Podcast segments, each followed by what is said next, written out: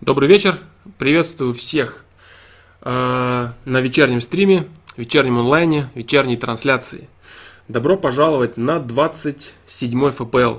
Вот, э, приветствую всех ребят, приветствую всех, кто вот, приветствую всех, кто присоединяется. Приветствую всех э, тех, кто впервые сегодня посетят стрим.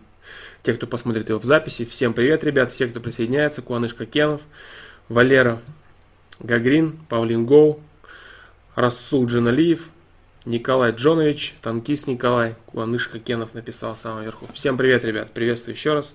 Раз Леонард. Вот. А, в начале стрима что хочу сказать. К сожалению, не получилось у меня приступить к ответам на вопросы, потому что я был очень занят. Я, мне нужно было уехать, я был не дома, мне нужно было уехать по делам. А, вот, поэтому к ответам я, к сожалению, не смог приступить. До поездочки я постарался сделать видео, э, прикладное применение злости на самого себя, как я и говорил. Хорошо, что оно получилось. Вот, это замечательно. А, Алекс Панарин, отвечу сразу, будут видео такие, да, а, будут такие видео. Быть может, даже, кстати, я думал над тем, чтобы выпускать какие-то короткие, э, коротенькие подкасты, которые бы содержали э, видеоответы. Видеоответы на вопросы с сайта. То есть, допустим, э, некоторые, некоторые ответы действительно могут быть полезны в видеоформате. То есть я зачитываю, стою там, э, в руках держу. Это может быть э, телефон, планшет, все что угодно.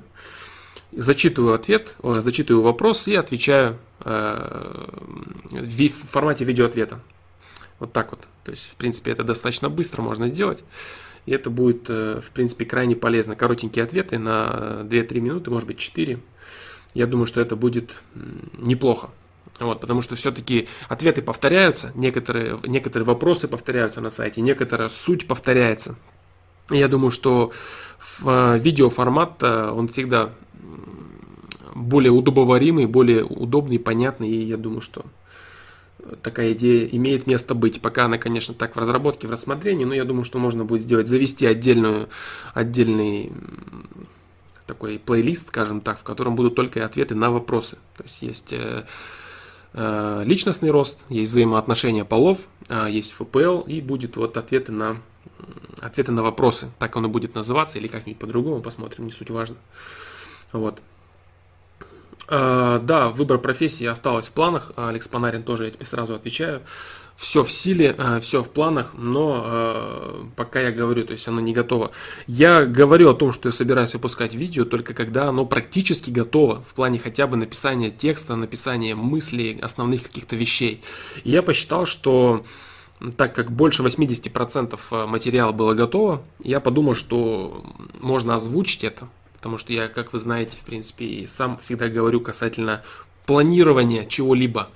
Вот, но когда уже материал почти готов, э, осталось там кое-что там дописать и сделать, я думал, что можно уже озвучить этот аспект, но оказалось, что даже здесь не нужно было этого делать, потому что я обнадежил некоторых людей, которые продолжают ждать это видео. В принципе, мне самому было бы интересно закончить эту работу, но пока она в работе, в деле. Вот, поэтому такие дела. Так, вот, в общем-то, и все. А, Егор Алексеев, э, касательно видео вопроса. А, не видео вопроса, а последнего видео. Потому что в письменном виде человек не может передать достаточное количество эмоций. И человек забывает, как он выглядел, какие у него были глаза, как он именно говорил эти слова. Если человек запишет что-то а, у себя там в блокноте, в ежедневнике, в Word, в ноутпаде, неважно, он потом, прочитав это, он не вспомнит именно эмоционального накала, он не, не вспомнит самого себя настоящего, каким он был тогда, в тот момент, когда у него были эти мысли в голове. Он должен именно видеть себя в записи.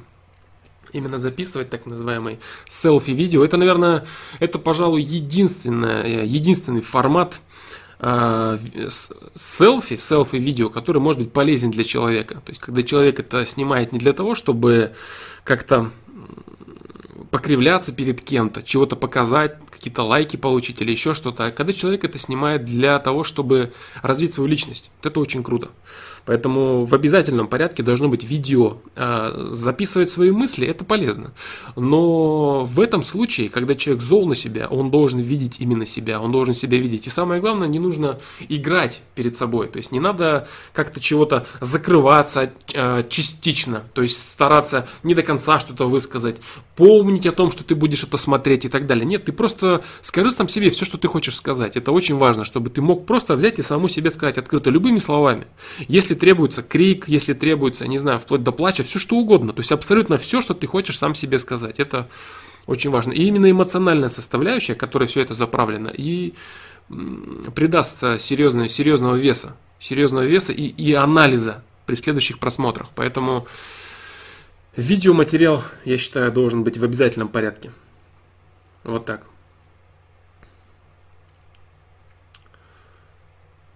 Вот такие дела. Так, а что касается ответов на мои вопросы. Ответов на мои вопросы. Большое спасибо, а, ребят, всем, кто обратил внимание, всем, кто отозвался, ответил на мои вопросы.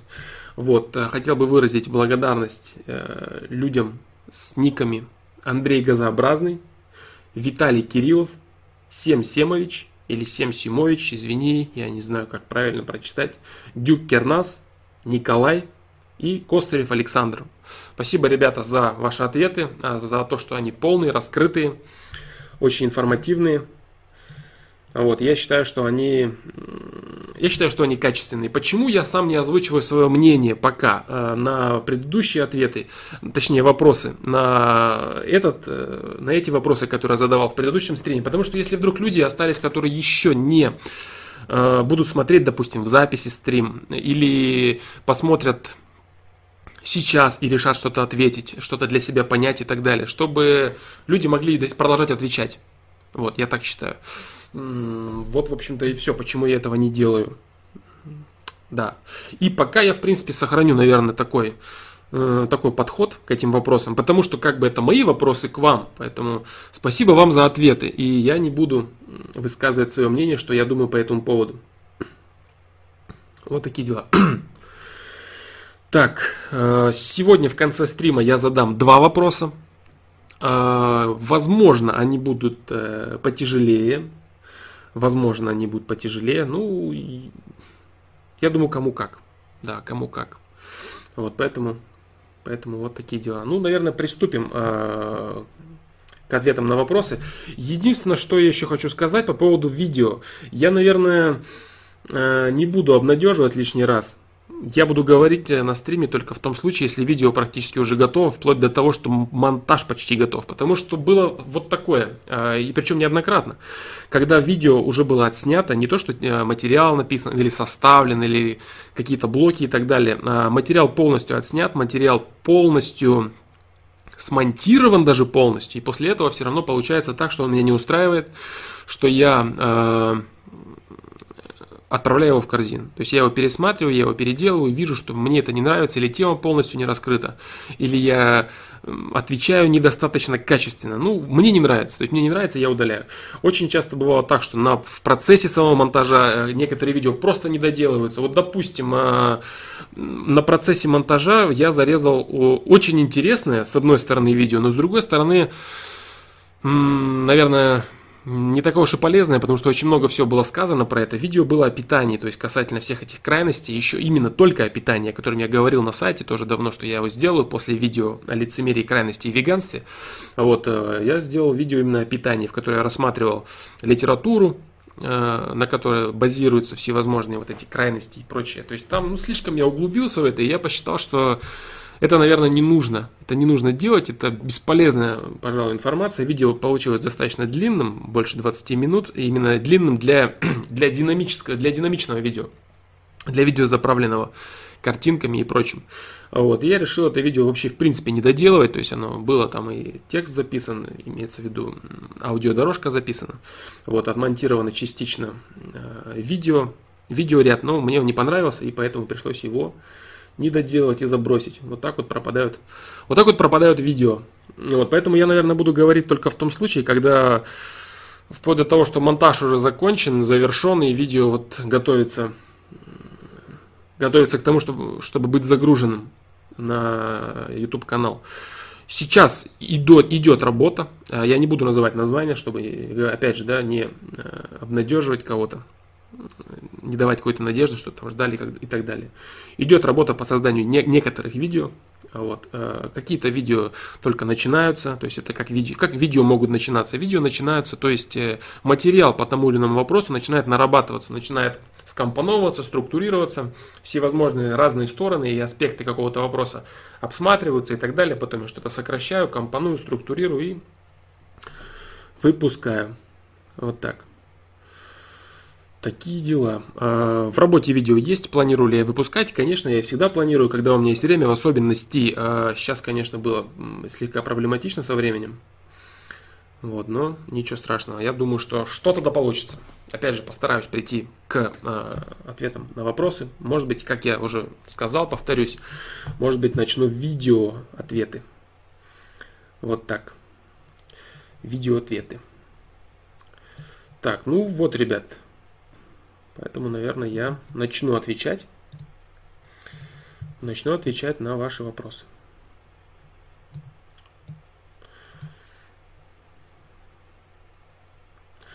Так, э, сразу отвечу, до скольки стрим я не знаю. Посмотрим по вопросам. Посмотрим по самочувствию, по времени. Думаю, в принципе, стандартно в районе трех часов, может быть, чуть быстрее сегодня. Может быть. Вот, ну, посмотрим. Опять же, посмотрим. Вот. Егор Алексеев, да, хороший, отличный, отличный альбом, замечательный. Можно там много брать, э, очень много материала там можно брать для и битов, и всего-всего, всего, для минусов имеется в виду, да? Так, я не помню, к сожалению, как называется мой любимый трек. Так. Да, по-моему, я не вспомню, как он называется. Сказать, что там есть какой-то один конкретно любимый, нет. нет. Вот, ладно, приступим к ответам. Поднимусь сразу я наверх и буду читать. Так. Так, сейчас, секундочку, секундочку. Все-таки я сейчас еще две минуты. Две минуты и начну и приступлю.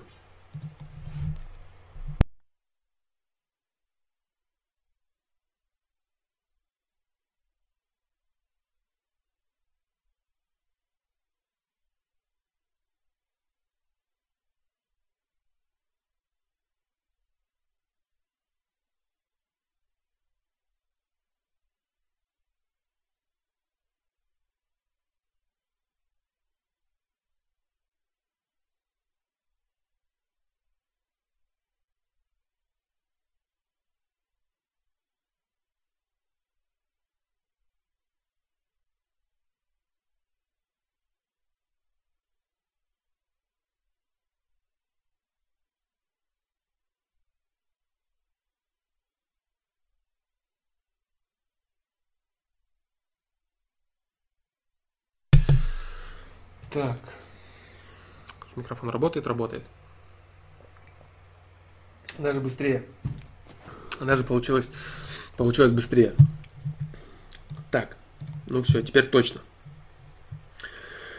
Теперь точно приступим. Так, приветствую, приветствую всех ребят. 5000 на канале уже, да, 5000 на канале Танкист Николай. Ну, не знаю, важно это или нет. Так, Николай Джонович, сразу вопрос. Что скажешь про BSFF? Я не знаю, что это такое. Я, мне не знакома эта аббревиатура. Огромное количество разных. Я не знаю чего. Нет, не буду ничего говорить. Мне не знакома, э, не знакома эта аббревиатура. Если ты расшифруешь это и скажешь какие-то, э, я не знаю, основные аспекты, вот, то я, наверное, смогу тебе ответить, смогу тебе помочь. Но если ты скажешь какими-то терминами, если вдруг это является названием чего-то, то я попрошу тебе не название чего-то этого давать, а давать это концепцию этого чего-то, если это что-то такое. Вот, и давай сразу концепцию, то о чем суть этого чего-то. Не так, что вот это вот, там, не знаю, там, based, там, based stupid fucking false, да. Вот, поэтому говори о том, о чем это. О чем это и что это несет. Вот, если ты скажешь это, я тебе скажу, что я думаю на этот счет. Вот так. Дальше. Николай Джонович, вы про белую книгу. А, вот, видимо, кто-то знает, что это такое. Конышка Кенов, быть может, знает. Валера Гагрин. Всем добра. Саша, привет, хорошее настроение. Спасибо, дружище. Спасибо. Алекс Панарин. Будут у стены. Следующее видео я не знаю, когда, не буду говорить. В работе. Так. Видео. Так, так, так. А ты ответил. Вдруг не увидел, что скажу про БСФФ э, Николай Джонович. Я увидел, я прочитал. Но сказать мне нечего к сожалению, на этот счет. Да, так. Алиса Травник. Или Алис Отравник. Или Алиса Травник. Вот, Алиса Травник, наверное. Алиса, я на прошлом стриме говорил о, о трудах Левашова. Точнее, я говорил свое мнение касательно его трудов. Вот, я сказал следующее. Я сказал, что там, как и у всех подобных книг, э, присутствует зерно истины, но очень много от себятины и очень много некорректной информации. Поэтому эти работы, они очень сильно могут навредить человеку, у которого не сформированы фильтры. А в большинстве своем люди, которые читают подобную информацию, это и есть те самые люди, которые ищут Э, каких-то якорей. То есть люди, люди, которые ищут, от чего им отталкиваться в жизни. От чего им отталкиваться, на что им смотреть, что принимать за синие квадраты. Как я говорил в одном из своих давних стримов, когда человек строит свое какое-то понимание, он пытается э, найти то, на что он может опереться. То есть найти некую истину в, э, каких-то вещах. Будь это миропонимание, взаимоотношения, личностный рост, самодисциплина, ну, все что угодно. То есть человек, он пытается найти, построить фундамент фундамент, на котором может встать для того, чтобы строить на этот фундамент следующий, свои, следующий слой понимания.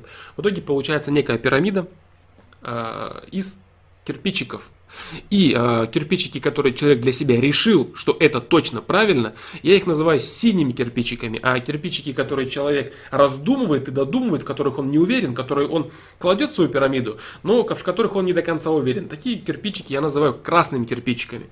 Вот. И человек, который ищет э, синих кирпичиков, я, кстати, говорил об этом методе на одном из своих стримов, я не помню сейчас на каком, не вспомню, и не вспомню, да.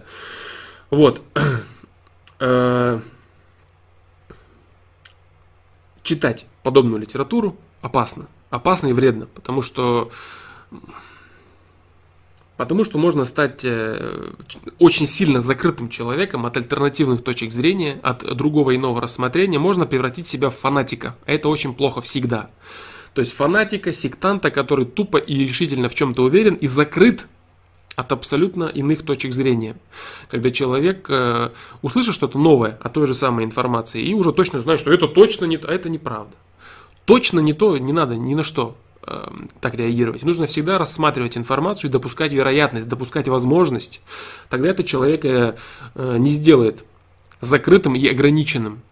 Вот. А люди, которые э, занимаются поиском каких-то правильных вещей, для себя, вот именно о миропостроении, о миропонимании, я считаю, мое личное мнение, оно может быть как неправильным, так и правильным. Я считаю, что эти книги принесут вред. Вот все. Я считаю, что слишком много там некорректной информации. Я говорил об этом на прошлом стриме, я повторю это еще раз. Вот такие дела. Так, продолжим, продолжим, продолжим. Расул Джаналиев. У меня ситуация. Не могу подойти и заговорить с одной девушкой уже два месяца. Работаем в одном месте. Живет практически на одной остановке. И когда рядом с ней просто ступор. Что делать? А, с этим делом все в порядке, Расул. А, ситуация заключается в том, что здесь ты не виноват.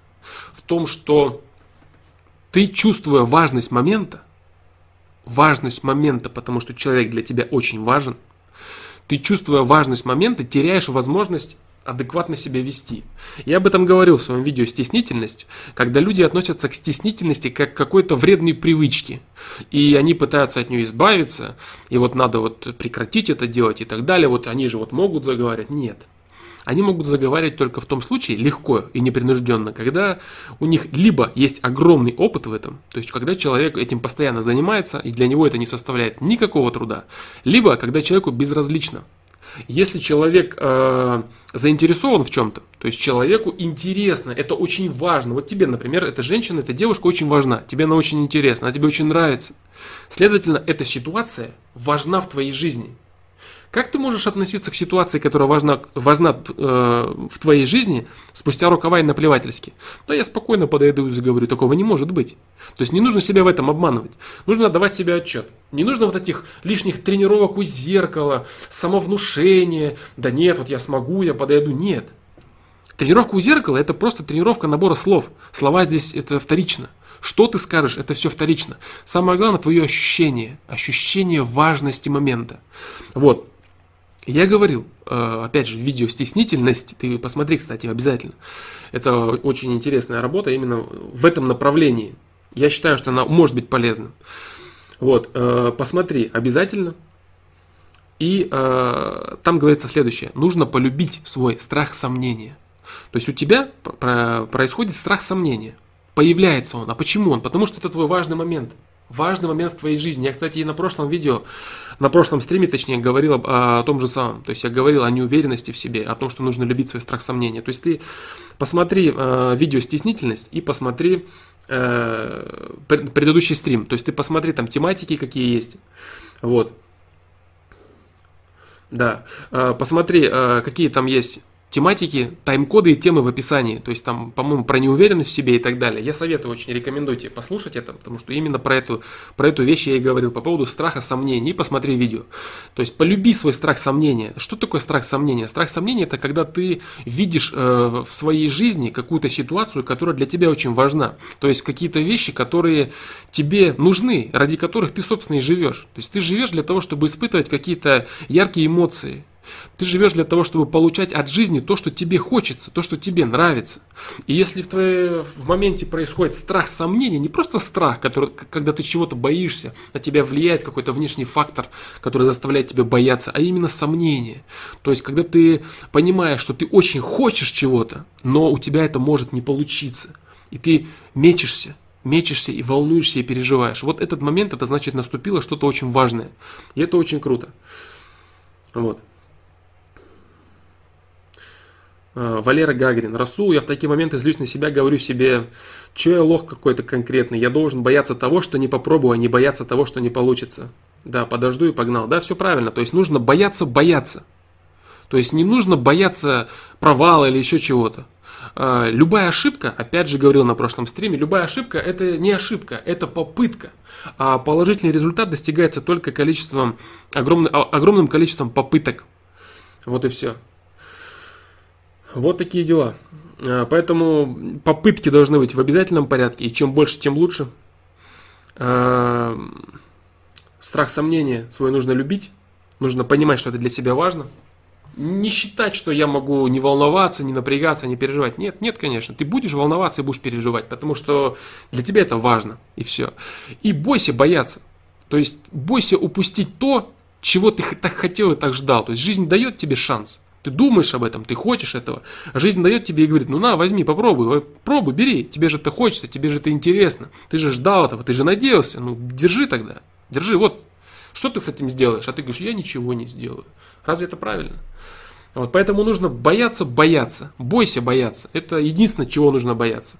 А все остальное нужно пробовать. Пробовать и пересиливать. Вот. Ну, я говорю, посмотри. Ответ, в принципе, Э, достаточно понятный, но я думаю, что все-таки имеет смысл, имеет смысл тебе пересмотреть э, видео «Стеснительность» вот, и посмотреть видео э, прошлого, с прошлого стрима на эту тему именно. Ты сможешь найти для себя. Так, продолжим. Перейдем к следующим вопросам. Саш, а можешь ли ты пообщаться вживую с человеком, понять, какая профессия ему подходит? Спрашивает Кобаль 700.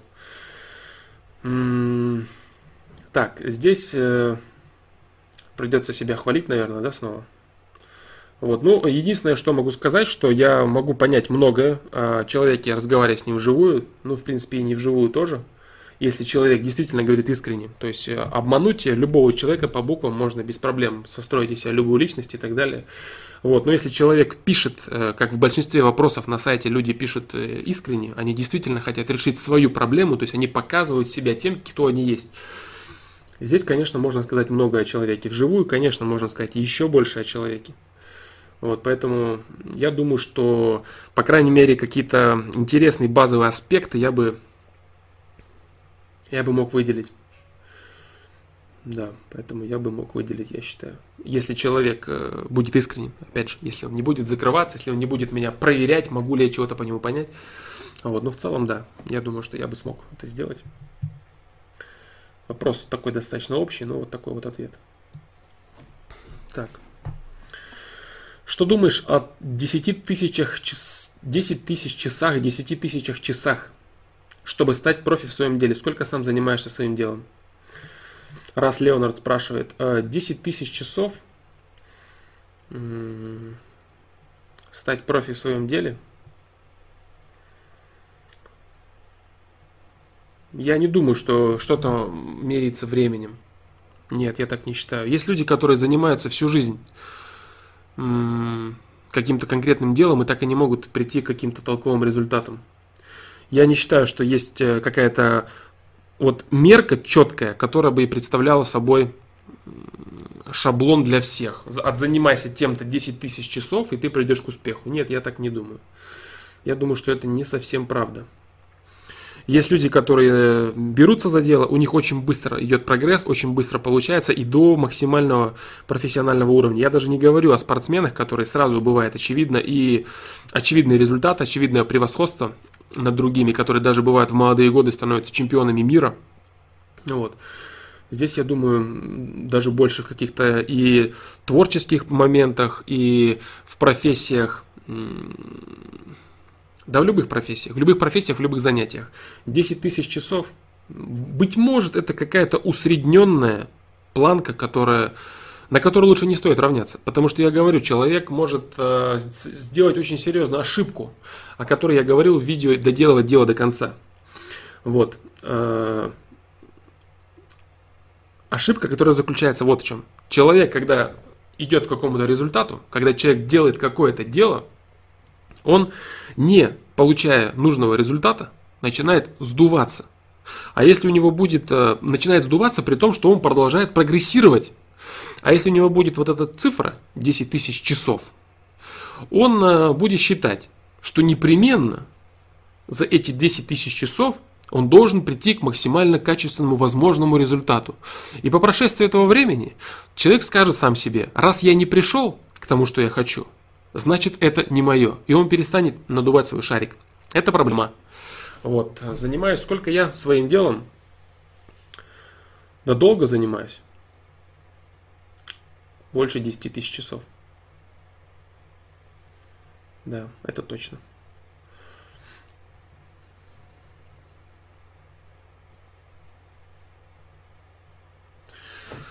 Вот. Так. Не знаю, почему я пришел. Может, пришел к чему-то, может, нет. Считаю, что пришел. Ну, в принципе, все считают, что они приходят к каким-то результатам. Э, что касается книг, Алиса Травник, я, к сожалению, не могу сейчас ничего посоветовать. На этот счет я сказал на сайте. Вот. Я почему отвечаю сразу э, на вопросы с Твича, потому что я открыл чат ютубовский сразу, чтобы не было никаких проблем и сбоев с чтением чата. Вот, э, все, что на этот счет, все, что касается прочтения каких-то книг, я сказал на сайте э, в разделе об авторе. Там есть такой вопрос, называется, что, это, что я посоветовал бы и так далее. Так, дальше. Дмитрий Иванов. Здравствуй, такой вопрос. На улице незнакомые люди часто смотрят прямо в глаза или вообще рассматривают подробно, не отводя взгляд. Меня это немного напрягает. Выгляжу нормально. След... Следствие чего это? Низкой самооценки. В гугле искал, нашел много людей, которые на это жалуются, и многие пишут, что это присущее нашему менталитету. Якобы вражки, нетолерантные колхозные люди. Что думаешь про это? Что думаю я про что? Думаю я ли про то, что вражки нетолерантные колхозные люди?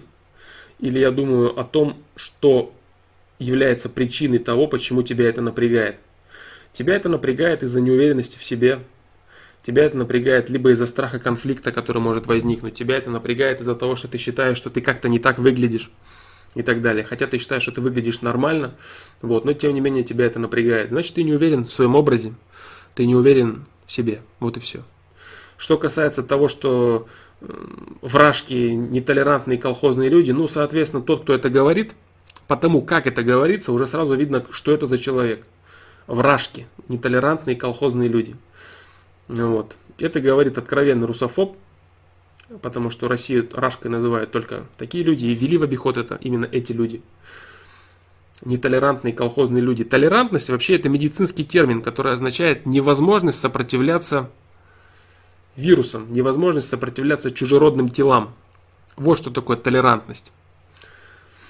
Вот, это когда организм не способен сопротивляться. Это медицинский термин, это болезнь, по сути дела. Вот это толерантность. А насчет того, что колхозные люди, ну, не знаю, наверное. Смотря с чем сравнивать. Смотря что считать э, эталоном человека. Если считать колхозным человеком это открытого, простого и трудолюбивого человека, то, пожалуй, да. Но я считаю, что в этом нет ничего плохого колхозный человек, допустим, это коллективный человек. Это коллективный человек, человек, любящий работу, человек, знающий свое дело. Вот и все. Человек без каких-то излишних побрякушек, без каких-то навязанных кем-то культур, идей, приоритетов, миропонимания и прочего мусора и хлама, который сейчас навязан на нынешней молодежи. Если такого человека называть колхозным, Наверное, это так и есть. Нетолерантные колхозные люди, да, пожалуй. Это люди нетерпилы, э, которые знают, от чего нужно себя защищать, от чего нужно защищать свою страну, свою семью и так далее. И люди, которые являются простыми и знающими свое дело. Поэтому можно ли сказать, что в России колхозные нетолерантные люди? Да, пожалуй, можно сказать, что это так. Но плохо ли это? Я так не считаю.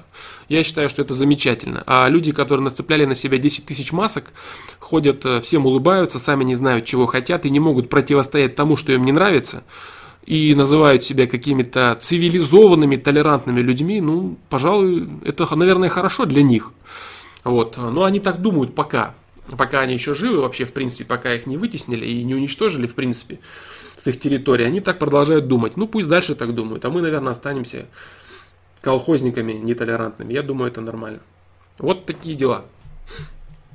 Так вот, а, что касается Дмитрия Иванов, твоего вопроса, Э, говорят еще, что подробно рассматривать э, это мавитон. Да, конечно. То есть пялиться, пялиться на человека, это, конечно, это, конечно, неправильно. Вот. Но если ты замечаешь на себе постоянно такие взгляды, э, значит, действительно есть какая-то проблема. Быть может, в твоем стиле, может, в твоей прическе, может быть, ты являешься сторонником каких-то веяний определенных, скажем так. Может быть, ты выглядишь не совсем обычно для своего социума. Вот. Если же все обычно, все стандартно, значит ты сам себе надумываешь, значит ты сам ходишь и выискиваешь взгляды людей. И таким образом ты ведешь себя недостаточно обычно, и люди начинают на тебя действительно обращать внимание. Вот и все. Поэтому три варианта. Три варианта.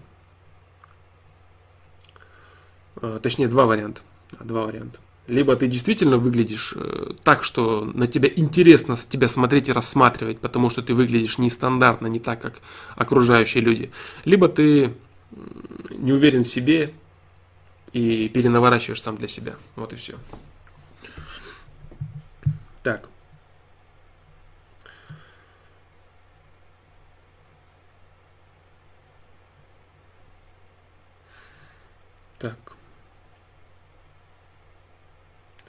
Кобаль 700. Лучшее лекарство от болезни – правильные мысли. Поясни, пожалуйста. Э, правильные мысли создают положительную энергетику у человека. Когда человек э, мыслит категориями добра, категориями любви, человек не нервничает, человек не злится, он ненавидит себя. Вот. Э, я объяснял на одном из стримов, на одном из, на одном из стримов, как, как именно негативные эмоции формируют всевозможные болезни. Звучит это крайне бредово, прям даже, наверное, крайне бредово. Вот. Но суть заключается вот в чем. Человек, когда перерабатывая э, нейтральную, нейтральную энергию, перерабатывает и, и направляет ее либо в русло созидания любви, либо в русло негатива и разрушения, человек создает либо материю, либо антиматерию. Вот. И, э, соответственно, антиматерия аннигилируется, то есть само, самоуничтожается с имеющейся материей. Вот. То есть отрицательная энергетика это э, огромное количество антиматерии от человека, когда от него аж воротит, то есть когда от него аж фонит, от, к нему неприятно подходить близко. Человек жестокий, злой человек, от него, от него ужасная аура веет. Вот, соответственно, человек излучает огромное количество негатива, которым он и сам себя разрушает, и окружающее пространство тоже. Вот, соответственно, всевозможные тяжелые болезни, даже, допустим, болезнь рак, это в обязательном порядке обида, ненависть направлена на самого себя, либо на близких членов своей семьи. Вот это все серьезные болезни, которые считаются неизлечимыми, это болезни энергетические исключительно. Вот, именно потому, что человек создает, а, я просто называю терминами имеющимися, быть может это совершенно другие, а, другая материя, просто имеющиеся термины у науки, на данный момент я пытаюсь ими оперировать поэтому. Согласен, что звучит это очень все бредово, но других пока, к сожалению, я не имею. Какие-то свои новые выдумывать, и я пока не вижу смысла. Быть может, потом придется к этому прибегнуть, но сейчас я этого не делаю. Ну вот, поэтому человек вырабатывает, я буду называть это по-прежнему материя, антиматерия, для понятности, э, в первую очередь, тем, кому я это говорю. Вот, человек вырабатывает антиматерию, которая аннигилирует с имеющейся материей, э, и самоуничтожается у человека организм. Вот и все. Э, не зря поэтому говорят, все болезни от нервов, не нервничайте, и все будет хорошо, бла-бла-бла. Ну, стандартная шарманка всех людей, которые говорят на эту тему. Поэтому очень важно Э, сохранять свои мысли в порядке. Причем не прогонять какую-то картину, которая будет у тебя на лице, когда ты всем улыбаешься, ты добродушный и добрый, а сам самого себя внутри говно кипит так, что все аж через уши чуть не проливается. Нужно именно, чтобы у человека были мысли настоящие, чтобы человек находился в гармонии с самим собой, чтобы он не разрушал сам себя. Потому что любая ненависть, любая злость, любой негатив, это в первую очередь человек разрушает себя. Как бы он плохо о ком-то другом не думал, если эти мысли тем более несправедливы, это не даст никакого, никакого результата, никакого толка.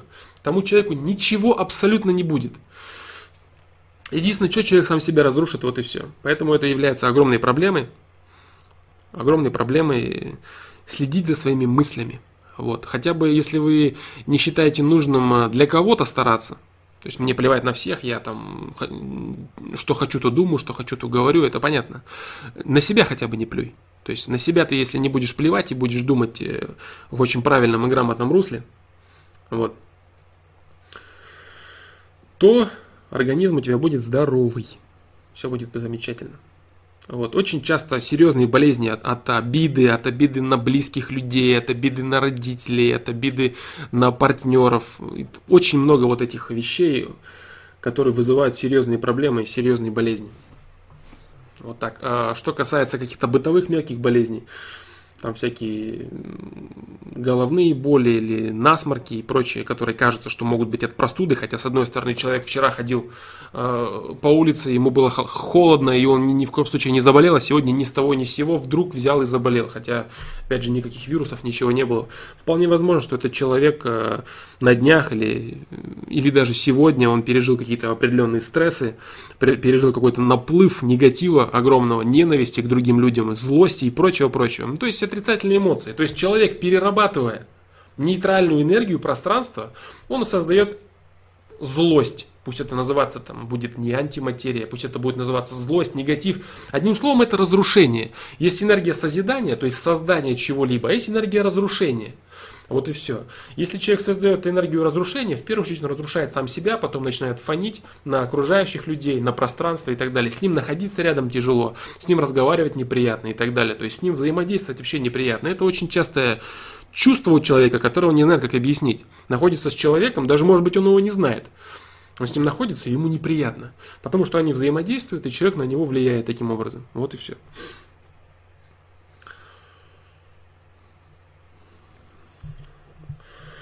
Поэтому лучшее лекарство от болезни это правильные мысли. Это так и только так.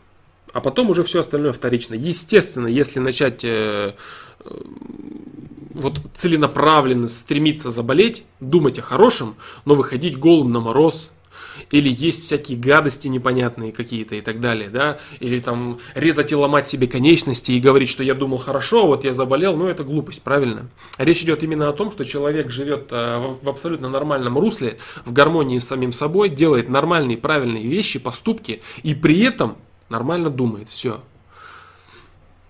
Вот так. А, Алиса Травник. Я говорил по поводу выбора профессии э, в, раз, в различных стримах. Посоветовать тебе что-либо тебя не знаю, я не смогу. Потому что я не знаю твоих навыков, я не знаю твоих возможностей, я не знаю твоего потенциала.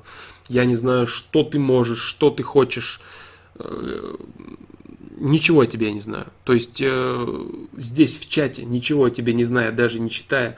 Ты, если ты хочешь, ты можешь задать полный вопрос. Вот. Ты можешь... Э,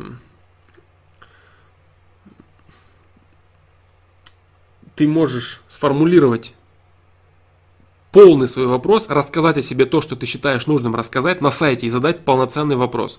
Как смогу, я на него отвечу. Вот и все. То есть ты можешь рассказать, кто ты, что ты, что тебе нравилось, что тебе не нравилось. То есть описать себя как можно полнее, свои мысли по поводу чего, чего бы тебе хотелось, как бы тебе, в каком объеме и так далее, и так далее. Вот такие вещи. А так вот э, просто взять,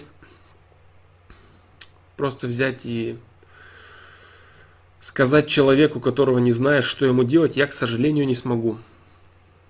Вот так. Так. Продолжим. Конфликт с родителями. Упрекают, упрекают, что меня в том, что не стремлюсь к семье, а занимаюсь тем, чем, чем, чем, чем не заработать. Музыкой, театр и работаю на неперспективной работе, сравнивают с другими, как быть. Также упрекают в отсутствии девушки, равняют по другим. Но я что-то делаю и в этом вопросе, стараюсь знакомиться. Они навязывают мне работы, которые мне не по душе, а мне 24. Прислушаться, Саш, к ним? Здесь нужно посмотреть более широко на эту ситуацию, Алекс Панарин. Я думаю, что э, существует какое-то недопонимание. Не твое недопонимание в их позиции, не их недопонимание твоей позиции. Вот, то есть между вами отсутствует какое-то взаимопонимание, в котором вы могли вот четко и точно э, высказать каждый друг другу свое, свое понимание, свою позицию. То есть э, вот это вот отсутствие взаимопонимания, оно порождает именно какую-то борьбу между вами. То есть ты борешься с их точкой зрения, а они борются с твоей точкой зрения. Вместо этого задача близких людей заключается в том, чтобы не бороться с точками зрения друг друга, а в том, чтобы искать наиболее качественную вдвоем. Что, кстати, очень редко у людей вообще в принципе получается, потому что в большинстве своем каждый человек, он закрыт, закрыт сам на себе, и он тянет одеяло на себя всегда. И даже в разговоре с близкими людьми очень часто это происходит. Человек, он э, начинает просто настаивать на своем, потому что он хочет, чтобы было так, как говорит он. И все. А это, это путь, ведущий, к сожалению, в никуда. Э, конфликт с родителями. Упрекают, что не стремлюсь к семье. 24 года – это, конечно, время отношений определенное. Это время отношений действительно. Но э, заниматься тем, что смотреть на часы, смотреть на график и рассказывать себе, что мне пора, это неправильно. Рассказывать, что вот, да, вот все, время пришло, мне нужно срочно идти э, жениться. Нет, конечно, зачем это нужно делать, если человек не готов? Если человек, во-первых, не готов, во-вторых, у него нет подходящей девушки, заниматься вот такими бреднями, как следовать какому-то графику непонятному, чего там кто-то делает, кто-то подумает, они тебя, если сравнивают с другими, начинают рассказывать тебе о, там, быть может, родственниках или просто окружающих людях. Это неправильно. Это абсолютно неправильно. Это дело очень индивидуальное очень индивидуальное, и подходить к нему нужно со всей ответственностью. Если человек будет заводить свою семью просто потому, что надо, или просто потому, что мама с папой сказала, сказали, э, ничего хорошего из этого не выйдет. Они потом тебя будут дальше пилить, почему у тебя неправильная семья. А вот у того-то семья хорошая, а вот они-то вот с женой, а вот их-то дети. Это продолжится, это будет бесконечно, понимаешь? То есть, если ты сейчас не без осознания, без глубинного осознания вот этой вот ситуации, без глубинного понимания просто тупо начнешь следовать тому, что они тебе говорят, их э, нравоучения, которые ты не понял, они продолжатся. И ты до старости лет будешь э, выслушивать, чего ты вечно делаешь неправильно, а вот надо вот с женой, а вот ты со своей женой не то, а вот на работе у тебя, понимаешь? То есть здесь э, не нужно стараться сделать, как они говорят, и, знаешь, из ряда, чтобы отвязались. Нет, ничего подобного. Если ты будешь делать, э, не понимая что-то, постоянно просто, чтобы от тебя отвязались, не отвяжутся. Будут еще больше говорить на разные темы и так далее. Постоянно будет что-то увеличиваться. Увеличиваться э, количество недовольств тобой. И понимаешь здесь еще в чем проблема? Если ты один раз сделаешь, не поняв, то потом тебя будут заставлять и говорить, что вот мы же тебе посоветовали, мы тебе сказали, вот ты же сделал и сделай сейчас. То есть этот ком будет бесконечно, бесконечно наматываться, наматываться, наматываться, и в итоге ты будешь приходить к разочарованию. Вот, поэтому это делать не нужно. Если ты считаешь, что ты не готов, если у тебя нет подходящей девушки, значит занимайся дальше своей жизнью и саморазвитием. Все, естественно, э, говорить о том, что да не нужно думать, все в порядке, не надо ничего этого. Нет, надо. Но надо только, если ты готов. Если ты не готов, то, то не надо. Все. Если ты не видишь пока себя э, в качестве главы семьи, если ты не видишь себя в качестве отца, если ты не видишь себя в качестве мужа, если ты не готов к этому, если ты не понимаешь, зачем все это нужно, то начинать, э, начинать это делать все только лишь для того, чтобы показать показать кому-то чего-то или доказать чего-то кому-то, это ни в коем случае не надо делать. Что же касается твоей работы, вот, э, так. Что же касается твоей работы, занимаюсь тем, на чем не заработать. Вот это вообще самая неправильная и отвратительная постановка вопроса. На самом деле заработать можно на всем. И, э, что немаловажно, можно хоть на чем не заработать. Я уже говорил много раз и не устану повторять, что успешных людей от неуспешных людей отличает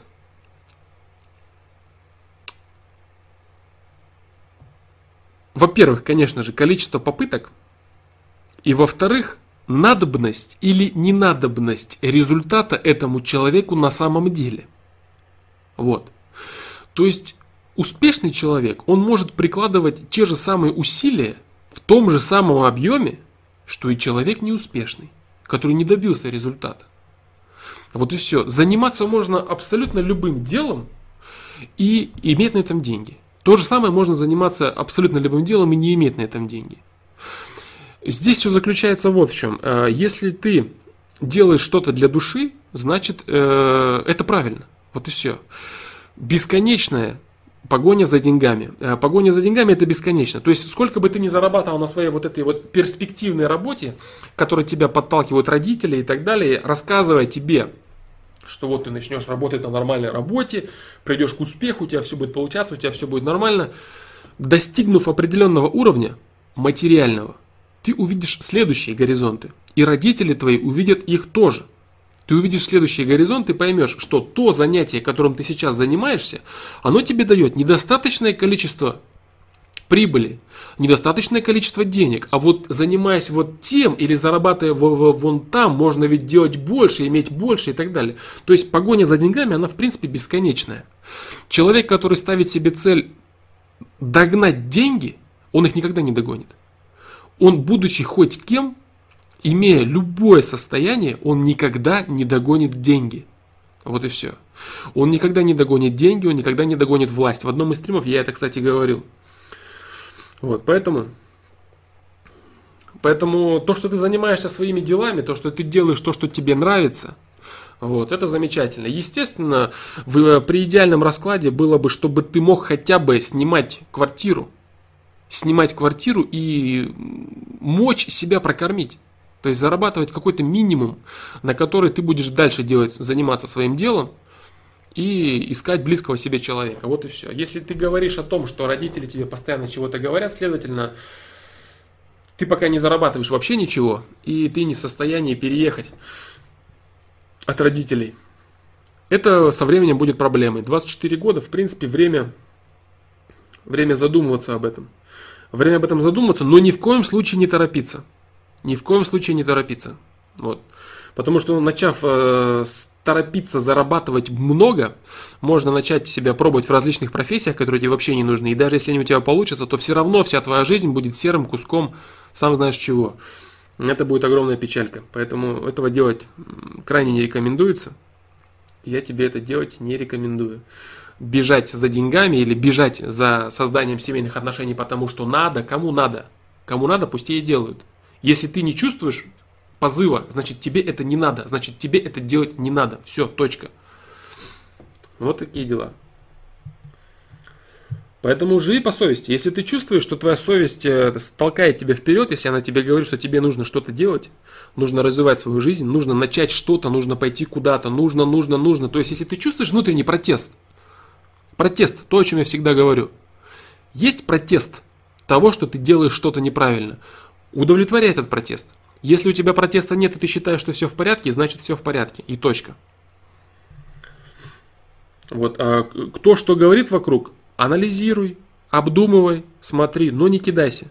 Ни в коем случае, чтобы не было такого, что какие-то любые люди со стороны, даже родители, очень часто родители не видят и не понимают, чего на самом деле нужно и чего на самом деле хочет их ребенок.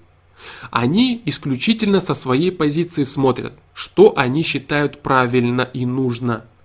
И очень часто это правильно и нужно не является правильным и нужным для ребенка.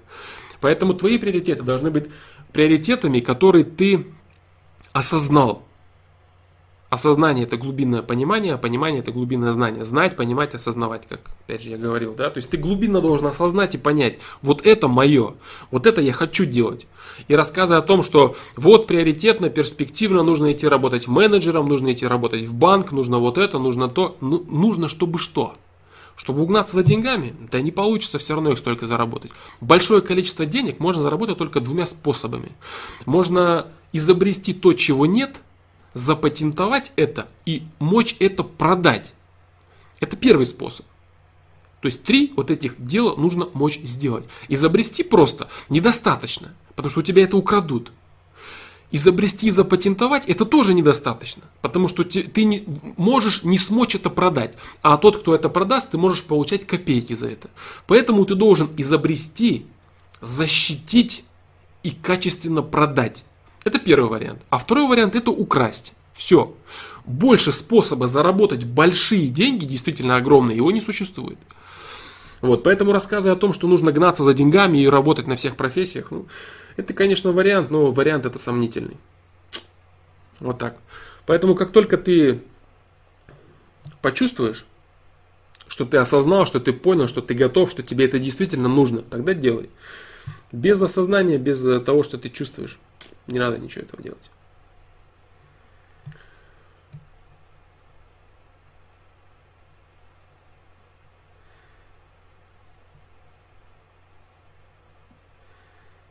Паша А. Привет, что думаешь про Неумывакина и то, что он рекомендует пить перекись и соду? Соду пить опасно, потому что сода бывает некачественная и можно такие болезни от нее поиметь, что одуреешь. Пить перекись тоже не всем пойдет. Поэтому рассказывать, что абсолютно всем это панацея подходит, это неправда. Про Неумывакина я ничего не думаю. Я отвечаю вот на конкретные вещи, которые ты задаешь. Парню при ходьбе на улице нежелательно смотреть вниз на землю. Это признак неуверенности? Нет, танкист Николай, это не так. Ты посмотри, как Федя Емельяненко выходит, выходил раньше на бои. Посмотри, как э, его соперники смотрят на, и, на него и как он смотрит в ответ. Просто посмотри, как он смотрит в пол, как он не участвует вот в этой вот игре дебильной. Вот, как он э, спокойно смотрит в пол и ждет начала боя. Вот, э, человек, который смотрит в пол, он может идти и думать о своих мыслях. Ему не интересно, может быть, э, глазеть по сторонам. Его, его ничего не интересует. Он идет и сам себе думает. Поэтому говорить о том, что мужчина, который, парень, который идет и смотрит на, на землю, это якобы признак неуверенности в себе. Нет, конечно, это неправда. Это неправильно.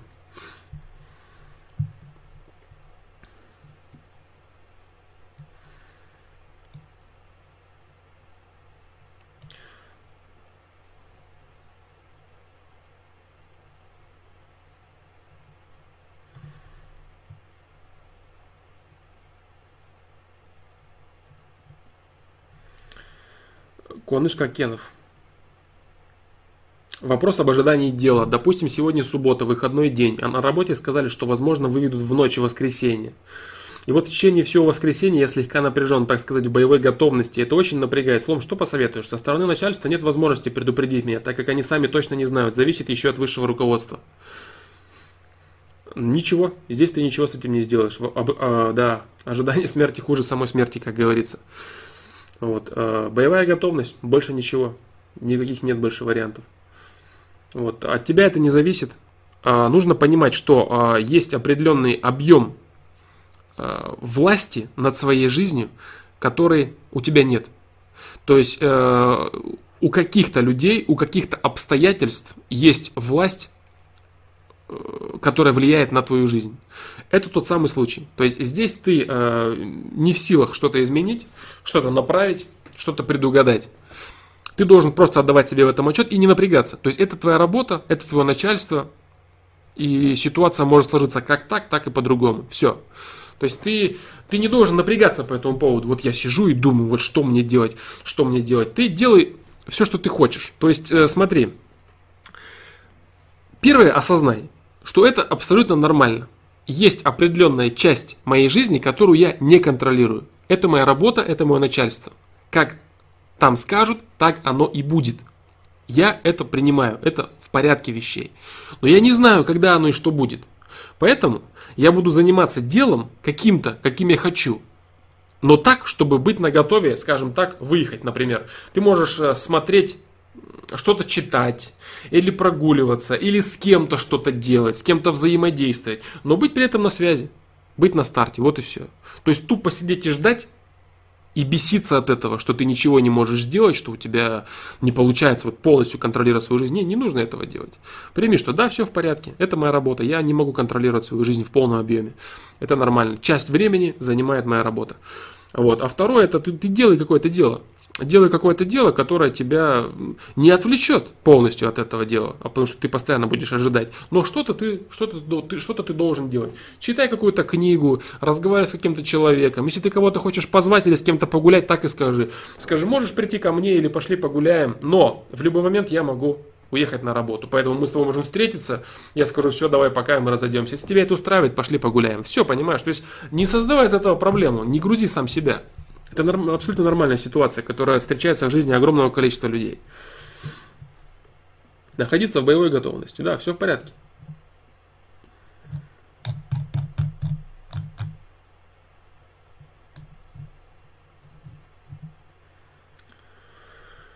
Василий Кашаров. Привет, Флом. Как ты оцениваешь качество какого-либо продукта? Например, ты сказал, что «Игра престолов» качественный сериал. Но ведь он не дает ничего развитию личности, а наоборот, как понимать?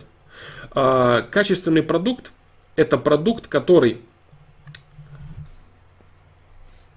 доносит в максимальном объеме ту цель, которую он преследовал донести. Вот что такое качественный продукт.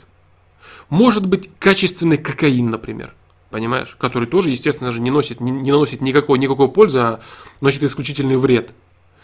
Вот. Может быть качественный стриптиз, который тоже не носит никакой пользы, это не совсем правильное действие и так далее. То есть вещи, которые не несут какого-то развития или какой-то пользы, или каких-то правильных нюансов и аспектов, но они при этом являются качественными. Вот. То есть качественная вещь это вещь, которая максимально на максимально высоком уровне доносит ту цель, которую она преследовала. Почему «Игра престолов» это качественный сериал? Потому что в этом сериале показано взаимодействие между властью, между там, семьями. Вот. Игра актеров отличная, взаимодействие и борьба за власть показана отлично. Все. Это все, чего хотел донести фильм. Фильм хотел донести э, возможность человека погрузиться в эти события. Развлекаловка, отдых от чего-то. Все. Этот фильм не преследовал цели научить чему-то человека.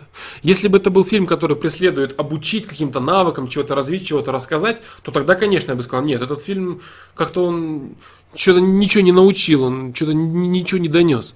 Вот, поэтому он бы являлся некачественным. А качественный это именно имеющий возможность донести, то, э, донести ту цель, которая ставилась изначально. Вот это качественно. То есть максимально качественный результат. Игра престолов это, это именно так. Это так. Поэтому Игра престолов, да, это, это, это качественный продукт. Допустим, э, есть какая-то музыка, которая является крайне некачественной в плане каких-то нравственных аспектов. То есть то, чему она э, учит, например, какие-то гадости и так далее. Но она при этом является очень качественной. Есть фильмы, которые шоу всевозможные, которые являются очень аморальными, очень портящими человека. Но они являются качественными. Потому что они свою задачу максимально выполняют. Вот и все. То есть спортсмена можно назвать качественный спортсмен. Это спортсмен, который делает свое дело, свой спорт максимально, с максимальным высоким результатом. Вот и все. Майк Тайсон. Это качественный спортсмен. Все.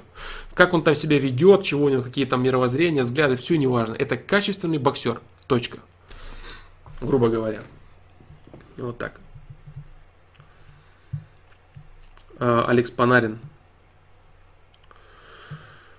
Спасибо, Саш, за ответ. На первый вопрос с родителями. Я зарабатываю 20 тысяч, они говорят, что это не деньги. Я понимаю, насколько могу на данный момент столько и зарабатываю. Да, правильно, ты говоришь правильно. А то, что они тебе говорят не деньги, а что такое деньги?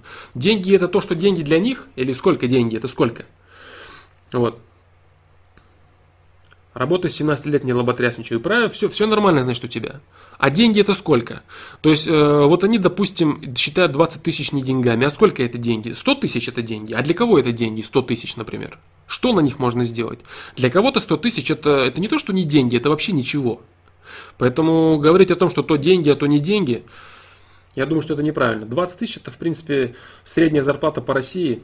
Снимать квартиру и начинать свою жизнь, смотря, конечно, где ты живешь, если ты живешь в Москве, то я думаю, это будет проблематично, конечно. Вот. Но опять же, да, смотря где. Можно и в Москве найти э, какую-нибудь маленькую жилплощадь себе. Вот. А если ты живешь не в Москве, 20 тысяч это зарплата для молодого парня. Вот и все. Поэтому все, все нормально ты делаешь. А долбежки все эти, вот это неправильно давать наставления, помогать и давать советы это одно, а рассказывать, что ты все делаешь плохо, это не деньги, тебе надо, тебе надо, тебе надо. Люди должны понимать, мне, если бы было надо, я бы делал. Если бы я дошел до этого понимания, я бы делал. Если можете помочь так, чтобы подсказать, а не так, чтобы упрекать и унижать, делайте. Рассказывайте, какой я плохой. Спасибо, свои недостатки я и сам знаю. Можете подсказать так, чтобы я смог это исправить. Попробуйте. Попробуйте. Взаимопонимание. А просто рассказывать, что я плохой, ну, никто не совершенен.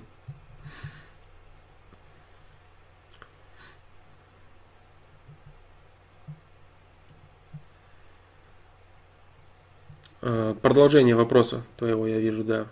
Я ищу себя, конечно, может, я эгоист, что ставлю свои дела выше и работа только для того, чтобы заработать что-то без развития роста. Но чтобы были деньги на свои дела и увлечения, конечно, помогаю родителям. Все нормально. Все нормально. Ты занимаешься делом, которое тебе нравится. Это очень важно. Егор Алексеев, снова твой вопрос про альбом КНО. Очень рад, что тебе понравился.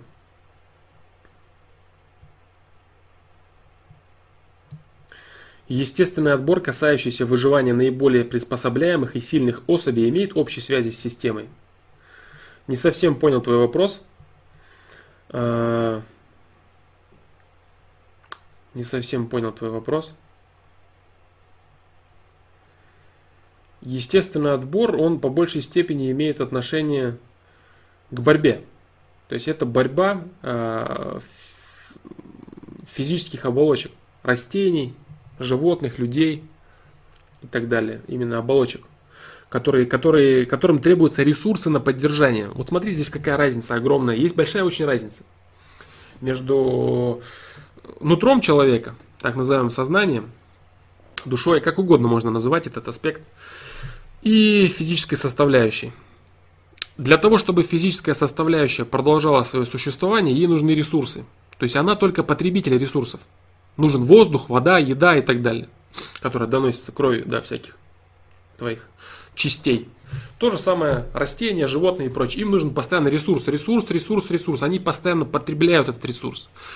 Вот, а нутро, оно, душа, она дает, наоборот, понимаешь? То есть ты, перерабатывая нейтральную энергию, ты создаешь что-то. Ты создаешь либо положительное созидание, любовь, развитие, как угодно называть, либо отрицательное. Разрушение, злость, ненависть, негатив, все прочее. Вот. Нутро человека, душа так называемая, она способна, не способна, она постоянно вырабатывает. Она отдает ресурс. Она не потребляет ресурс, она его отдает постоянно. Из ничего, из нейтральной энергии создает нечто. Постоянно отдает, отдает, отдает, отдает. Поэтому это две абсолютно противоположные системы.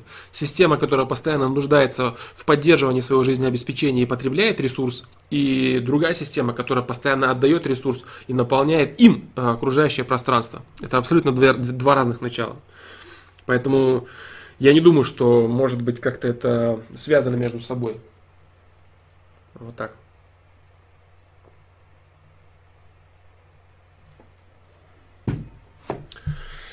Вот такие дела.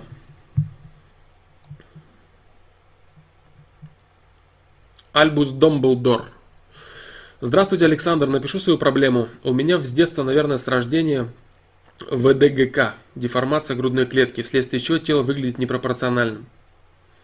Снять рубашку не решаюсь. Врачи говорят, что это э, допустимо и никакого вреда организму не несет. И не рекомендуют операцию. И... Так. Спасибо за ваш развернутый ответ в прошлый стрим. Так, так, так, конец, да?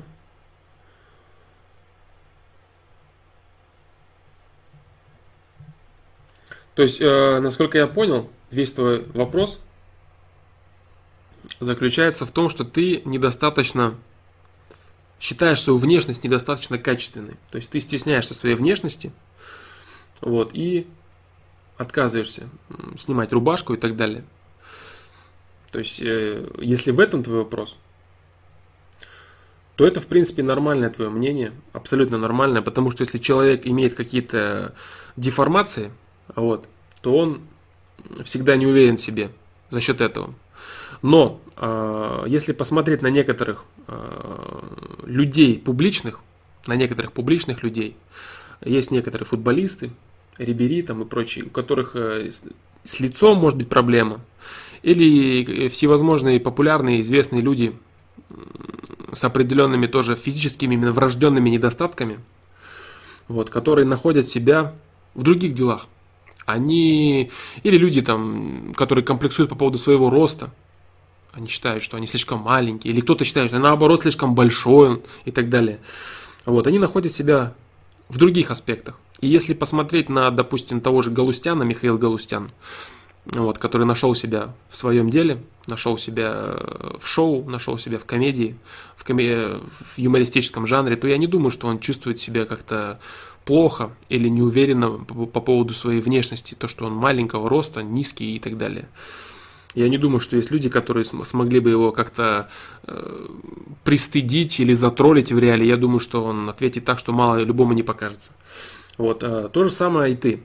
То есть э, заострять свое внимание на своем недостатке, на который ты не можешь повлиять, это неправильно. Потому что это твой ресурс, с которым ты должен реализовывать весь свой потенциал. У каждого человека есть потенциал к реализации определенных вещей. То есть нету человека, который бы был абсолютно ни в чем э, не талантлив, абсолютно во всем бестолков, абсолютно ничего, который не может сделать и которого ну, просто никак не может развиваться. Таких людей не существует. Каждый человек здесь для того, чтобы реализовать свой потенциал. Если ты будешь замыкаться на своем ресурсе, если ты будешь замыкаться на том, что чего-то тебе не додала природа, чего-то тебе не додала внешность, мне вот не получится и так далее, это неправильно. Потому что я тебе уверяю, у каждого человека есть э, мысль о себе, а, о том, что ему чего-то может быть не хватает, что если бы было вот так, было бы лучше. Да, я понимаю, что здесь все зависит от объема, от объема этого самого того, чего не хватает. Если, допустим, у тебя какие-то очень серьезные деформации, очень серьезно ты себя очень плохо, дискомфортно чувствуешь, то в любом случае твоя задача искать то, что ты можешь сделать. То есть э, не стыдиться того, с чем ты пришел сюда, с чем ты живешь, со своей внешностью, со своими какими-то врожденными проблемами. Вот. С детства, с рождения. Вот. Э, а показывать окружающим и самое главное себе – Потому что человек все, что делает, он делает для того, чтобы себе все это доказать, показать и так далее. Что ты способен делать что-то. Понимаешь? Все. Ты способен реализовать свои ресурсы, как я всегда говорю. Люди равны в возможности реализовать свои ресурсы. Они равны не в ресурсах, они равны не в потенциале. Они равны в возможности свое реализовать. Это очень важно. Поэтому э, задача твоя заключается не в самокопании, вот у меня вот проблема, я не могу. А что я могу? Вот в этом заключается твоя задача. Задача в том, чтобы понять, что ты можешь и делать это. Вот и все. И со временем, как только ты найдешь это что-то, что ты делаешь хорошо, что тебя может э, вытолкнуть твою самооценку наверх, что ты нашел себя в чем-то, ты делаешь что-то, вот, уйдет на второй план твой недостаток. Ты будешь понимать, да, я выгляжу вот так, вот так, вот так. Вот такая у меня проблема врожденная. Но зато я делаю вот это. Но зато я вот так. Но зато я себя реализовал. Вот и все. Это не значит, что ты должен стать лучший в мире там, по какому-то определенному делу. Нет.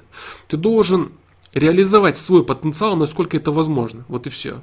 Чтобы сказать самому себе, что я сделал все, что в моих силах. И поэтому я молодец. Я сделал все, что я мог. Я не обладаю огромным количеством ресурсов. Мне там, допустим, не дано вот это и то, но я сделал все, что в моих силах. И поэтому я сильный человек. Я грамотный человек. Я ничего не стесняюсь, я ничего не боюсь.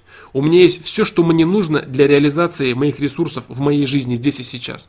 Вот и все. Это очень важное понимание, которое, э, если приходит к человеку, то он совершенно по-другому начинает смотреть на свои ресурсы и в целом на свою жизнь. Совершенно по-другому начинает от себя оценивать. Это очень важно. Вот так.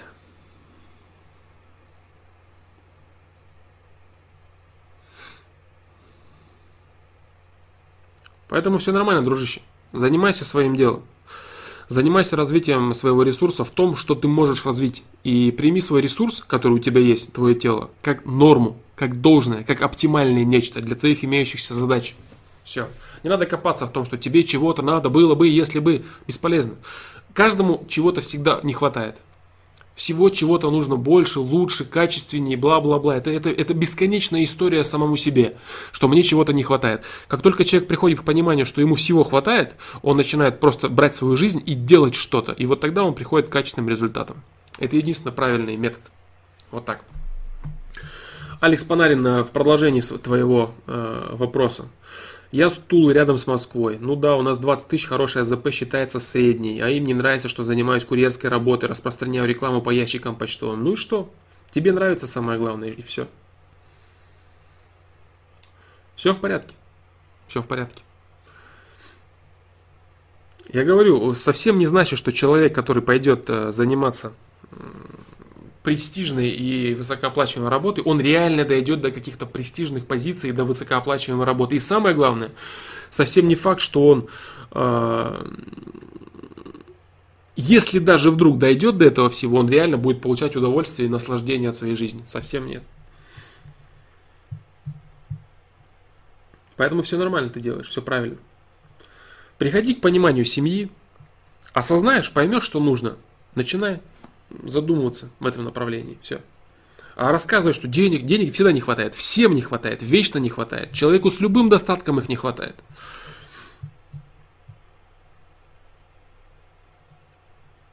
Вот так. Игорь Пестов. В видео современный взгляд на семейные отношения, ответственность за отношения лежит только на мужчине или на обоих партнерах.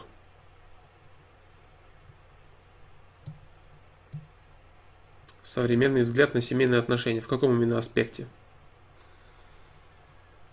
Ответственность за отношения идет, э, э, всегда делится на обоих членов пары. Игорь Пестов.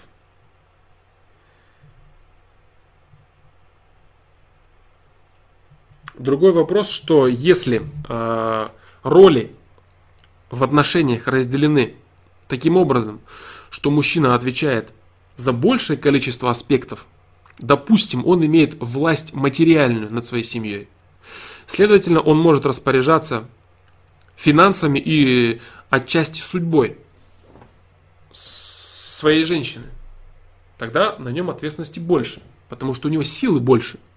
Большая сила подразумевает большую ответственность. Если силы и возможностей больше у мужчины в паре, значит он несет большую ответственность. Вот и все.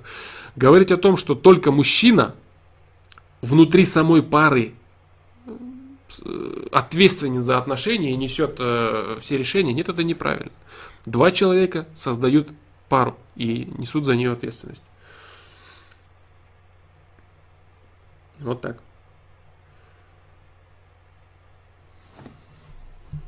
Танкист Николай. Альбус Бро, у меня тоже такая проблема. Иногда трудно дышаться в положении стоя, а так все норм. Правда, не знаю, что он должен ответить, вопросы тебе как такового нет. Да, ну, я ответил как, как смог. Наверное, не в том э, ключе, который от меня он ждал. Быть может, нет, но я думаю, что вот мой взгляд на его ситуацию вот такой, какой он есть.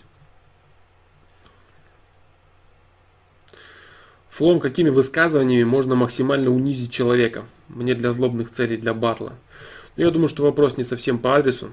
И это во-первых. Во-вторых, э, высказывания, которые унижают человека, они у всех разные. Разного, ra- разным можно унизить другого человека.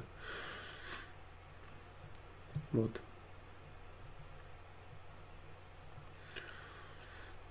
Но в целом вопрос не по адресу, конечно. Слышал ли ты про биткоины? Изменять, изменят, изменят они мировую экономику. Слышал я про криптовалюты, конечно. Биткоин, лайткоин. Последняя валюта, которой я интересовался, крипто, это Monero. Вот. Ей занимается, занимался, занимается мой хороший друг. Вот, знаю я. Знаю, занимался как-то. А, изменят ли они мировую экономику. Сами биткоины не факт.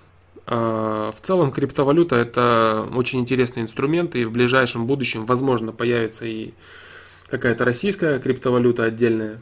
Есть такие новости какие-то выходили, в целом слухи. Поэтому криптовалюты, да, это серьезный, очень серьезный вопрос.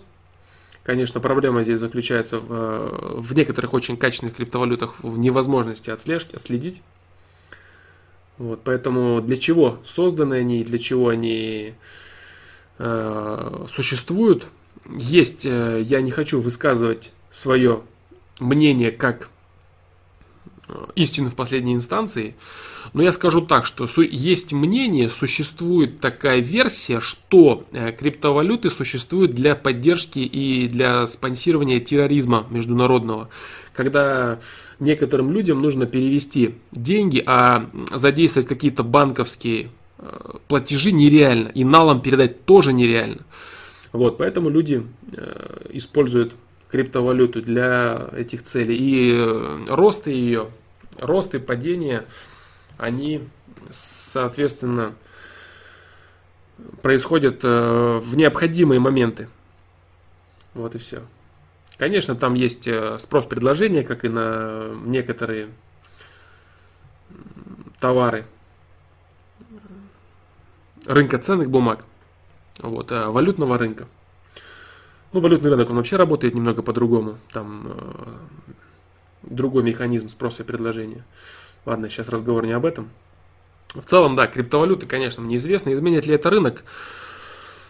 Э, мировую экономику имеется в виду. Слишком это неконтролируемый процесс. Слишком неконтролируемый процесс, и это невыгодно централизованной власти государственной. Вот и все. Поэтому я не думаю, что оно получит прям вот очень серьезную и широкое распространение, потому что это ставит под удар возможность контролировать э, людей, возможность контролировать финансовые потоки и так далее. Потому что, допустим, вот э, все международные операции, они проходят через несколько американских банков, которые контролируют полностью финансовый поток на всем земном шаре, по сути дела. И это очень важно, это очень выгодно для определенных структур. а, говорить о том, что полностью, допустим, там форками биткоина или какими-то еще подобиями будет заполнено, заполнен мир, при том, что они очень тяжело отслеживаются. А сейчас новые появляются, которые еще тяжелее отслеживаются. Там э, по группам они делятся и так далее. Ну, в общем, сложно они отслеживаются, и некоторые практически вообще никак не отслеживаются.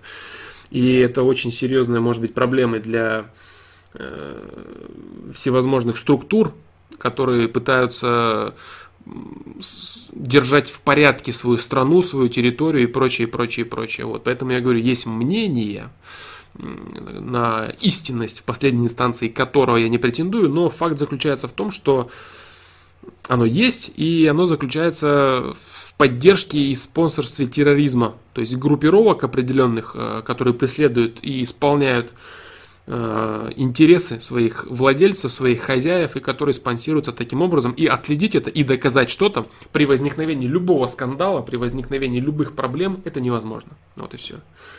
И это очень выгодно для, опять же, некоторых людей. Поэтому это такая очень, очень, очень, э, очень, очень мутное дело криптовалюты. Но это, конечно, это прогресс. Это прогресс, это развитие. Вот это, это интересно. Это интересно, и это тех, кто занимается интернетом, тех, кто занимается финансами, электронными биржами всевозможными и так далее, есть смысл наблюдать за развитием этих вещей. Вот и все. Я не говорю там спекулировать на, на росте и так далее, это уже отдельный вообще, отдельный класс людей этим может заниматься. Кто-то хочет, кто-то может там и так далее. Но в целом а, любопытствовать вот, э, так особо тому, кто это никакого отношения к этому не имеет, не стоит.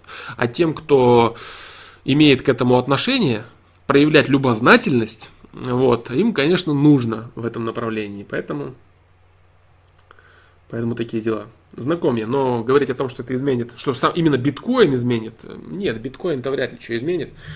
Вот. Он то падает, то растет. Сейчас он вроде 500 стоит с лишним. Поэтому такие дела. Криптовалюты, да, это интересная тема. Для тех, кто, кому это важно и кому это пригодится. Что думаешь о блогере Андрее Корсаку? Не знаю такого блогера. Так.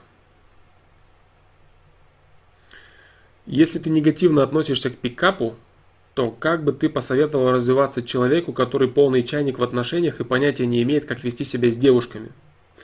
Я бы посоветовал ему посмотреть мое видео «Стеснительность» и делать то, что он хочет. Вот и все. Какими словами он хочет. Приобретать опыт, а, получать так называемые отказы и ошибки, которые являются лишь попытками, и заниматься практикой. Практикой, практикой построения отношений. Вот и все. Брать то, что он хочет. Хочешь, нравится, делай. Вот и все. Не надо слушать кого-то, кто тебе говорит, как вот, а вот надо, вот надо сказать, чтобы угодить. Вот манипуляция это вот возможность человеку говорить то, что он хочет услышать, а вот женщинами нужно, это нужно со всеми по-разному, всякое бывает. И делать из себя какого-то шута, который э, выстреливает э, где-то услышанные фразы и формулировки – которые уместны в одном случае для одного человека, и которые вполне может быть неуместны для тебя и для твоего случая. Вот. Как умеешь, как хочешь, будь собой. Как умеешь, как хочешь, э, выдавай информацию, выдавай свою инициативу и все. Не будет получаться поначалу, будет получаться впоследствии. Зато, зато ты будешь точно знать, что это ты. Что это ты делаешь, потому что ты хочешь э, построения отношений, а не для того, чтобы оттачивать навыки, которые, которыми тебя кто-то научил, для того, чтобы ты мог соблазнять и еще там чего-то делать. Вот сам себя чувствовать будешь печально впоследствии. Это поначалу кажется, что это замечательно, вот я овладел навыком. Вообще все эти манипуляции, которые, к которым человек стремится, он потом очень сильно в этом во всем разочаровывается со временем. Он, конечно, никому об этом не признается. Он, он говорит, что да, вот нормально у меня все, я смог манипулировать, я могу обмануть, я... но потом со временем человек, который очень много в это играет, он э, приходит к разочарованию вообще в жизни, к разочарованию в себе, ему хочется правды, Вот хочется ему, изнутра она идет, ему хочется это сделать, а он уже во-первых, имидж определенный приобрел. Во-вторых, ему уже не хочется, как он думает, унижаться или еще что-то делать. В целом это его начинает ломать. Это его начинает ломать, он начинает в других аспектах играть, манипулировать, врать начинает, закапывается и так далее. То есть человек превращается в непонятно что. Потому что у человека в любом случае внутри, у каждого человека есть совесть а, в разных объемах, но даже самый маленький объем совести, он всегда человека заставляет говорить правду. Вот заставляет он и все. Очень часто можно наблюдать такой момент, э, даже у самого себя. Вот правда в этот момент может быть вообще неуместна. Она может навредить тебе. Она может разрушить твою карьеру, может быть отношения с кем-то, с твоим партнером или с друзьями с какими-то. Но тебе хочется сказать правду. И ты не знаешь почему. По любой логике мозг тебе говорит, да нет, нельзя этого говорить, это неправильно, это не нужно. Здесь нужно вот это сказать, вот это сказать, вот это будет уместнее, вот это правильнее, вот это выгоднее, это безопаснее. А, а внутренний голос тебе говорит, да нет, мне это все не надо, мне это все не интересно, мне плевать на безопасность, на логичность, на выгодность. Я хочу сказать, как оно есть, я хочу этого. И тут у человека всегда возникает вопрос, возникает вопрос, который представляет собой основу жизни человека. Начинает у него выбор между тем, что мозг ему рассказывает, между тем, что выгодно, логично, правильно и модно, и между тем, как он хочет сделать на самом деле, то есть между тем, что хочет сделать его совесть. Вот и все. Поэтому все вот эти поигрульки э, в, в манипуляции, в пикапы, они в итоге выливаются в то, что человек начинает постоянно говорить нет своей совести. И это очень печально.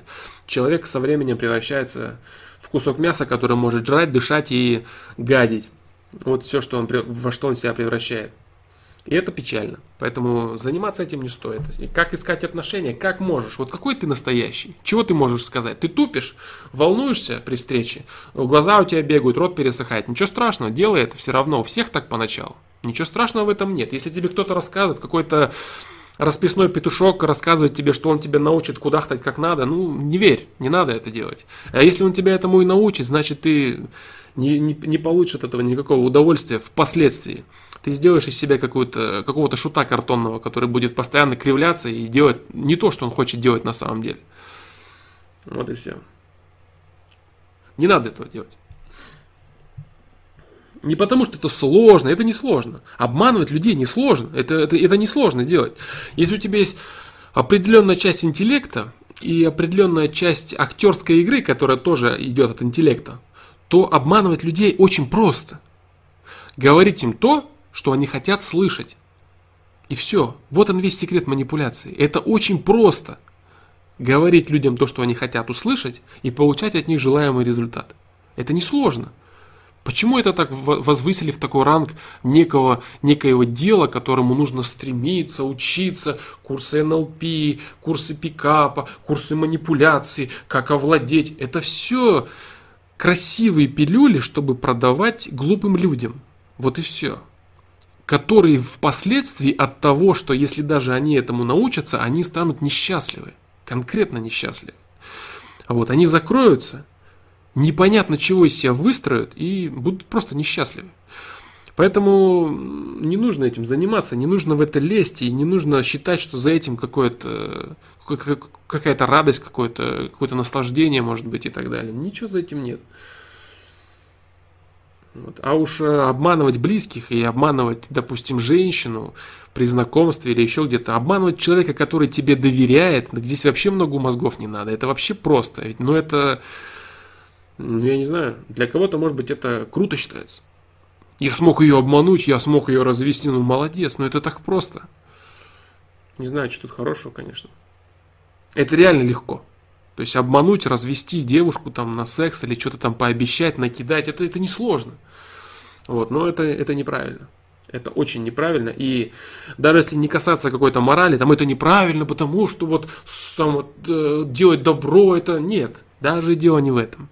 Дело именно в том, что тебе самому со временем будет плохо от этого. Ты перестанешь чувствовать жизнь полноценной. Ты будешь считать, что ты повзрослел как некоторые взрослые люди считают. Они думают, что они повзрослели, и поэтому они стали серыми, скучными, унылыми, забитыми и закрытыми. недовольными жизнью. Они считают, что это и есть взрослость. Ничего подобного. А взрослость можно быть и в 50 лет, и в 60 лет человеком энергичным, человеком, желающим жить, человеком, у которого горят глаза, у которого искры летят. Вот. А можно и в 20 лет, в 25 закрыть себя, отказаться полностью от совести своей и слушать бредни всяких оленей, которые рассказывают, что нужно врать, манипулировать, обманывать, и тогда ты придешь к успеху. Вот. Ну да, может быть, ты урвешь каких-то денег, может быть, ты урвешь какого-то секса.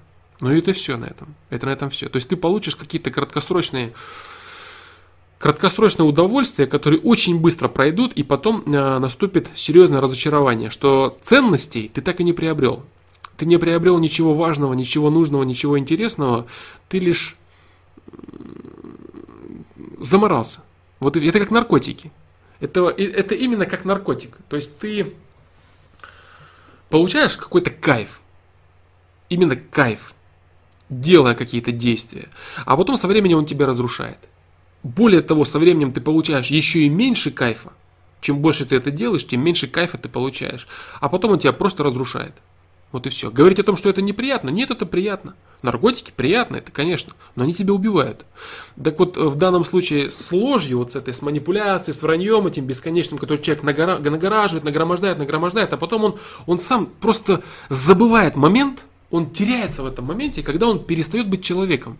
И он даже не помнит, что это произошло, он не помнит даже, что он им был. Он думает, что все нормально. Я стал взрослым, и вот эта вот серая серость, пустая и неинтересная, это и есть жизнь взрослого человека. Все как бы типа нормально, но это неправда. Это неправда. Человек просто высох. Он высох и выгорел. И это плохо. Вот поэтому насильно еще и платить деньги за это, еще и тратить свое время на это, ни в коем случае я не рекомендую этого делать. Вот так.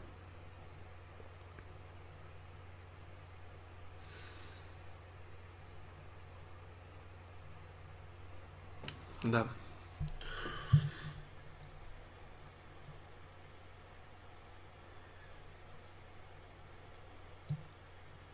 Ну вот, я думаю, в общем-то и все.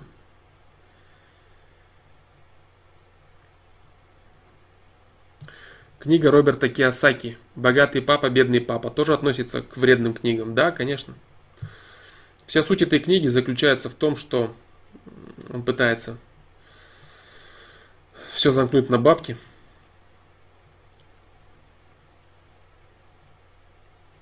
Писал я, по-моему, на сайте на своем об этой книге.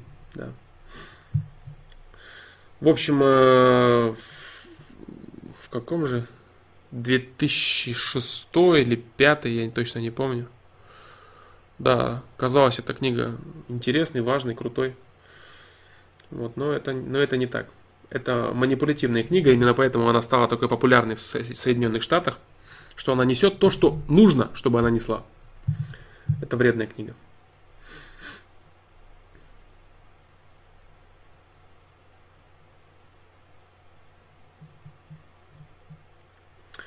У Сардарова был подобный канал, потом он понял, что на подобной тематике не заработать. Вследствие он создал известный дневник Хача. Можно ли сделать вывод, что большинство людей живут инстинктами?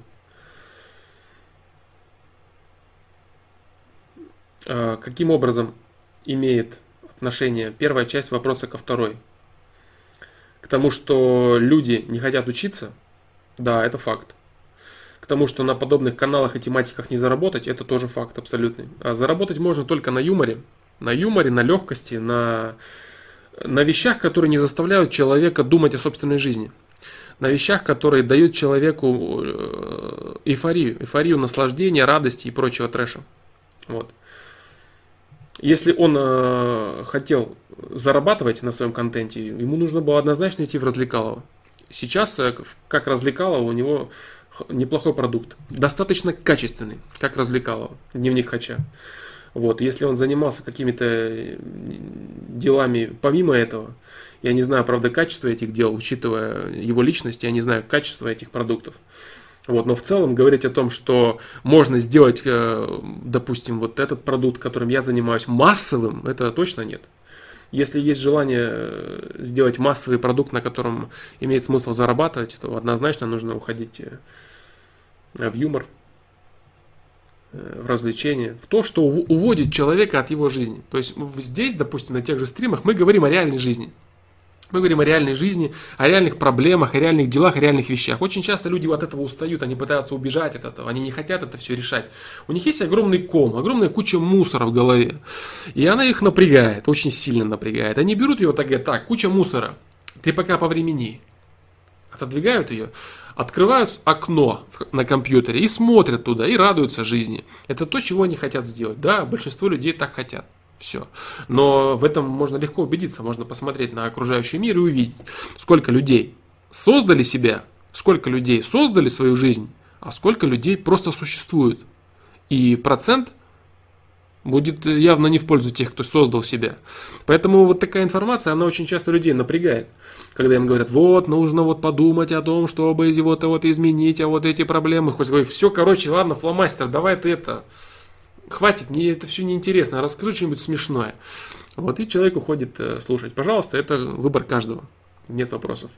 Что касается зараб- заработка, вот, я говорю, да, здесь, конечно, надо уходить в какой-то, в развлекательный сегмент. То есть то, что делает Карамба и прочие, прочие, прочие всякие штуки такие. Это однозначно. То есть я достаточно хорошо изучил э, рынок, достаточно хорошо знакомый, понимая, что такое продажи, что такое маркетинг. Вот я говорил много раз, я работал и в инвестиционной компании, директором по маркетингу и продаж. То есть э, рынок Ютуба, рынок э, потребителя, что хочет человек, для меня в принципе понятно. Поэтому то, что э, занимаясь вот этим делом, невозможно допустим, выйти на какие-то миллионники, на, на миллионные просмотры и прочее, это абсолютно я отдаю себе отчет, я к этому не стремлюсь, я знаю, что это невозможно, меня это устраивает. Вот такие дела.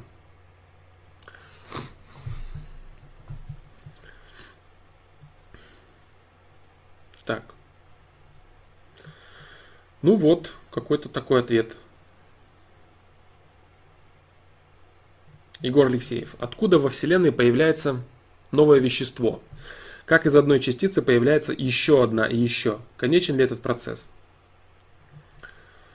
Да, процесс цикличен. У каждого, у каждого вещества, которое существует, есть свой цикл существования, есть своя задача, есть свой цикл. Процесс конечен. Вот. А как появляются? Есть э, элементарные законы физики, которые уместны во всей Вселенной. Вот. Цикличность в создании из простого сложного. Вот и все. Из простого создается сложное. И это сложное существует определенный необходимый ему цикл. И либо оно переходит в еще более сложное, либо оно разрушается для того, чтобы из его количества простого создавалось новое сложное. Вот и все.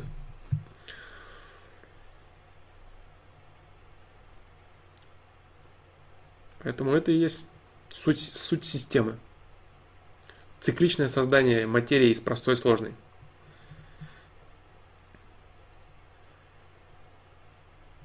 Green 3. Привет, как считаешь, такие качества, как чистоплотность и аккуратность в быту, можно развить человеку в зрелом или пожилом возрасте, или это безнадежно? Э, развить можно. Э, можно привить двумя способами. Можно человека заставлять это делать, чтобы он э, боялся причинить вред кому-то или просто в целом боялся.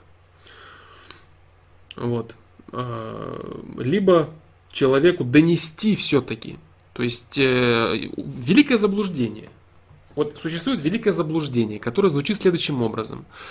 Человек с определенного возраста, он полностью закрывается от каких-либо знаний. Это неправда. Человек закрывается от каких-либо знаний только в меру своего развития. То есть, когда человек либо узнает что-то, он узнает больше, больше, больше, больше, больше, больше. Либо человек совсем глупый в принципе, когда человек считает, что ничего он не знает, ничего не умеет, ничего не достиг, ничего не получается у него, но он считает, что он все может, все знает и так далее. Это обычно свойственно молодым людям, очень молодым ребятам. Вот.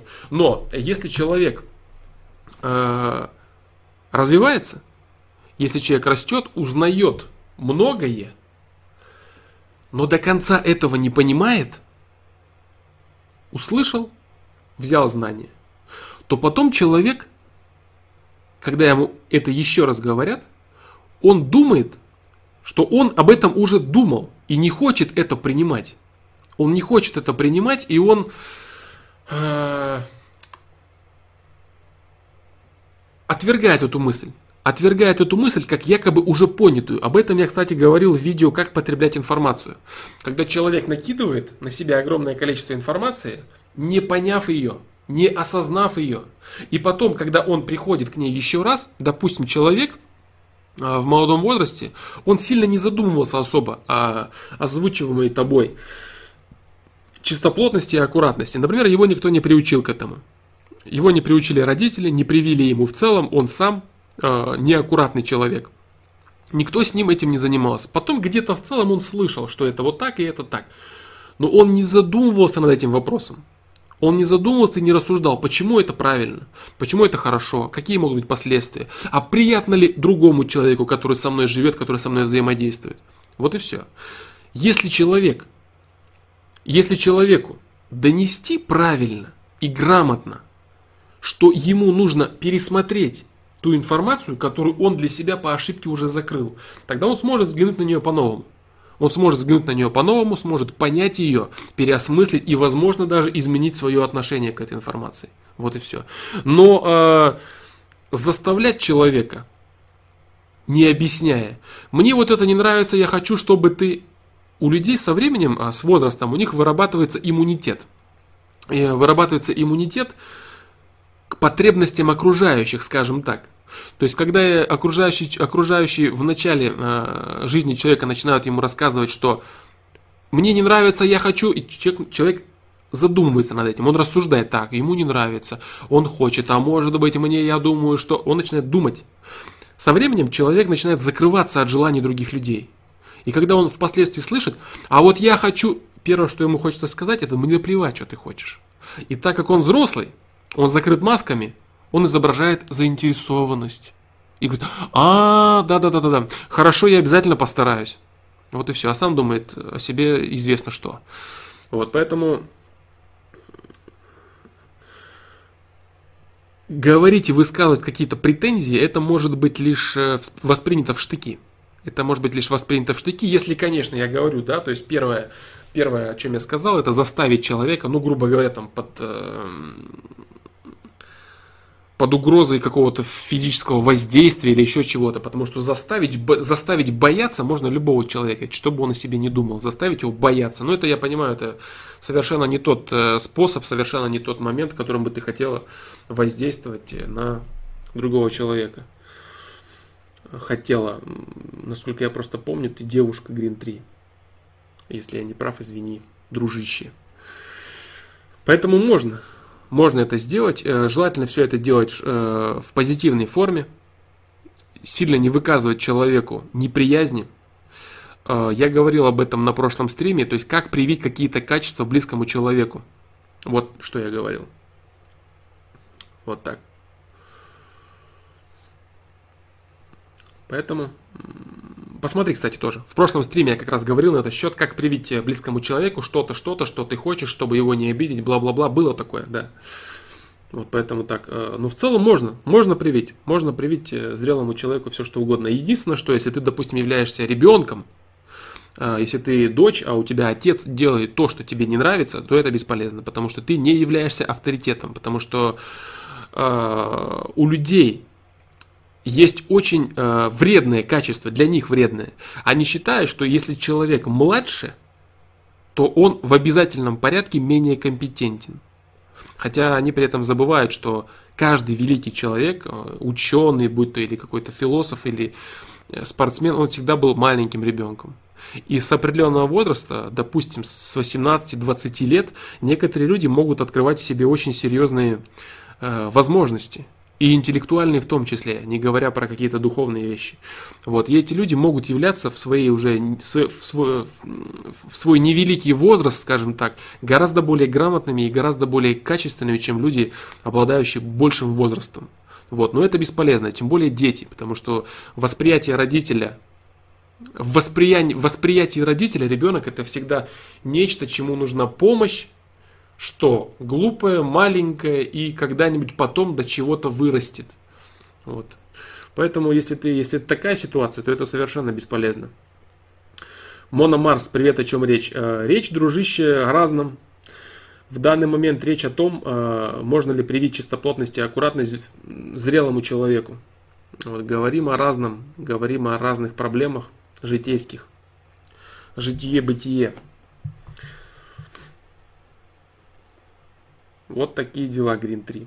Но в целом это возможно. Заблуждение о том, что человек якобы точно навсегда от всего закрыт, и ничего с этим ты не сделаешь. Смотря кто делает, смотря как делает, и смотря насколько человек действительно закрыт.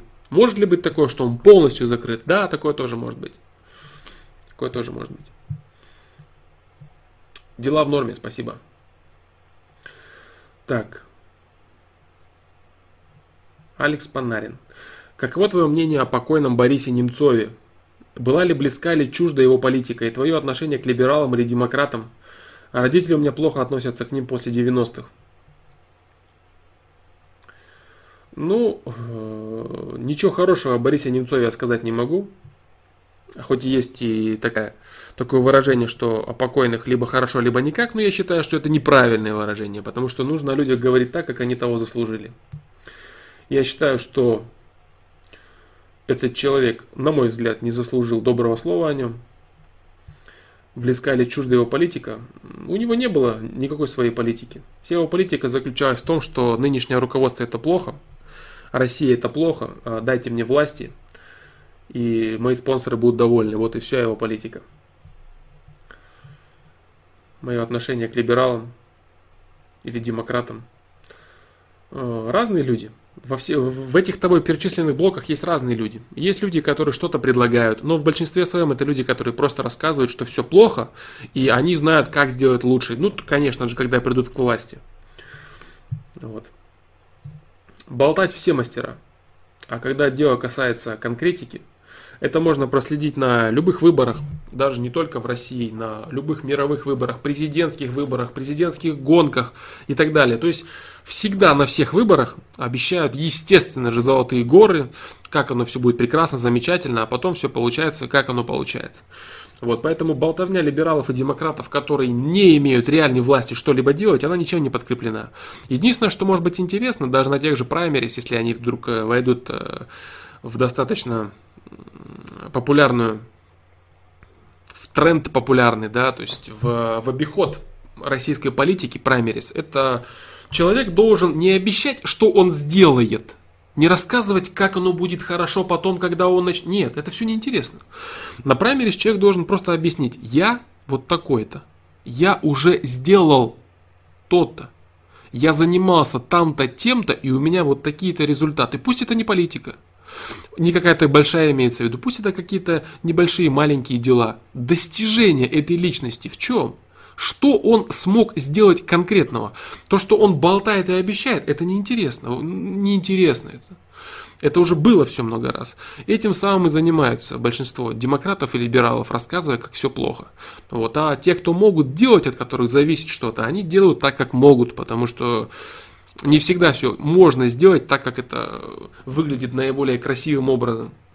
Поэтому отношусь я в большинстве своем либо индифферентно, либо отрицательно. Вот и все. Потому что это люди, которые либо являются спонсируемыми определенными людьми, либо люди, которые просто сами идут к успеху, так называемому, рассказывая про хорошее будущее вместе с ними. Вот. А люди, которые делают, они просто, просто берут и делают. Вот и все.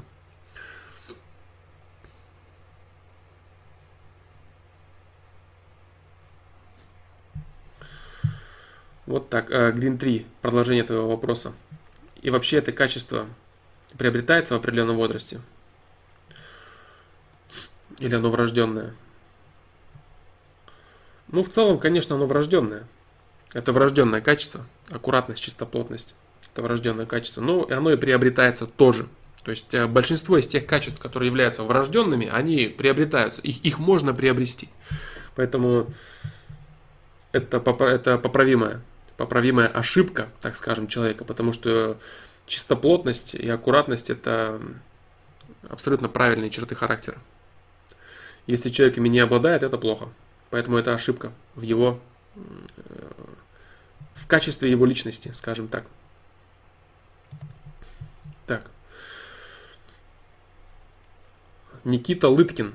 Как часто нужно встречаться, гулять, ночевать, проводить время вместе после двух-трех месяцев отношений? Я к тому, чтобы не перенасытить девушку, дозировать внимание. А, Никита Лыткин. А, много раз был подобный вопрос. Но он является абсолютно некорректным. Он является абсолютно неправильным. Ты должен делать не то, что считается правильным где-то у кого-то, а, что считается нужным и прочее. Ты должен делать то, что ты хочешь. Не перенасытить вниманием. Какой-то девушке ты нужен в очень большом объеме. Твое внимание ей нужно ежедневно, в огромном количестве. И причем 2-3 месяца это очень мало. Это очень маленький срок. Другой девушке ты можешь быть нужен очень редко. Все зависит от ее потребностей и от ваших отношений. Все. А, говорить о том, что нужно вот э, в обязательном порядке хотя бы три раза в неделю нужно погулять, нужно хотя бы три раза в неделю заняться сексом, нужно посмотреть один фильм, нужно посмотреть, нужно купить, съесть три мороженых, это бред. Это просто чушь. Можно не расставаться, не отлипать друг от друга сутками, а можно два раза в неделю или раз в неделю видеться, или даже просто переписываться. Все зависит от внутренних позывов. Чего ты хочешь конкретно? Чего она хочет, это на самом деле второй вопрос. Почему? Потому что в отношениях обоих людей должно устраивать положение ваших отношений. Если ты действительно хочешь видеть ее каждый день, если ты хочешь э, позвонить ей, поговорить с ней, встретиться, увидеться и так далее, а она тебя как-то э, отталкивает от себя, значит она, значит ты ей нужен в гораздо более меньшем объеме, чем она тебе. И здесь не нужно заниматься всяким пикапом и мастерством построения отношений. Здесь не надо этого ничего. Здесь нужно делать то, что тебе хочется. Э, приглашаю на встречи, когда ты хочешь. Звони, когда ты хочешь. Делай все, что ты хочешь, чтобы получать счастье от ваших отношений. Не нужно подстраивать свои отношения под какую-то норму. Вот надо вот и так вот, и надо. Нет, ничего не надо. Ты для чего с ней в отношениях? Чтобы что? Чтобы ей было хорошо?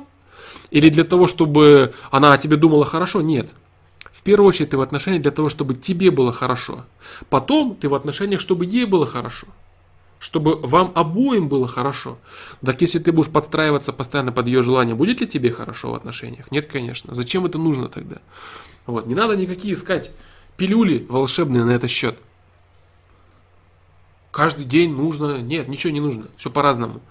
Есть люди, которые достаточно холодны. Не потому, что они тебя не хотят видеть, а потому, что в целом человек, он э, холодноват в отношениях. Он, он, девушка твоя может заниматься учебой постоянно. Она может заниматься чтением литературы. А отношения в ее жизни занимают не столь большую часть. И ты будешь думать, что вот надо вот с ней, надо вот так. Нет, она вот такая и все. Если ты это реально понимаешь, значит ты должен поставить это на весы и спросить у себя. Она такая девушка. Она девушка холодная, например, слегка. Ей нужно немного внимания, ей нужно немного отношения, нужно немного встреч. Но мне нужно много. Но при этом я знаю, что она относится не, не только так ко мне, она в целом такая. Готов ли я это терпеть? ради того, чтобы дальше быть с ней, ради каких-то других ее качеств. Нравится ли мне это или не нравится? Если тебе это нравится, значит, соответственно, ты с ней остаешься. Если ты хочешь большего внимания, соответственно, ты уходишь, вот и все. То есть не надо, не надо равнять себя ни под какие рамки. Я не устаю повторять вот что. Отношения все уникальны. Каждое отношение неповторимы. Это точно. Есть определенные фундаментальные какие-то вещи в каждых отношениях и в характерах людей. Но в целом каждое отношение, любое взаимодействие мужчины и женщины близкое, оно уникальное. Вот и все. Вот так.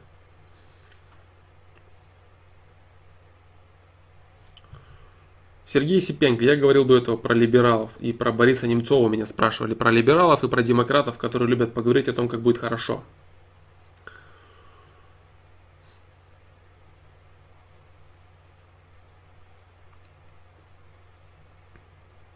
Что скажешь про Жириновского? Ну, раз уж тема политики поперла. Что скажешь про Жириновского и его партию? За кого голосуешь ты? Ну, за кого голосую я, я не буду говорить. И голосую ли я вообще. Это тоже я не буду говорить. Что я скажу про Жириновского? Жириновский очень умный человек, который нашел свою нишу э, рупора правды. Иногда он говорит э, то, что хочет слышать народ, иногда он хочет, иногда он говорит то, что от него требует говорить вышестоящее руководство. Вот. Он говорит красиво. Вот. Он хороший оратор. То есть это человек, который умеет красиво говорить. Вот и все. Это человек, который не стремится ни на какой пост президента, ему это не нужно, потому что это ответственность. Нужно очень много делать на этом посту. А говорить о том, как все будет хорошо, гораздо легче. Поэтому его абсолютно устраивает его нынешняя позиция как лидера определенной партии. Это очень умный человек, очень э, серьезный политик, который э, удерживает огромное количество внимания населения на себе. Он участвует в огромном занимает собой огромный информационный поток, огромное количество информационного потока, участвует в нужных программах, э, высказывает э, свое мнение, часто, где надо, как надо, говорит правильно и так далее. Иногда строит из себя глупца, иногда строит из себя шута, иногда строит из себя человека чего-то не понимающего и так далее, слишком эмоционального. Ну, это очень хороший актер. Очень хороший и умный актер, человек, который держится у власти уже огромное количество времени, причем на достаточно хорошей позиции. Вот что я, вот что я скажу о Жириновском. Да. Это человек, которого устраивает его позиция, Потому что все, что ему нужно делать, это время от времени, э, во время, во время выборов, ему нужно о себе напоминать и рассказывать, э, иногда даже совершенно противоположные вещи. Иногда он рассказывал, что Россия для русских, иногда он рассказывал, что с нами Кавказ. Ну, то есть он говорит то, что в тренде. Все. Он э, а, иногда напоминает о себе, когда время выборов наступает. Вот, и начинает быть тем, кем ему нужно быть для того, чтобы набрать определенное минимальное количество голосов, которые ему необходимы, чтобы оставаться у власти на той позиции, на которой он остается. Вот и все.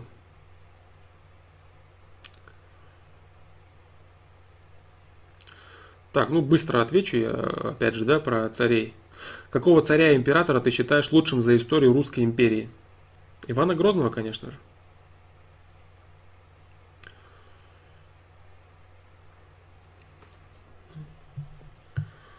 Нет, э, Влад Гагарин, на ты, на ты. Ты правильно спросил. Нет, я предпочитаю, чтобы со мной разговаривали на ты, потому что я сам разговариваю на ты, а вы это слегка разделительная рамка. Вот она, конечно, присутствует у некоторых людей из-за определенных э, норм разговора. Но в целом я предпочитаю, что ко мне обращались на ты. Для меня это не, ни в коем случае не унизительно. Нет, я не считаю это унизительным, я считаю, что это правильно. Вот, я считаю это правильно. Это некое сближение. Я не люблю разговаривать с людьми на «вы». Поэтому пишешь, пишешь вопросы, мы обсуждаем проблемы людей. Э, люди говорят искренне какие-то свои вещи, и заниматься тут каким-то выканием, я не считаю это правильным.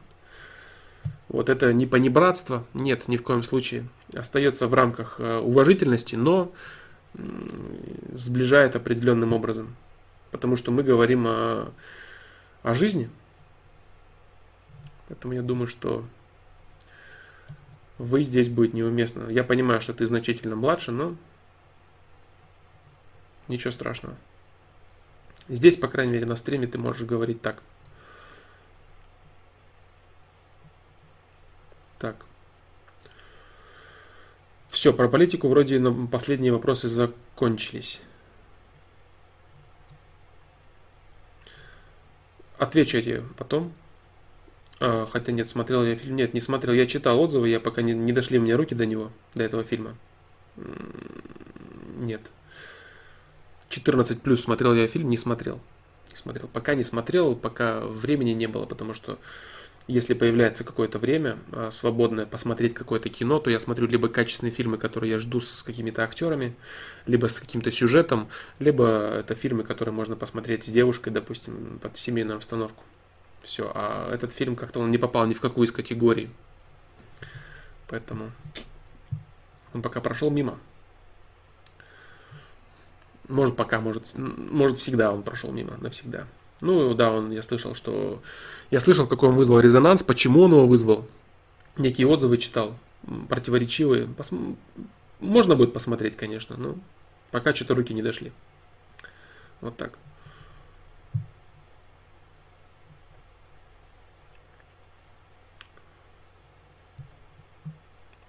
Кстати, в прошлый раз ты говорил, что подумываешь делать какие-то короткие видео на политическую тематику. Если что, мне было бы очень интересно. Green 3 говорит. Я не знаю, как бы, посмотрим. А, может, это политическая тематика, в целом какие-то события. Я говорю, да, почему? Потому что очень много времени в стриме уходит на обсуждение новостей. Вот, а, очень много новостей то есть чего где происходит и так далее, и так далее. Эту новость можно было бы обрабатывать и э, выдавать свое мнение быстрое. Тоже, опять же, можно создать, э, ну это все время нужно на это. Нужно на это время, нужно создать отдельные, наверное, как типа выпуски, вот, э, новости какие-то политические, интересные. То есть именно новости, которые влияют действительно на окружающий мир, на события какие-то, может, политические, может быть, происходящие в различных странах, но действительно имеющие вес. Не перебирать постоянно вот э, бесконечную текучку неважного, несущественного бреда, э, который постоянно идет, а именно говорить о том, что, что реально меняет, быть может, какие-то установки, политику, э, жизнь людей, какие-то серьезные события там, там, там, там. То есть как-то просто говорить о том, что происходит э, в каком-то таком укороченном ключе. Вот такой вариант, в принципе, обдумывается мной. Также обдумывается, вот я говорил в начале стрима, видео-ответы совсем коротенькие видеоответы, в которых я даю ответ на вопрос. Потому что очень часто люди э, переспрашивают, а посмотрев один раз, быть может, будет гораздо проще восприниматься. Какие-то прям именно ответы. Не какие-то общие темы, которые, на которые я снимаю видео, а именно видео-ответы на конкретные вопросы. Но это тоже все так в перспективе, в разработке, поэтому особо не надейтесь. В скором времени все это увидеть. Может быть, когда-нибудь это появится в свет. Ничего может ничего этого никогда и не будет. Вот. Поэтому, да, спасибо, что было бы интересно, но пока не знаю, посмотрим. Если есть еще мнение на этот счет, кому бы это было интересно и надо ли это вообще, можете высказать тоже на этот счет. Здесь можете высказать, на стриме, можете на сайте написать. Вот. Поэтому так. Вот касательно, кстати, этих двух аспектов можете высказаться. На сайте можете написать, можете в комментариях к этому видео написать. Сейчас, сейчас я не знаю, наверное, неуместно это будет все-таки, потому что я постараюсь просто тратить время на то, чтобы отвечать на ваши вопросы по большей степени. Вот. Я думаю, что так. А... Именно вот этих двух идей освещать какие-то важные события и делать видео-ответы на вопросы. Все это будет э, такие достаточно короткие видео, обзоры. Как бы ты ни скатился с этой политикой. Да, да, вот я тоже подумаю об этом. То есть, если начать уделять много времени э, этому всему, можно прийти к неправильным вещам, к которым бы я не хотел прийти. Поэтому, это, поэтому я и думаю об этом. Вот и все. Поэтому я об этом и думаю до сих пор.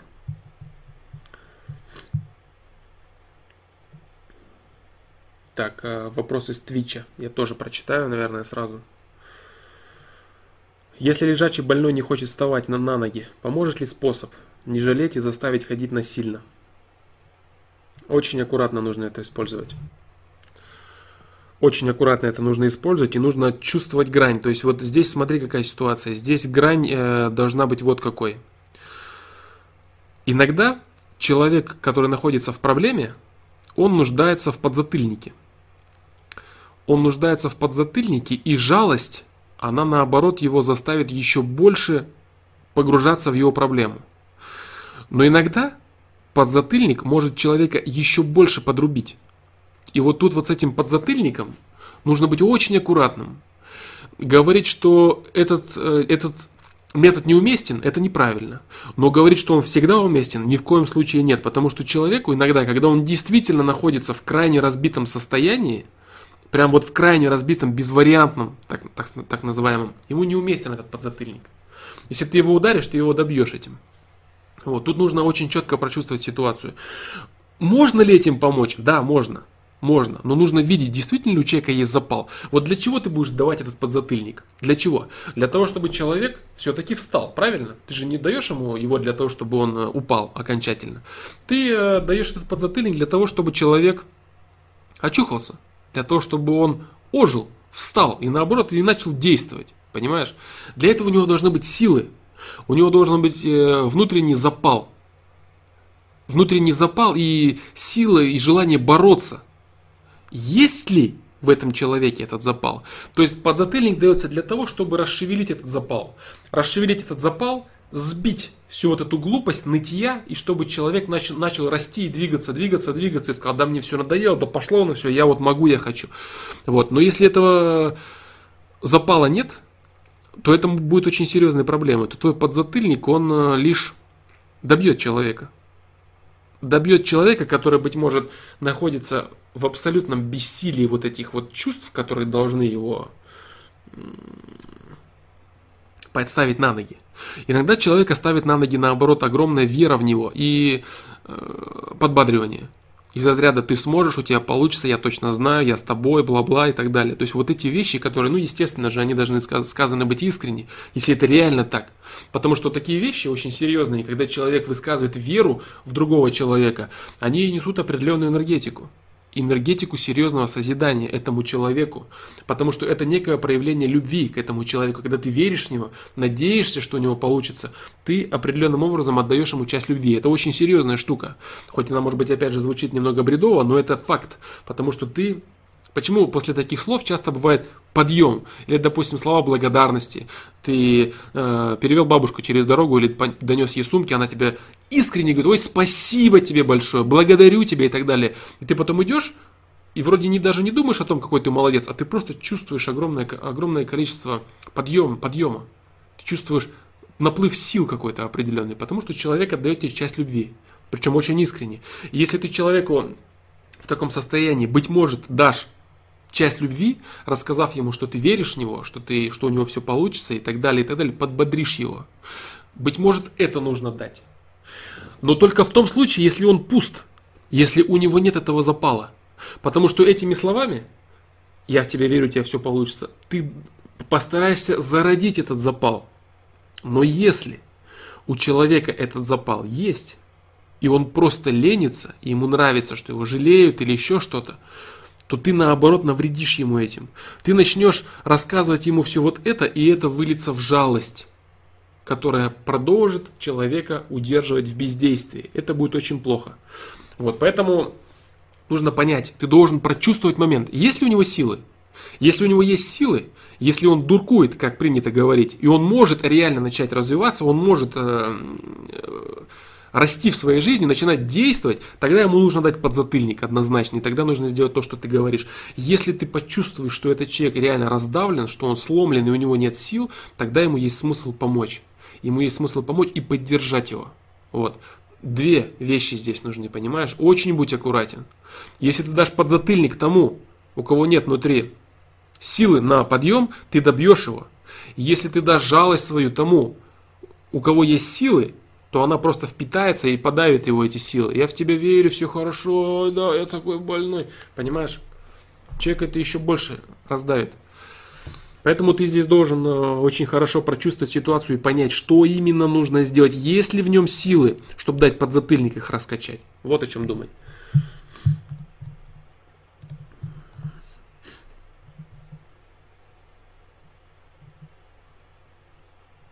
Так, с Твича снова. Привет, что думаешь про суеверие? Черные кошки, подкова, 13, не ешь ножа и так далее. Большинство из этих вещей придуманы людьми. А, некоторые из этих вещей это реальные отклики системы. А, некие предупреждения.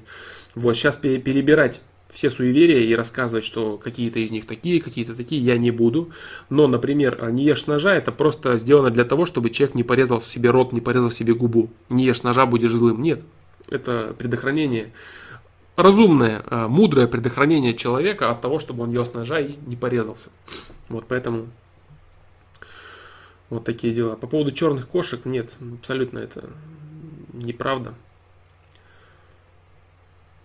Вот. Что касается каких-то вещей, которые приносят удачу или неудачу, вот, 13, число 13 нет, на самом деле число 13 это очень хорошее, очень сильное число. Вот. Ну, то есть то, что ты перечислил, все, все некорректно.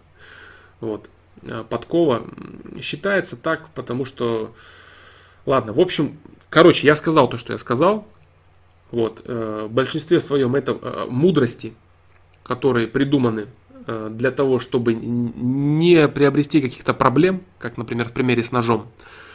Но есть некоторые вещи, которые действительно как некие сигналы человеку для того, что какие-то проекции включились в жизнь. То есть какие-то событийные проекции включаются, человек идет и что-то видит и понимает, что его событийная проекция является проекцией определенного качества, и в ней возможны вот такие-то расклады, уже неотвратимые вещи, бла-бла-бла-бла.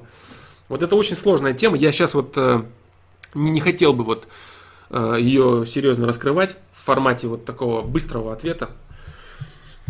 Это очень серьезная тема. Она связана, да, вот я говорю, и с событийными проекциями, и с сигналами, и с э, выдумками, и с мудростями, и с очень такой прям, очень, очень серьезный, очень серьезный пласт. Я, быть может, даже я частично не готов э, прям полностью, прям полностью, полностью все дать весь расклад на этот счет. Наверное, даже, по крайней мере, без подготовки вот так э, фристайлом выдать на 100% корректную информацию, скорее всего, она растянется на несколько часов. Потому что я буду все время вспоминать что-то новое и так далее, и так далее. Недавно вспоминал, как я на тренировках ломал руку, я прям перед спаррингом чувствовал, что будет пипец какой-то. Да, да, бывает, бывает. Бывает чувство, ты чувствуешь неотвратимость проекции. Инсария. Возможно ли любить двух и более людей одновременно? Нет, невозможно. Потому что любимый человек это ценность которая присутствует в жизни человека, вытесняя все остальные ценности. Можно относиться одинаково ко всем остальным людям, но любить э, двух людей невозможно. Можно относиться одинаково хорошо или одинаково плохо, одинаково никак, одинаково очень хорошо, но любить э, двух людей невозможно. Потому что это вещи взаимоисключающие. Если ты любишь одного человека, значит ты стараешься сделать его счастливым. Ты любишь не потому, что хочешь обладать, а ты любишь потому, что ты хочешь, чтобы этот человек был счастлив. Правильно? Как этот человек может быть счастлив, если ты уделяешь часть себя и часть своей жизни другому человеку? Ты делаешь больно этому человеку, ты ранишь этого человека, и ты делаешь это осознанно. Если ты делаешь это осознанно, как ты можешь любить этого человека, которому ты делаешь больно? Как это может быть? Вот. Поэтому человек э, любит только одного человека. И именно для этого человека, которого он любит, он старается, он старается сделать его счастливым и так далее. Сергей Сипенко. Так, сколько стрим идет? Два с лишним часа. Ну, посмотрим. Посмотрим. Я, честно говоря, думал, что сегодня вообще не получится постримить, но...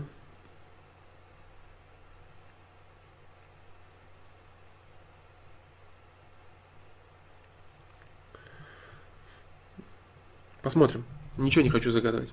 А, сильно прям особо я не ломлюсь сегодня.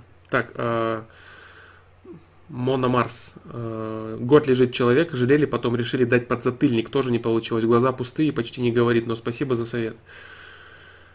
В такой ситуации опасно давать подзатыльник. Опасно, я говорю, можно разбить человека еще, еще сильнее. Год лежит. Видишь, тут надо очень внимательно, очень внимательно подойти к этому аспекту. Вот так вот э, сходу сказать, я говорю, видишь, палка о двух концах. Аккуратнее. Человеку иногда нужна любовь, чтобы э, взлететь. А иногда нужен подзатыльник, чтобы реализовать свои имеющиеся силы. И жалеть можно по-разному можно проявлять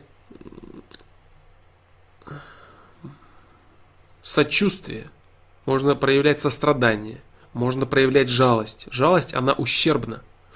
Жалость – это выказывание человеку его слабости. То есть жалеешь ты от того, что ты считаешь, что он слаб, никчемен и так далее. Сострадаешь – это ты желаешь, чтобы он избавился от своих э, определенных проблем Понимаешь? Соучастие, сопереживание – это возможность вместе с ним переживать его проблему. Вот. Поэтому по-разному можно человека пожалеть. Иногда можно так пожалеть, что после жалости ты себя чувствуешь как э, ведром говна облит, когда тебя кто-то пожалел. А иногда можно чувствовать, наоборот, прилив сил. Слегка разные вещи это. Вот так. Так, ладно, вернусь я к чату э. Чату Ютуба имеется в виду по порядку. На вопросе, на котором я до этого закончил.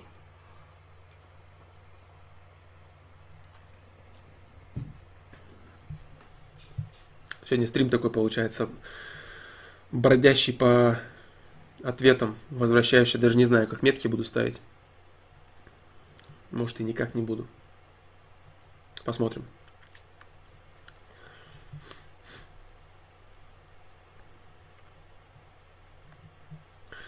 Флом, как относишься к довольно популярному тезису? 95% людей идиоты и только 5% способны понять что-то. Может это так, и мы все входим в эти 5%, если думаем на такие серьезные темы? А, нет. Это высказывание является неправильным. И все люди, которые так говорят, они говорят 95 на 5, 98 на 2, ну, по-разному они говорят. И, конечно же, те, кто это говорят, в обязательном порядке себя включают в эти 5 или в 2. Вот, но это не так. Это не так. Э, каждый человек способен задуматься, способен прийти, способен развиваться. Все зависит от его информационного пространства, от его стремлений и от того, с кем он взаимодействует. Вот. А, и все, любой, любые, любая группа людей, которая объединяется, она себя считает какой-то уникальный, правильный, исключительный, умный и так далее. Как вот ты, допустим, э, выдвигаешь предположение о том, что мы якобы эти самые 5%. Ничего подобного. Может быть, мы совершенно другие люди. Обратные, если все-таки они существуют, та самая толпа так называемая, вот, то глупцов, идиотов, да, быть может, мы и они и есть. Поэтому не нужно считать себя лучше других. Это самая, самая вредная мысль вообще. Вот это реально самая вредная мысль. Потому что ты начинаешь э, отказываться. Если ты начинаешь считать себя лучше других, а других людей ниже себя, хуже себя, глупее себя, ты начинаешь отказываться заниматься самоанализом. Ты перестаешь расти. Ты останавливаешься и считаешь, все, я великий. Все мои ошибки это не ошибки. Все люди, все, что мне говорят, они ничего не знают, потому что они идиоты, а я умный, я молодец. Если я ошибся, значит так надо, значит я делаю все правильно. То есть ты начинаешь себя обманывать, ты начинаешь превращаться в действительно глупого человека. Ты начинаешь заниматься само, э, самовлюбленностью определенной. Ты начинаешь заниматься э, излишней самооценкой, самоуверенностью. Это проблема. Вот. Вот так. Поэтому нет, э, это неправильная постановка вопроса. Неправильная.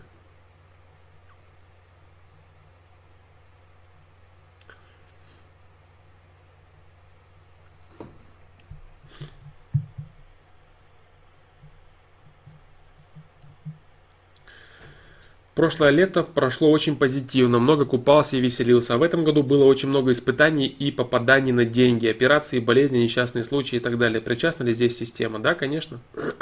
Если ты имеешь проблемы со здоровьем, значит ты в обязательном порядке ошибаешься.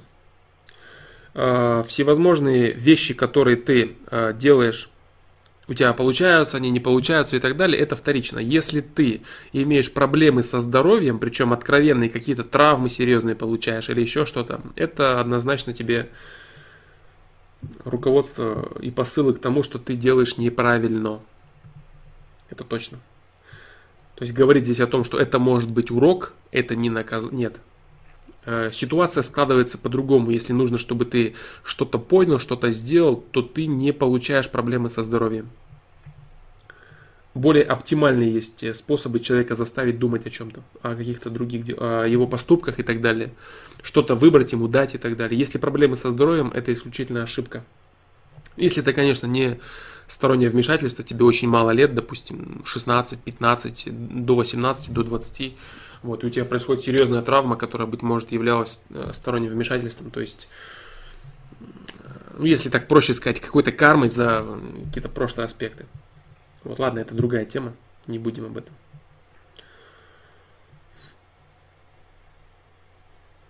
Попадание на деньги это не то. Это может быть э, разное. Для разного от разного.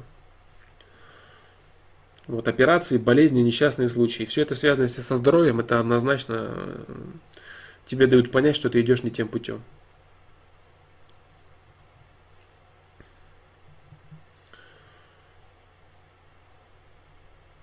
Андрей Корсаков сказал, что ватники и либералы одного поля ягоды типа общие. Деды воевали, защита геев, дружба народов, и те, и те стукачи, и одни кормятся ментовскими и другими компаниями западными. А, и одни кормятся ментовкой, другие компаниями западными. Одного поля ягоды. Деды воевали защита геев, дружба народов.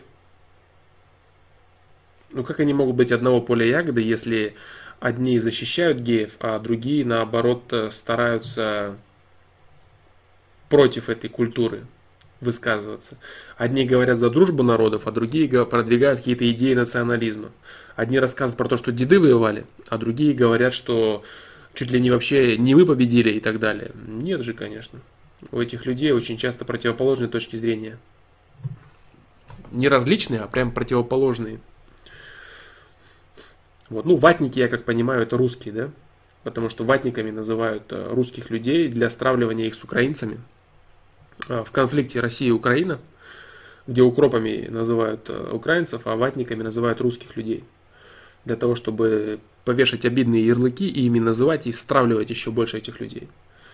Вот. Если этот человек э, употребляет этот термин, значит все с ним понятно. Я не знаю, кто это, но если он утверждает, что это одни, еще и взгляды у них одни и те же, ну, печалька, значит, у него голова вава у этого человечка.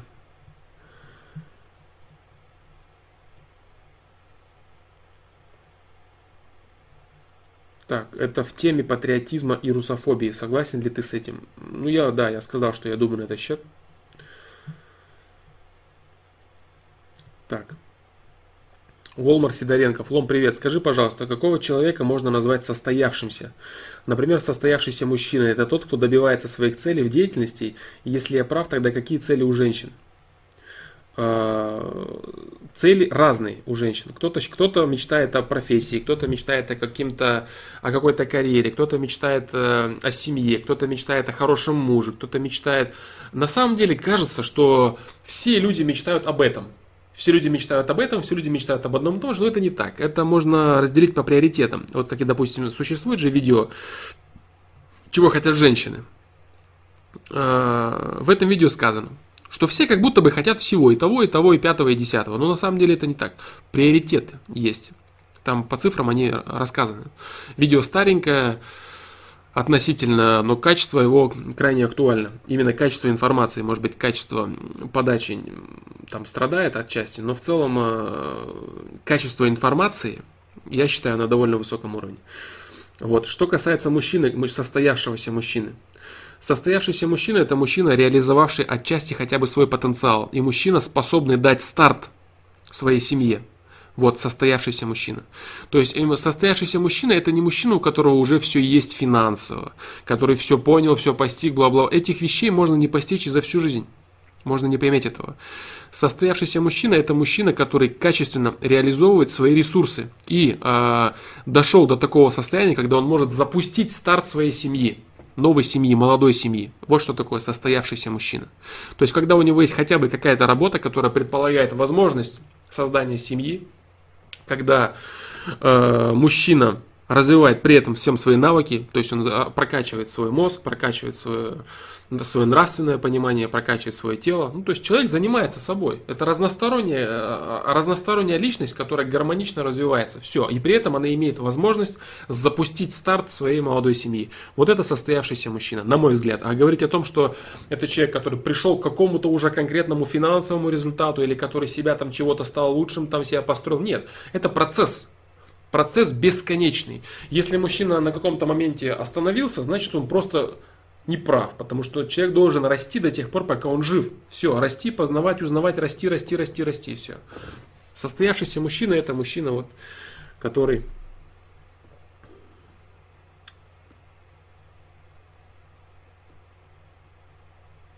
Да.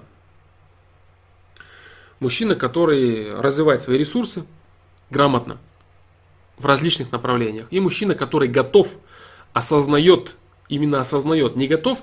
А, вот еще в чем дело. Не только материально готов, но и мужчина, который осознает это, что он будущий глава семейства, он муж будущий, он будущий отец. Это очень важно. То есть, когда мужчина готов – когда мужчина становится мужчиной, он перестает быть ребенком, перестает быть мальчиком, он становится центром принятия решения. Вот, э, вот так можно сказать, наверное. То есть э, состо, состоявшийся мужчина – это мужчина, который становится центром принятия решений в своей жизни. Вот так. Да, пожалуй, так. Если, если уж э, стараться доводить как-то понимание до афоризмов и укорачивать э, определение – но если более широко рассмотреть, то это так, что мужчина, который занимается развитием своей личности, гармоничным развитием своей личности, мужчина, который готов к созданию семьи, мужчина, который становится центром принятия решения в своей жизни. Вот так. Это состоявшийся мужчина. Все остальные вещи, все какие-то обрастания материальными аспектами, какими-то более глубокими навыками в профессии, в занятиях, в хобби, это все процесс жизни человека нескончаемый.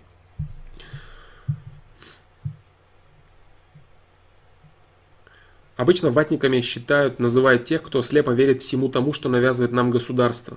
Не обязательно полезное. Понимаешь, дело в чем? А, дело в том, что все говорят все время о каких-то людях, каких-то абстрактных дурачках, которые всему якобы верят. И все любят об этом говорить. То есть любят говорить, что да, вот есть какие-то люди, которые вот всему слепо верят, и все об этом говорят. Все говорят, что есть какие-то дураки, которые абсолютно всему слепо верят. И при этом, кто бы с кем ни разговаривал, никто никому не верит абсолютно досконально и полностью. Все подвергают сомнениям сказанное. Все считают, что что-то неправильно и так далее. Если люди в реале разговаривают, и они опять же в реале говорят о том, что где-то там есть какие-то дураки, которые во все верят. Да нет этих самых дураков. Прям которые тупо и слепо во все верят. Есть люди, которые не разбираются в политике. Либо по роду деятельности, либо по недостатку интеллекта. Но вот так. Вот можно даже послушать разговор любых молодых людей, любых бабушек, любых э, людей среднего возраста. Подслушать, если это интересно, разговор людей между собой. И можно понять, что все примерно говорят об одном и том же. Нас обманывают, у нас нету вот этого, те врут, эти врут, программы неправда, это, это. И, а люди все продолжают говорить о том, что есть какие-то дураки, которые во все верят слепо. И это очень опасная идея. Вот эта идея выливается в так называемый 95% на 5%. Когда человек говорит сам себе, что я вот 5%, я вот знаю, что это неправда. А вот есть дураки, которые считают, что все абсолютно это правда. Нет, таких дураков нет. По крайней мере, уже сейчас. Вот так. А, Волмар Сидоренко, по поводу состоявшейся женщины. Состоявшаяся женщина – это женщина, которая… Э, очень такой опасный вопрос это, конечно. На мой взгляд, что касается вот состоя... состоятельности мужчины, состоявшегося мужчины, я считаю, что я могу претендовать на определенную долю истины – что касается состоявшейся женщины, я считаю, что я выскажу свое субъективное мнение, которое, быть может, э, будет подвержено какой-то критике и так далее. Я считаю, что состоявшаяся женщина – это женщина, которая нашла мужчину, который ее устраивает. То есть это женщина, которая нашла будущего отца своих детей. Вот. То есть женщина, которая нашла серьезные отношения. Э, мужчину, от которого она хочет э, ради детей. Это я считаю первостепенно. То есть если мужчина э, больше ориентирован на создание условий каких-то для существования семьи, то женщина должна быть ориентирована на поиск подобного, подобного мужчины. Вот, потому что мужчина в семье отвечает за внешнюю политику, поэтому его состоятельность заключается в возможности приобретения ресурсов, а женщины заключается во внутренней политике семьи. Я считаю, что все-таки в любом случае э, цели и задачи, как у мужчины, так и у женщины, это в создании качественной семьи. Это в первую очередь. И реализация себя, она идет именно в этом. То есть э, в семье человек начинает реализоваться и как отец, как муж, э, женщина, как жена, как мать, и они начинают развиваться, уже развивать свои какие-то навыки, свои качества дальнейшие, которые им необходимы. Э, прогрессировать в профессиях, прогрессировать в хобби и так далее, и так далее. Я считаю, что все заключается для женщины в особенности, потому что для нее крайне, крайне первостепенно э, именно взаимодействовать с отцом своих будущих детей, именно с потенциальным мужем, вот, я считаю, что состоявшаяся, состоявшаяся женщина – это женщина, пришедшая к пониманию своих ценностей, ценностей семьи. И женщина, которая нашла свои отношения, то есть уже нашла. То есть состоявшийся мужчина – это мужчина, который готов принять, готов создать семью. А женщина состоявшаяся – это когда процесс уже произошел. То есть не когда она готова создать, а когда она ее создала – слегка разные моменты. Вот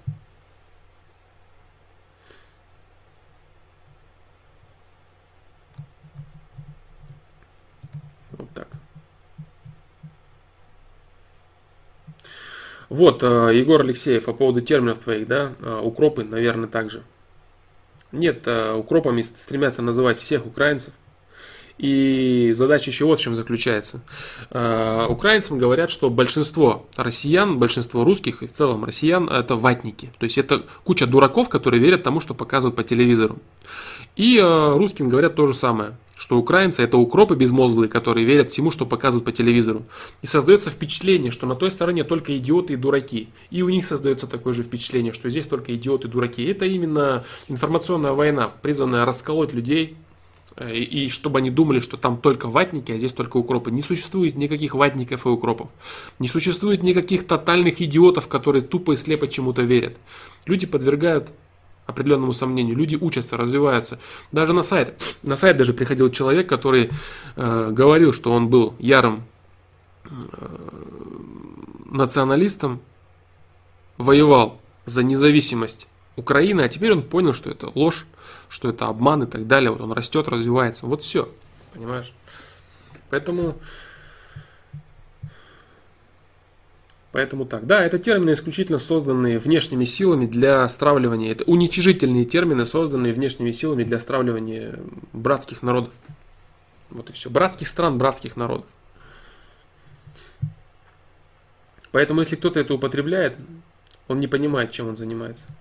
Или понимает, наоборот, таки, чем он занимается. Если он понимает, чем он, заним... чем он занимается и делает это, значит у него есть определенный интерес в этом. Если он не понимает и занимается, значит это говорит о его определенном интеллектуальном уровне. И это плохо.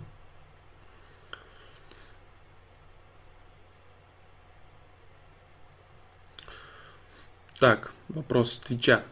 Чтобы быть успешным, нужно составлять списки на день, неделю, месяц и год. А что делать, если я слишком зацикливаюсь именно на самом процессе составления задачи и в итоге толком не выполняю даже плана на день?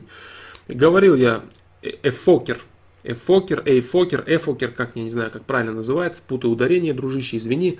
Я говорил много раз о составлении списков всевозможных. Это плохо, это неправильно. Списки составлять не нужно. Ежедневники. Э, как таковые, постоянно э, расписывать все на год, на день, на... тем более этого не нужно делать. Есть определенные задачи, которые ты должен держать у себя в голове и которые ты должен реализовывать по мере возможности. Если ты будешь расписывать все по времени, по минутам, у тебя не получится это реализовывать. Ты будешь занят либо составлением этого всего, либо перебарыванием насильным своей личности – что я должен чего-то там начать обязательно делать, и у тебя это не будет получаться. Ты всегда будешь выбиваться из графика, у тебя ничего не будет получаться. Нужно держать в голове определенные, э, определенные свои фундаментальные задачи и давать себе рамки разбега. То есть я это сделаю, когда я смогу это сделать, но я знаю и осознаю, что для меня это очень важно. Я хочу, чтобы у меня получилось это сделать. Когда я это сделаю и сделаю ли я это вообще, я не знаю потому что я не знаю, что будет дальше. Но я считаю, что мне это полезно и важно и нужно. Я буду это делать по мере возможности своей. Когда, я не знаю, поэтому я не могу написать это в ежедневнике. Я не могу это сделать. Я очень постараюсь сделать это завтра. Я очень постараюсь сделать это сегодня. Но когда, я не знаю. Поэтому записывать вот эти все ежедневники, составлять, это нужно только... Ежедневник, я говорил много раз, он нужен только на работе. Когда у тебя конкретные встречи и так далее. То есть твоя дисциплина расписанная по времени, по твоей работе. Если ты в свою жизнь будешь э, встраивать вот это э, разделение на минуты, разделение своей жизни на надо, надо, надо, надо, то ты очень, очень быстро разочаруешься в своей жизни, ты перестанешь любить жизнь. Она у тебя превратится в бесконечную самодисциплину, от которой ты не получаешь удовольствия. Ни от результатов, ни от э, постановки самих целей, ни от самого процесса своей жизни. Это будет очень плохо. Поэтому, чтобы быть успешным, ну, наверное, где-то написано это во всяких модных книгах западных людей, которые пришли к успеху. Ну, конечно же, пришли к успеху они большинство, в большинстве своем просто потому, что продавали эти книги. Вот, но списки на день, неделю, месяц, год не надо составлять. Зацикливайся именно на самом процессе. Ну вот да, ты, и ты на процессе зацикливаешься, потом ты будешь зацикливаться на чем-то другом. Вот это будет неправильно. Держи в голове то, что ты должен сделать. То, что для тебя правильно и полезно. Но держи в голове только после того, как ты это все осознаешь. Касательно осознания, я говорил на предыдущем или на 25-м ФПЛ, я точно сейчас не знаю. Посмотри, что такое осознание. Ну, вот так, дружище. Поэтому будь очень аккуратен в составлении списков, которые тебя только лишь заморочат и будут вызывать отторжение от каких-то дел.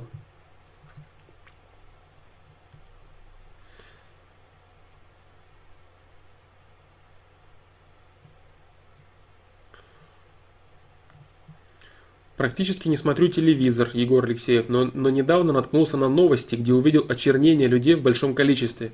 Нужно ли подновлять подновлять или подавлять в себе чувство справедливости.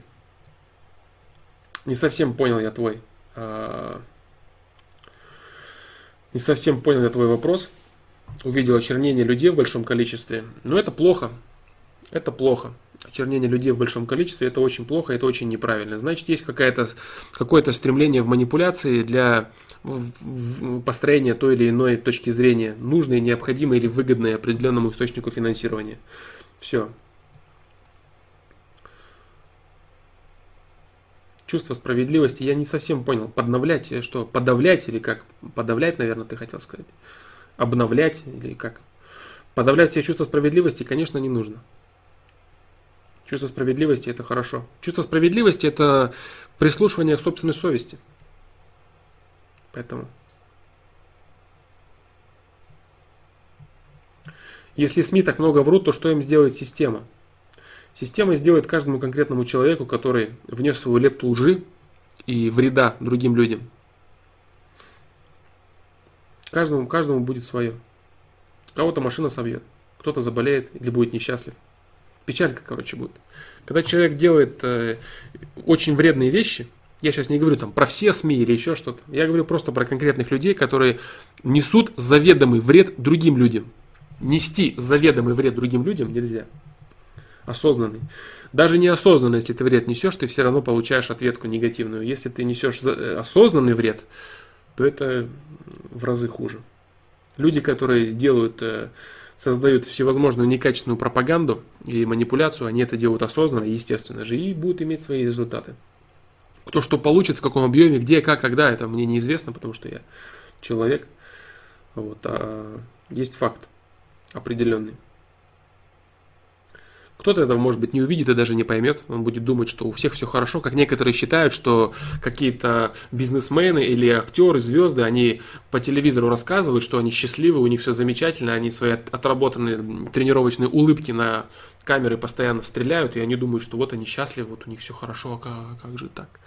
Нет, люди очень хорошо просто играют, люди показывают не то, что есть на самом деле. Это как смайлики ВКонтакте, когда ты в плохом настроении и отвечаешь кому-то, чтобы тому, кому бы ты не хотел открываться на самом деле, и ты пишешь огромное количество смайликов, скобок или чего то там пишешь. Вот то же самое и здесь.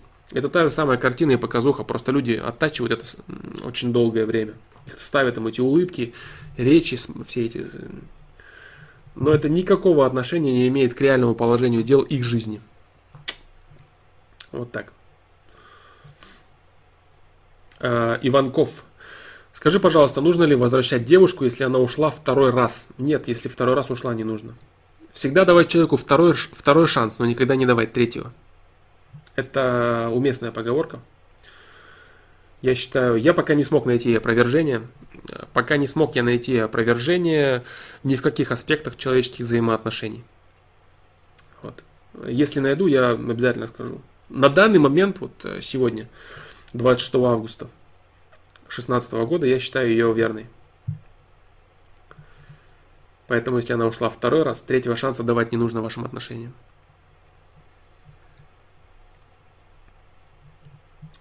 Если я упал с велосипеда, Евгения Королева, если я упала с велосипеда из-за шнурков в цепи, сломав плечо, это наказание системы за что-то в прошлом или просто невнимательность? Это наказание системы за что-то в прошлом. Потому что твоя невнимательность являлась лишь механизмом, средством к тому, чтобы это действие произошло. Причина совершенно в другом. Если ты пострадала, твое здоровье стало, ухудшилось, значит ты, ты могла в этот момент думать что-то плохое, ты могла до этого что-то плохое думать, замышлять, сделать и так далее. Покопайся в своих мыслях. Если ты тем более так серьезно пострадала, это очень серьезное падение. 26, ну у меня 26, ну 25 августа. Да, э, у меня 26 уже наступило. Вот, э, очень серьезная, очень серьезная травма очень серьезная. Вот, если она произошла, значит ты делал что-то неправильно. Ты думала что-то неправильно, обида на кого-то была, мысли, то есть серьезно, причем не то, что чего-то там в голове, там маленькая легенькая мысль, серьезная целенаправленная мысль, над которой ты работала, которую ты э, либо превращала в жизнь, либо над которой ты постоянно долгое время работала. Серьезный аспект очень есть здесь точно. То есть это однозначно, это не просто так, не какая-то там невнимательность или еще что-то, нет. Это именно неправильное направление своих мыслей. Шнурки в цепи, невнимательность – это все средства достижения нужных тебе аспектов. Это, конечно, кто-то может счесть, что это бред какой-то, и это все случайности, все случайности, это все просто. Нет, никаких случайностей не существует. Кирпич упадет на голову там и тому, только где нужно. Вот излишне паранойя на этот счет не стоит, нужно просто жить по совести и все. И понимать, что все, что с тобой происходит, это только то, что нужно. Такая серьезная травма не может быть. Ни о каком просто так речи не может быть однозначно. Поэтому Евгения Королева, это, да, ты правильно говоришь, наказание системы, если это так можно, если так можно выразиться, наказание. Хотя вообще, вообще слово наказание, оно не совсем корректное, потому что наказание, оно... Э, наказание. Ладно, не буду сейчас об этом говорить это возможность человеку изменить свою жизнь в лучшую сторону. Так наказание это или нет? Если тебе направляют, помогают осознать неправильность твоего ошибочного пути, так наказание ли это? Это помощь. Это помощь. Это очень странно может быть э, принято, очень странно э, может быть воспринято, но это помощь. Если человеку подсказывают и говорят, что ты сейчас делаешь неправильно, твоя жизнь будет менее качественной, твоя задача расти, направ... Э, перенаправь свои усилия в другую сторону. Что это, наказание? Это помощь. Помощь. Вот, э, помощь и стремление сделать человека лучше, чем он есть сейчас. Люди очень часто воспринимают неправильно, неправильно вещи. Они думают, вот это зло, это плохо и так далее. Те вещи, которые действительно направляют их жизнь в лучшую сторону, меняют их в лучшую сторону. Создаются ситуации, аспекты, вещи, из которых они получают опыт, которые они осознают и которые делают их лучше, а они все продолжают считать это каким-то злом для себя. Вот это неправильно. Но система, если идут вмешательства, конечно, однозначно. Такая серьезная травма, это однозначная, однозначная проблема.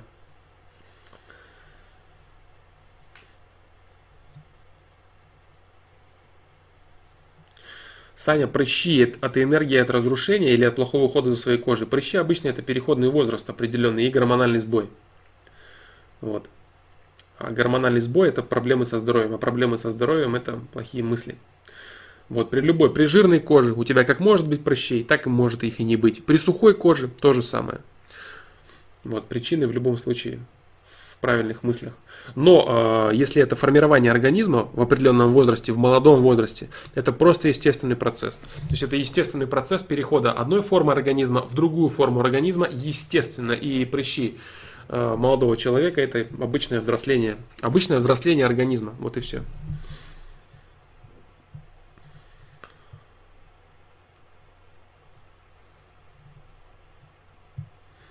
Так, вот так.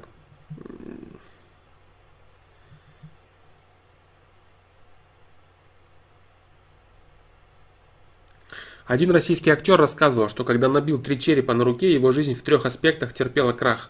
Работы не стало, с женой развелся, машину угнали. Неужели так серьезно влияет татуха? Надо удалять ее? Да, татуха это знак. Я не буду комментировать именно это высказывание. Что вот оно, да, вот действительно, три черепа, это нет, непонятно, что это и как это именно влияет черепа, именно на этого человека. Вот. Но в любом случае, конечно, знак это негативный, крайне негативный. Вот. Э, могло ли быть так, что он говорит? Да, могло быть так. Вполне могло быть так. Татухи действительно влияют. Это знак, определенный знак. Это знак, который несет, вносит определенный энергетический вклад в твою жизнь. Любая татуировка это серьезный энергетический вклад, который ты вносишь в свою жизнь. Все. Серьезно влияет? Да, серьезно влияет. Серьезно влияет эту конкретную ситуацию я не буду комментировать, я не знаю, правда это или неправда. А, если задать вопрос так, могло ли это быть правдой? да, это могло быть правдой.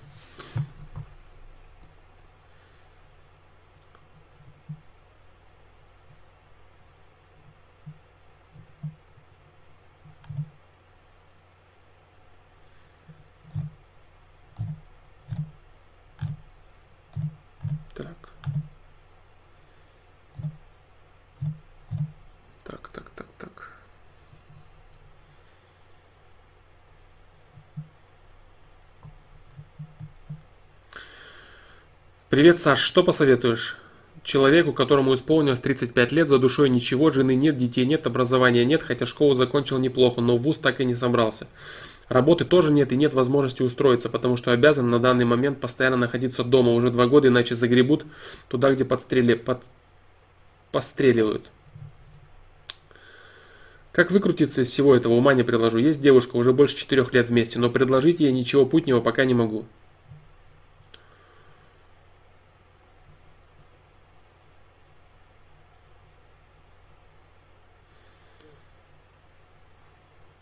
Надо в нюансы твоей личности, дружище. Углубляться. Артем Уваров. Того, что ты сказал, недостаточно, чтобы тебе сказать, что тебе делать. Ты изложил свои проблемы, а, но твоих ресурсов мне, твои ресурсы мне неизвестны. Учитывая, что ты такой проблемный человек, у тебя есть девушка – вот э, снизу, кстати, подписали. Что-то у тебя точно есть, раз девушка с тобой 4 года. Вот именно. Да, поэтому твоих ресурсов я не вижу, понимаешь, чтобы тебе что-то посоветовать. 35 лет, за душой него жены нет, детей нет, образования нет. Работы тоже нет, и возможности устроиться тоже нет. Да, очень неправильно ты повернул свою жизнь, конечно. Но я думаю, ты это и так знаешь, поэтому сейчас рассказывать про это смысла нет никакого.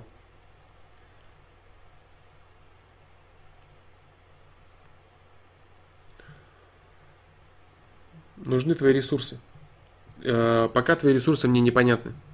То, что ты обозначил свои проблемы, это этого недостаточно.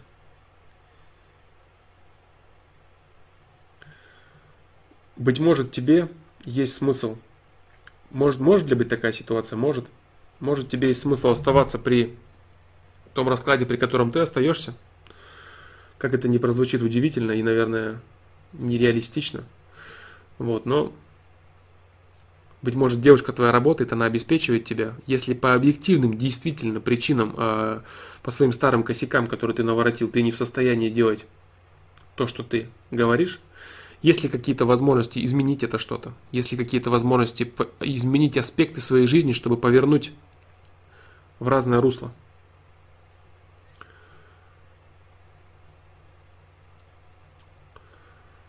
Э, недостаточно информации. Разруху в твоей жизни я увидел. Что делать, э, мне не с чем рассуждать. То есть я не могу сказать тебе, потому что я, у меня нет ресурсов. Я не знаю, кто ты, что ты можешь. Твой ум, твои какие-то навыки, интернет, или же, может быть, тебе есть смысл просто помогать девушке. Если ты в таких серьезных проблемах, бывают ситуации, когда ты просто должен заниматься домашними делами, быть может, вы должны завести ребенка и так далее, и так далее. Она будет работать. Да, это ужасно звучит, но это бывают и такие ситуации. Жизнь очень многогранна. Очень многогранна, очень многолика. Все отношения уникальны, как я говорил опять же. Что является идеальным, естественно, ты знаешь, ты должен зарабатывать, работать, быть центром принятия решений. Но чтобы это все наращивать, ты должен был это наращивать до этого момента. Вот. А учитывая, что тебе 35 лет, и ты в таких серьезных проблемах, вот, ты должен э, исходить из того, что ты можешь сделать. Опять же, можешь ли ты решить какие-то свои предыдущие проблемы? Что ты можешь, во что ты можешь развить свою личность? Я не вижу ничего этого. Я не вижу ничего, Артем, этого. Потому что я, ты не предоставил ничего этого. Ты предоставил только проблемы, свои проблемы. Это серьезные проблемы человека, которому 35 лет.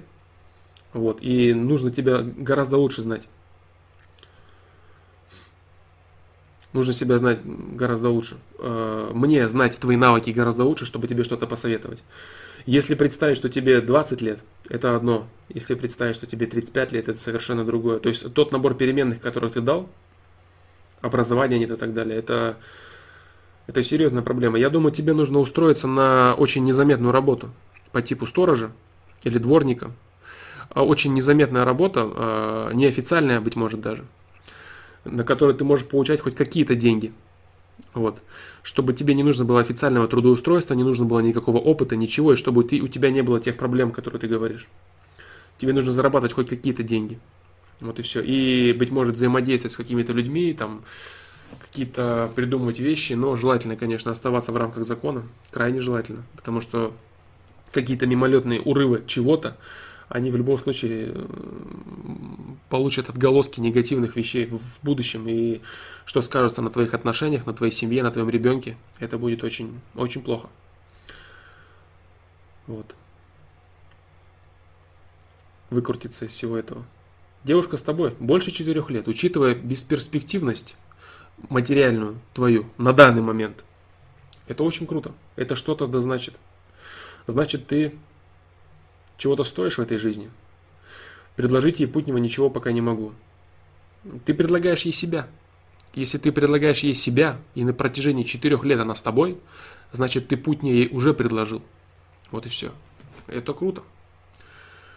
Вот. А большего чего-то, вот, кроме вот этих работ, я говорю неофициально. Но я как понимаю, ты не нужно стрематься этого. То есть считать, что да нет, я там буду сторожем или нет.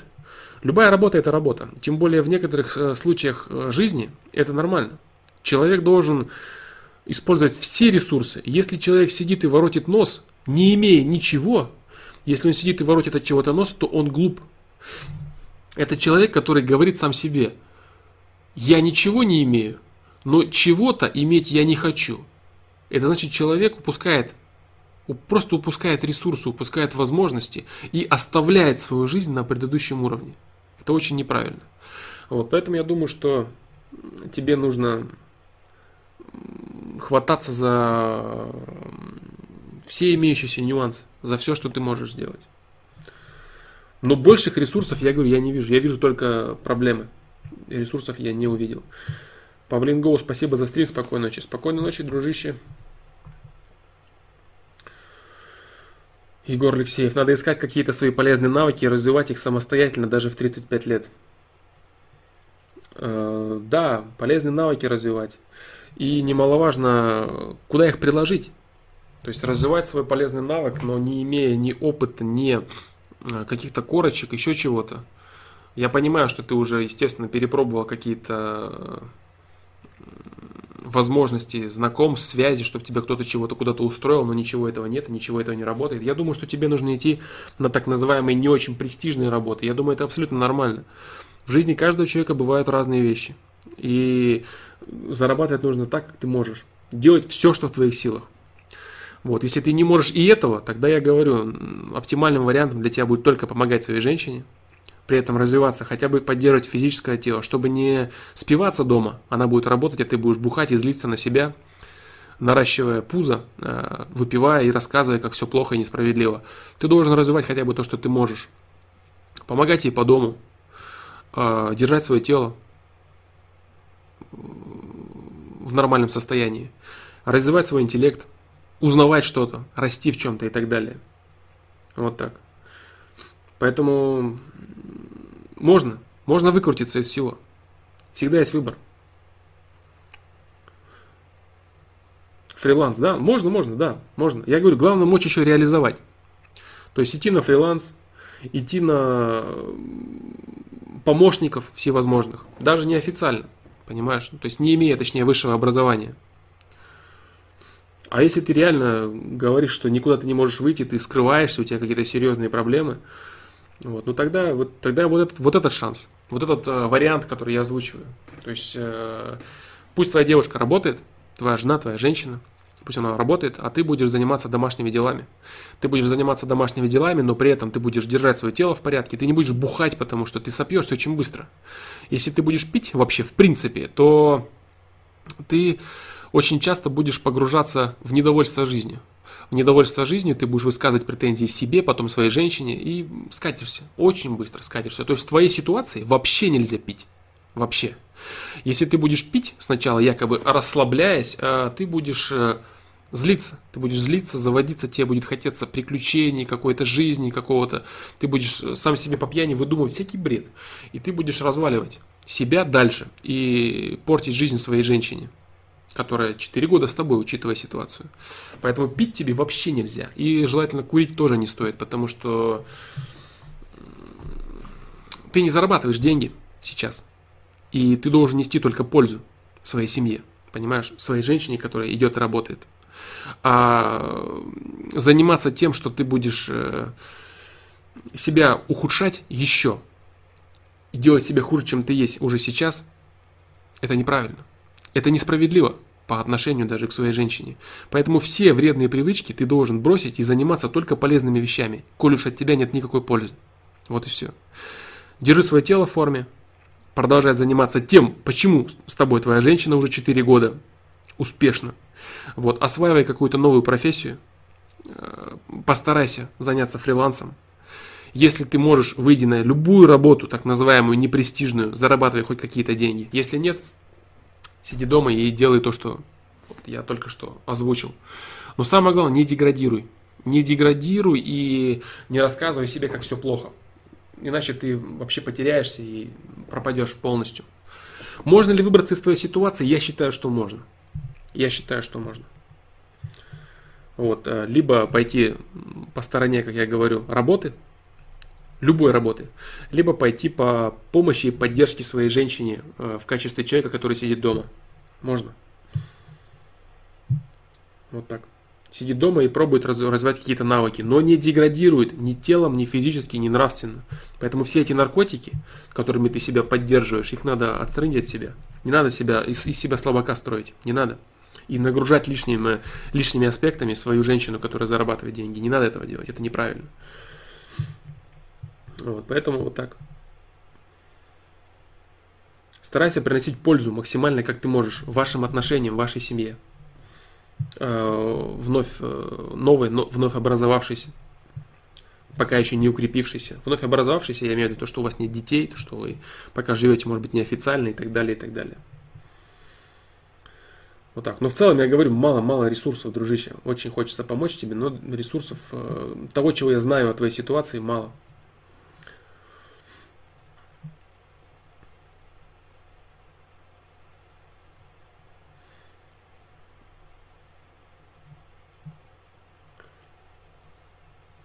Дум Олбек. Сань, привет. Суть проблемы. Всегда и везде залипаю в смартфоне, ложусь спать, смотря новостную ленту или читая статьи, играя во, что, во что-нибудь, и когда просыпаюсь, первым делом в телефон. Дошло до того, что общение с людьми я предпочитаю серфить страницы, даже находясь в компании друзей или коллег. Как избавиться от зависимости и обрести интересы к real life? Нужно удалить все э, вредные приложения. Я скажу даже так, что я э, удалил у меня нету на телефоне, на смартфоне, у меня нету приложения ВКонтакте, чтобы я мог спокойно э, я могу контролировать это, но тем не менее, чтобы не было даже возможности. Чтобы не было даже возможности проверять бесконечную почту, новости и так далее. Чтобы до того, как я включил компьютер, я спокойно занялся спортом, я спокойно умылся, покушал, подумал о том, что мне нужно. А потом я переходил уже к этим делам. Все. Вот, э, удали все, что тебе мешает. Все игры удали. Не нужно этим заниматься. Удали, не, не надо себе говорить, что я вот буду, я не притронусь. Нет. То, что тебе реально мешает, удали. Поставь полезные какие-то приложения, которые тебе реально развивают, которые тебе реально нужны. Все остальное просто удали, чтобы не было возможности. И не устанавливай заново. Твиттер, если у тебя есть, э, ВКонтакте, все что угодно. Все поудаляй со своего смартфона. Все. Смартфон это мини-компьютер, который тебя точно так же либо развивает, либо уводит в деградацию. Если ты постоянно залипаешь на Инстаграм, ну все что угодно, не нужно этого. Вот. Ищи, ищи свое развитие в реальной жизни, ищи общение. Ограничь себя просто физически, чтобы ты не имел возможности зайти на, на страницы, которые тебе не нравятся, которые тебя не развивают, которые ты, в которых ты тратишь время. Вот и все уход в виртуальный мир, он чреват, опасен. Очень опасен. Поэтому я говорю, то есть даже вот э, при всем этом осознании, э, при всем этом осознании, при всем понимании, которым я обладаю, я был вынужден удалить э, предложение ВКонтакте. Потому что это серьезно, это сложно. Вот, потому что телефон, смс сообщения ты проверяешь, и ты можешь зайти, нажать и начать тратить время на то, что тебе не нужно. Вот.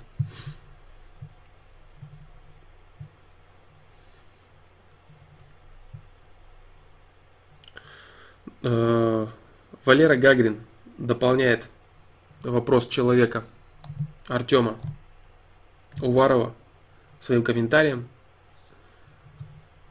Дружище, скажу тебе, для мотивации про твои 35 лет. Мой отец в 39 лет пошел работать водителем мусоровоза. Попахал, в месяц зарабатывал от 45 тысяч рублей. Взял себе в руки и пошел. Ты жив, это главное. Да, все правильно.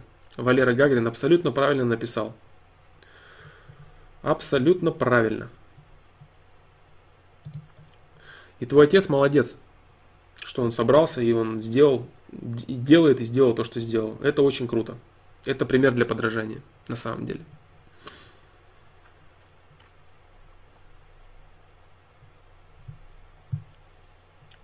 Так.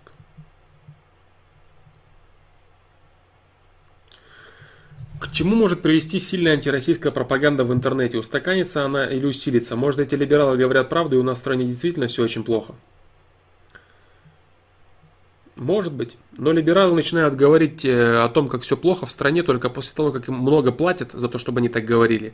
А если им много платят, значит Россию воспринимают как угрозу.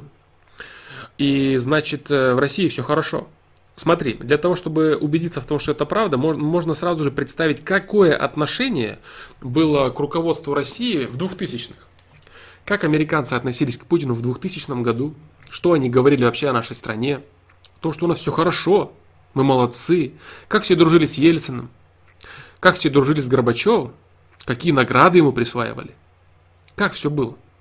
Когда у нас все плохо, нам пытаются доказать, что у нас все хорошо.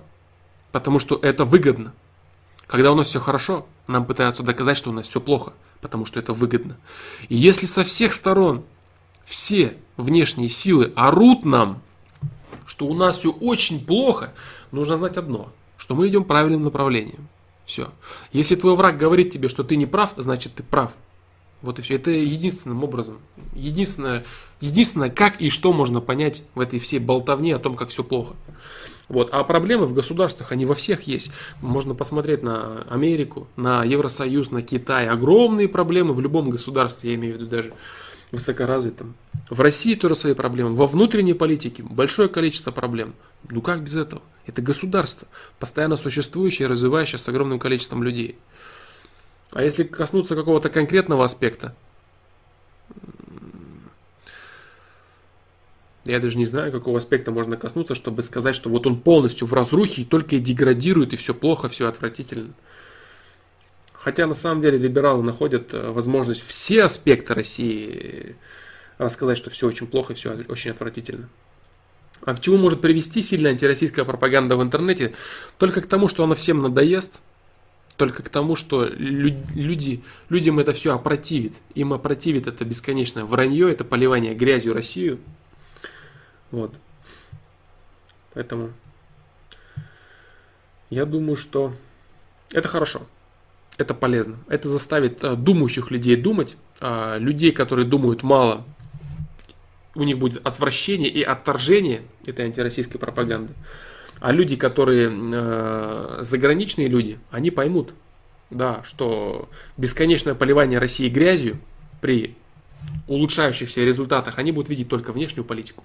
Они поймут, что при улучшающихся результатах внешней политики это просто откровенная ложь. И если постоянно этим кормить молодое поколение, э, на которое это рассчитано, допустим, на европейские страны, которые должны думать плохо о России, вот, они тоже придут, придут к определенным выводам. Поэтому это полезно. Это полезно. Пусть льется. Отфильтруется со временем.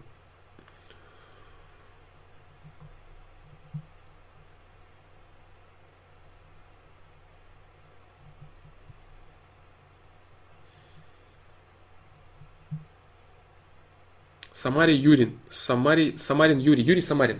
Да. Тебе сосед говорит, что с твоего кондиционера капает на его крышу и не дает ему спать и просит удлинить трубку. Говорит, в противном случае скинет кондиционер с крыши. Как реагировать на угрозы? Как реагировать на угрозы? Типа не подвинешь машину, проколю колеса и так далее. Отвечать или не идти на конфликт? Все зависит от того, как он тебе это говорит. Если человек изначально это говорит все очень нагло, очень дерзко и изначально провоцируя конфликт, по типу «Слышь, баран, ты свой кондиционер убери с моей машины, а то меня это напрягает», то тогда это один вариант. Если человек тебе это говорит неоднократно и пытается аргументировать, просит тебя по-человечески, это совсем другое. Если же он изначально идет на конфликт, значит это человек, который понимает только силу. Здесь у тебя есть два варианта. Если ты способен одолеть этого человека, то не нужно терпеть.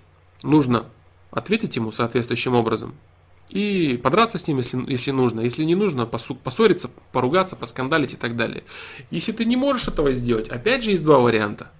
Ты можешь все равно ответить на грубость, на наглость, так как ты хочешь. Можешь его послать в ответ. Можешь ему объяснить, что ты ничего с этим не можешь сделать. Вот и все.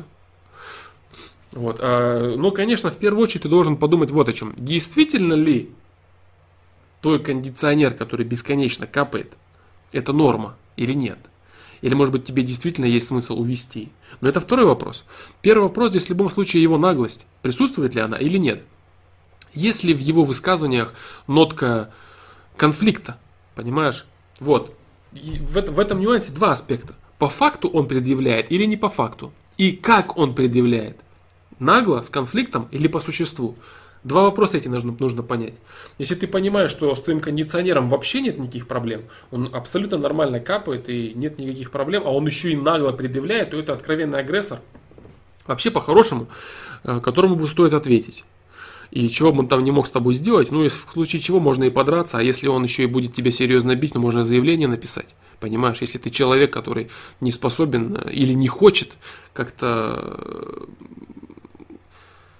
драться с кем-то, каких-то конфликтов и так далее, ты можешь решить эту проблему таким образом.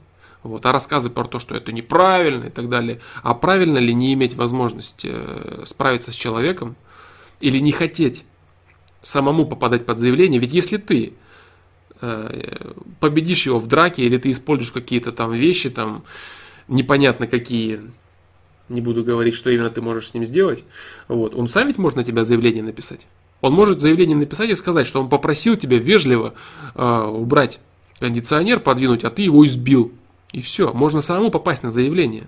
Это очень опасно. Все эти э, стремления драк, это очень серьезно. А все его угрозы, ну, обычно собака, которая громко лает, она не кусает. Это хорошая поговорка. Вот. Собака, которая громко лает, она не кусает. Люди, которые любят скандалить, орать, тявкать и понты колотить, они не бьют, они не дерутся. Люди, которые реально что-то могут, они достаточно спокойны и уравновешены. Почему люди, которые тявкают, они тявкают вообще громко, орут, кричат, скандалят? Они пытаются закрыть свою слабость. Я говорил об этом в видео «Сильный мужчина, доброта». Мужчина, который реально может ударить, который реально что-то может, он обычно очень спокоен, уравновешен. А люди, которые любят орать, они любят э, не показывать свою слабость. И очень часто все эти ревы оканчиваются просто болтовней. Можно даже посмотреть на какие-то скандалы людей. Если скандал человека начинается с двух сторон, оба очень громко орут, матерятся, оскорбляют друг друга, кричат, это все заканчивается обычно болтовней. А если люди дерутся, они очень часто иногда дерутся молча сразу. Тихо поговорили, все решили, все поняли, конфликт, конфликт и покатила драка. Вот, поэтому если это какой-то болтун крикливый, ты можешь ответить ему, что ты думаешь по, по, на этот счет, по поводу его предъявы. Вот, и ничего не делать. Но ты до этого подумай, действительно ли у тебя с кондиционером все в порядке. Может быть, он тебе по существу предъяву предъявляет. Вот так. Норм мужик был, ну в этот раз нагрубил. Ну и смотри, если он был нормальный мужик, если с ним все в порядке, то, быть может, действительно ты неправильно, неправильно у тебя конструкция вывода с твоего кондиционера. Всякое может быть, понимаешь? Поэтому идти сразу на конфликт, ты подумай, может он прав, может он прав. Он попросил, я сказал, что подумаю, что сделать, а он сказал, что скинет кондер. Я на него посмотрел, и он говорит, мол, я же хорошо попросил.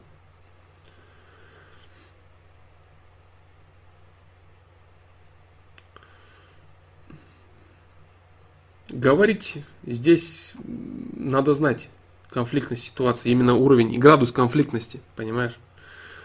Именно градус. Если ты говоришь, что это нормальный мужик в целом, то переть на конфликт, я думаю, не стоит. Если это нормальный мужик был.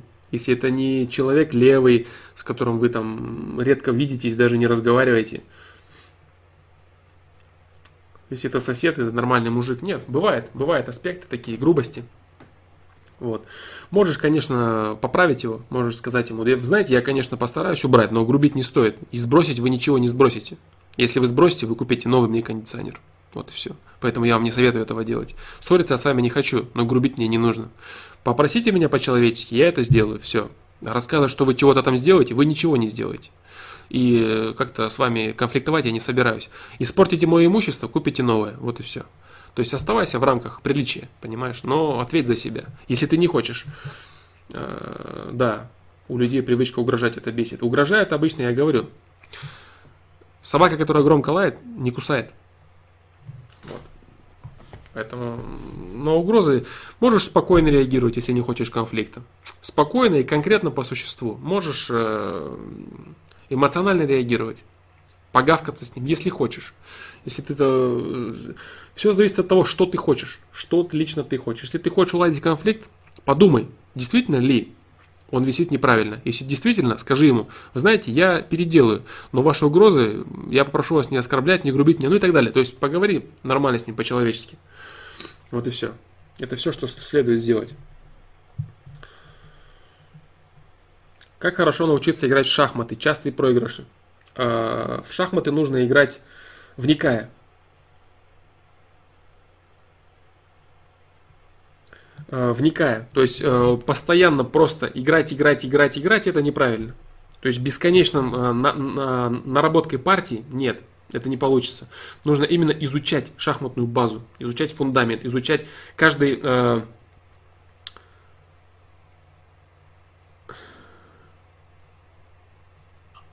каждый ход, который может, вариант, изучать постоянно каждый вариант, чтобы ты, допустим, мог углубляться в гораздо большее количество последующих ходов, изучать варианты. Здесь наработкой, практикой, так называемым задротством, здесь ничего не решить. Здесь нужно именно изучать этот момент. Ты проиграл. Почему ты проиграл? В какой момент ты сделал неправильный ход? В этот момент что можно было сделать? Вот это или это? На компьютерной базе, например, потом ты можешь посмотреть, где ты ошибся, в какой момент ты ошибся. То есть нужно изучать, изучать, изучать, изучать. Вот так. Поэтому это исключительно изучение. А, практика это хорошо, но шахматная практика без теории, она ничего не стоит. А, а шахматная теория без практики стоит, потому что можно и в шахматы играть у себя в голове, можно вообще на доску не смотреть. Шахматы это именно тот самый случай, когда теория очень многого стоит. Если, например, кататься на велосипеде, теория это все замечательно, но не покатавшись ты не, не научишься, то в шахматах все совсем наоборот.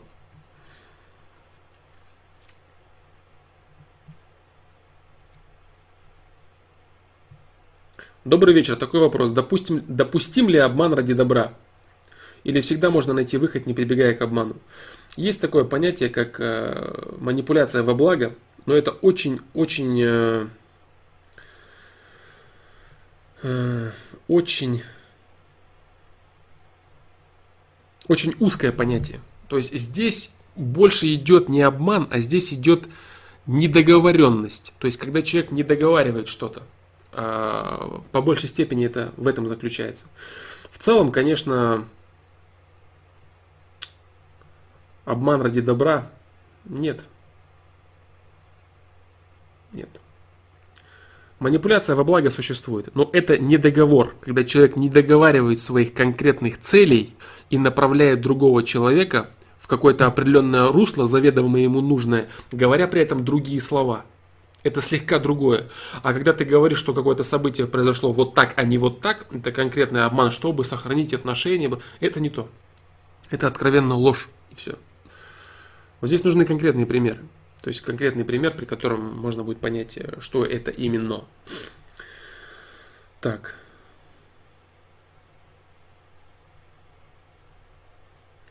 Нести ответственность за пару. Как это?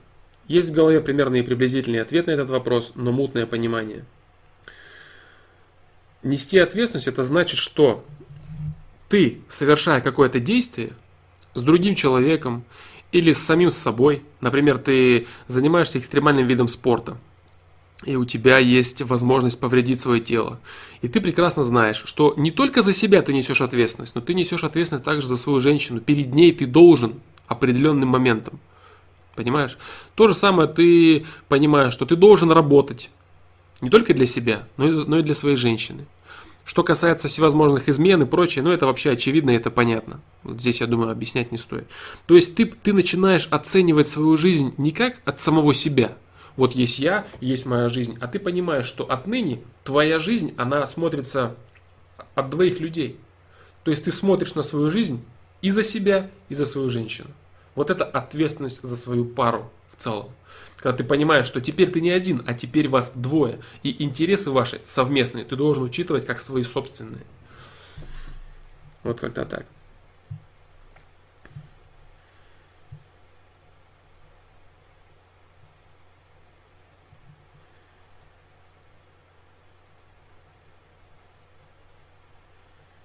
У меня отец занимается шахматами, лет 30-40 играет на моем уровне, хотя я давно не занимался сила первого разряда. Да, здесь практика не... Практика в шахматах это вторично. То есть можно всю жизнь играть и блицы гонять, и быть на уровне ниже ночного горшка. Да. Теория решает. Именно занятие шахматами. Очень важно, конечно же, в шахматы нужно как играть. Нужно начинать сначала с эндшпиля, потом разбирать Миттеншпиль, а потом дебют. То есть дебютом нужно заниматься, будучи на уровне гроссмейстера, наверное, потому что если ты мастер спорта или ты гроссмейстер, тебе абсолютно без разницы, как ты делаешь первые ходы. Ну, не откровенно глупые, чтобы не поставить себе тупой мат, например, в два хода и так далее. Вот. Но в целом э, очень важно это эншпиль, потом Миттельшпиль. А как ты начинаешь, расставляешь фигуры, это вторично, на начальном уровне, так и тем более. Вот можно открыться любым дебютом.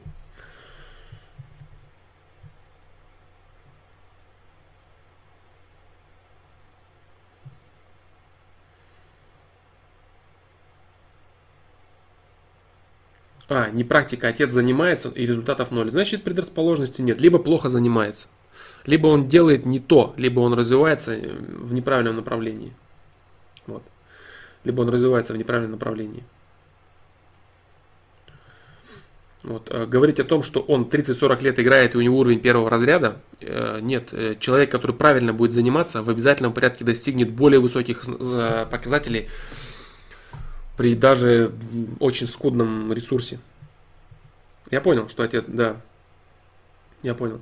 Значит, неправильные методики, неправильно занимается. Может быть, он занимается постоянным, постоянным наработкой партий, часто играет, не задумываясь о своих партиях. Неправильно тренируется. Вот и все играть 30-40 лет и оставаться на уровне первого разряда – это однозначно неправильная тренировка. Вот. Литературу нужно читать. Литературу, смотреть стримы э, того же э, Шипова, который всевозможные турниры ведет по шахматам, Сергей Шипов, гроссмейстер. Вчера был турнир, на котором играли Блицы, Накамура и Вашье Лаграф. Нет, по-моему, нет, Лаграф, да. Нужно разбирать. Разбирать, разбирать, разбирать партии, смотреть, понимать, долго ходить, долго вникать. Я не знаю, я сейчас так сразу тебе не скажу дистанционно. Видишь, тут надо понимать человека, знать, знать его, что он, что он читает, как он делает, что ему подойдет. Может быть, ему следует заняться уроками какими-то. То есть э, не надо считать, что поздно в каком-то возрасте учиться, ничего подобного. Он может заняться и учиться. Играть э, это вторично. Играть это вторично. Нужно понимать, что ты делаешь. Что ты делаешь, когда ты делаешь, где твои ходы ошибочны. Программу ему нужно поставить, на которой он будет видеть, где он ошибается. Конкретно, почему он неправильно делает. Вот.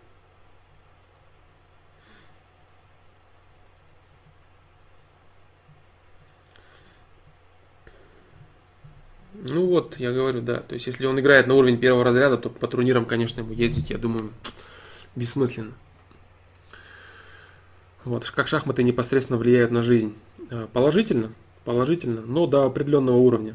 То есть э, уровень гроссмейстера это когда человек уже очень сильно уходит в шахматы, прям э, он уже только этим и живет, и в голове постоянно играет кучу партий, кучу позиций. Но это как и все крайности, как и в принципе, э, ну то есть это как крайности, это дело, которое, в которое уже человек вкладывает огромное количество сил и ресурсов. Это уже профессиональный уровень, это когда человек только этим делом и живет. В целом шахматы позволяют человеку стратегически мыслить очень качественно. Вот и все. То есть он понимает, что каждый твой нынешний ход влияет на ситуацию в будущем. Это очень важный момент. То есть шахматы влияют положительно. Даже если человек играет не очень качественно, просто уметь играть в эту игру, это, это правильно.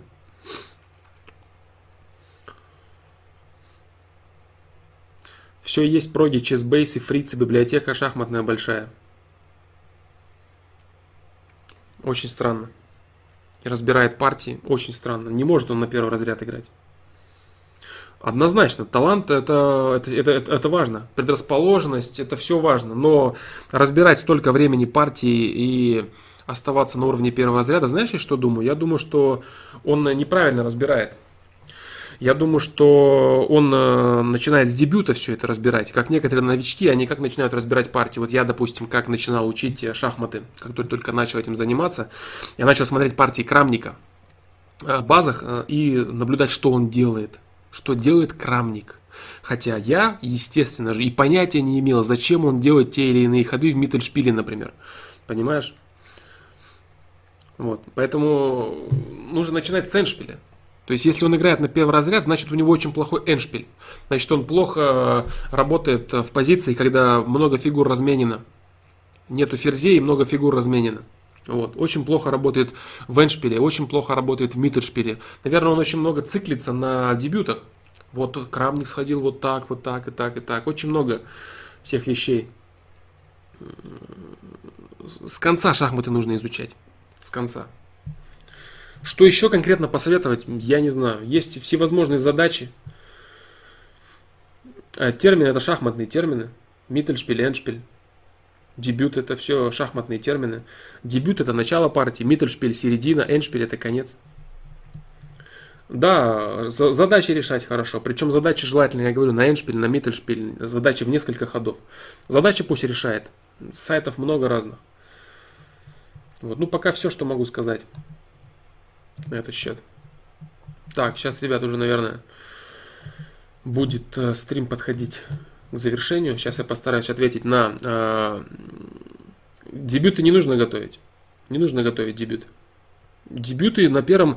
Дебюты нужно готовить на уровне супер гроссмейстера. Гроссмейстера и супер гроссмейстера, у которого ЛО 2600 и выше. Какие дебюты на первом разряде? Вообще нет никакой разницы, как он сходит. Пусть он хоть А4 ходит изначально. Никакой разницы нет.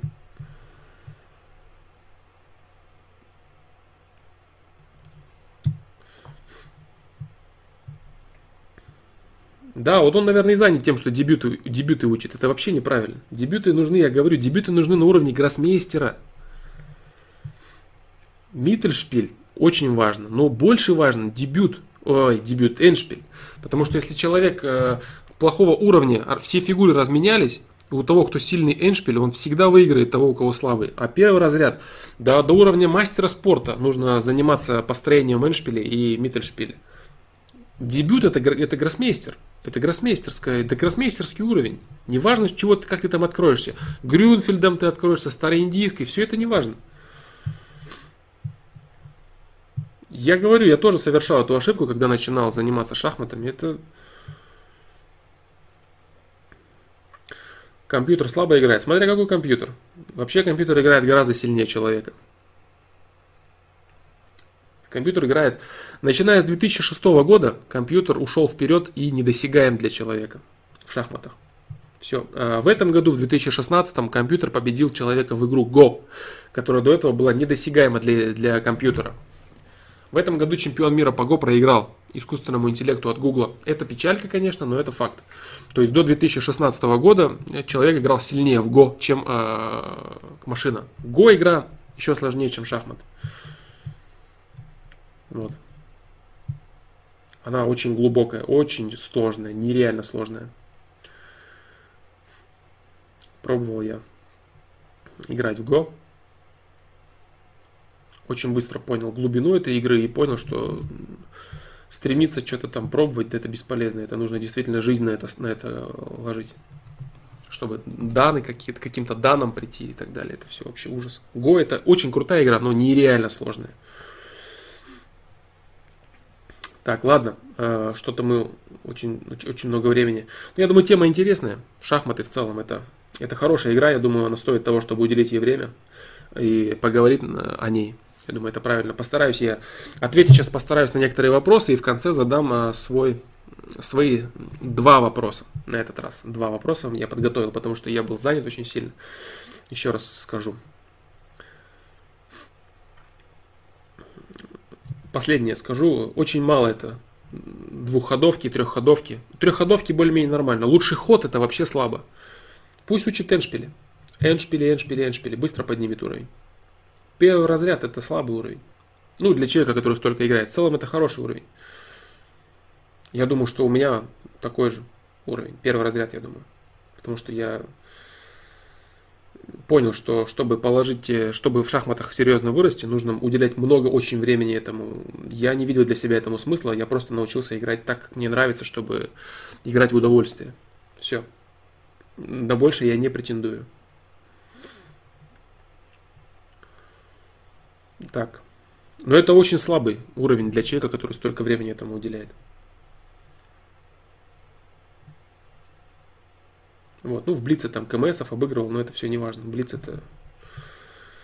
Блиц это не важно. Так. Ладно.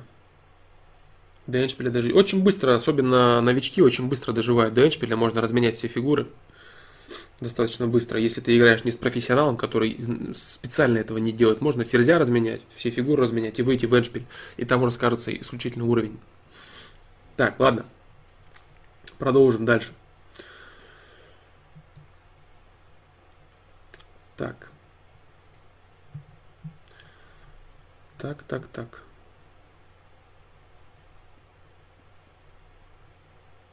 К вопросу про ватников и либералов я имел в виду, что политики преследуют Преследуют ли одну и ту же цель, находясь во власти или в оппозиции? То есть их политическая цель продиктована только деньгами, а не интуицией?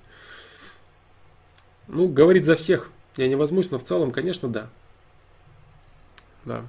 То есть они... Ладно, не буду отвечать на этот вопрос я пока.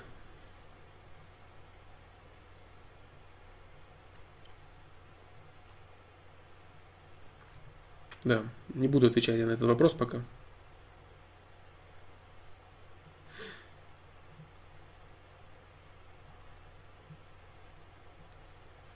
Так.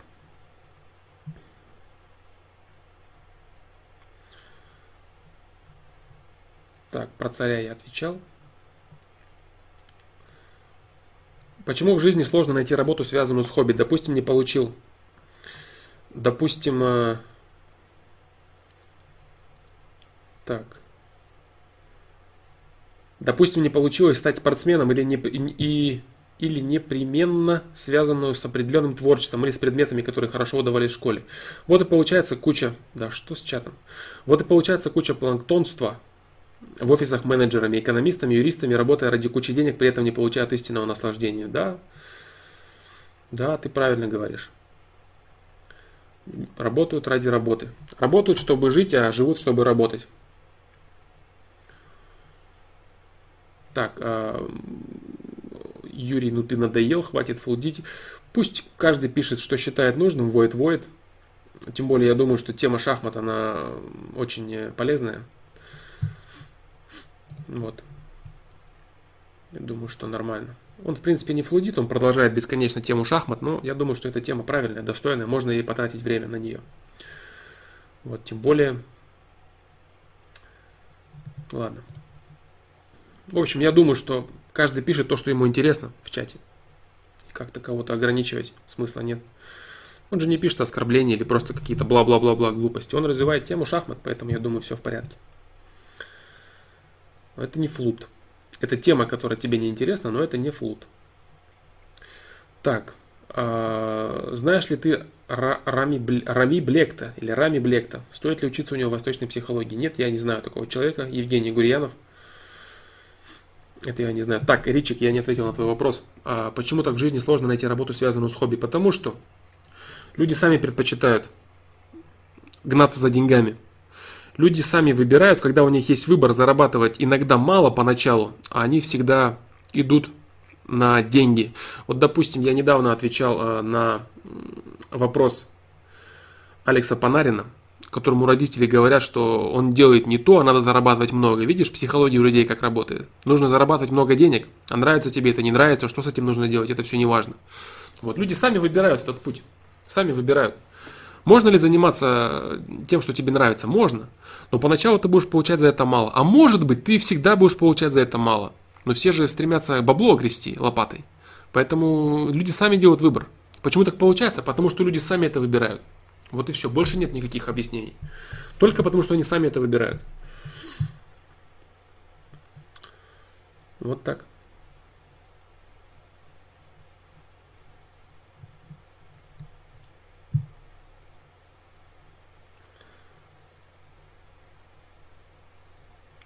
Флом, посоветую людям посмотреть фильм «Кровью и потом». Там достаточно просто в обывательской комедийной форме показывается, к чему приводит американская мечта. Ну, насчет советовать я не знаю, но вот я озвучил то, что ты написал. Так. Про Жириновского я говорил. Как быть настоящим? Правильно чувствовать и прислушиваться к своему нутру. А, я отвечал, я старался, точнее, ответить на этот вопрос касательно того, что нужно расширять свое сознание. Вот, я старался отвечать на этот вопрос. Эм, нужно как можно чаще прислушиваться к своей совести. Все. То есть э, это самый простой и примитивный способ. были вопросы по поводу, как расширять сознание и так далее, и так далее. Посмотри по тайм-кодам в предыдущих стримах. Можешь на сайте посмотреть э, темы и тайм-коды, можешь полистать сами видео, посмотреть здесь. Вот, но в целом, э, как можно чаще поступай, как, как совесть тебя просит поступить, и ты будешь все громче, громче, громче, громче ее слышать. Вот, если вкратце сказать. Так. Верна ли установка, что нужно соревноваться с собой вчерашним, а не с соседом, коллегой по работе и так далее? Спасибо за ответ. Да, конечно, абсолютно. Игорь, Игорь Пестов, Пестов, Пестов. Э, это очень правильная установка. Нужно догонять самого себя вчерашнего и обгонять, а не других людей, потому что у других людей разные ресурсы. Каждому свое в этой жизни. Каждый имеет то, что ему нужно для его собственного личного развития. Ты имеешь то, что тебе нужно для твоего развития. Поэтому ты, чтобы дальше расти и развиваться, ты э, реализуешь свои ресурсы и соревнуешься с собой предыдущим. Однозначно правильно это.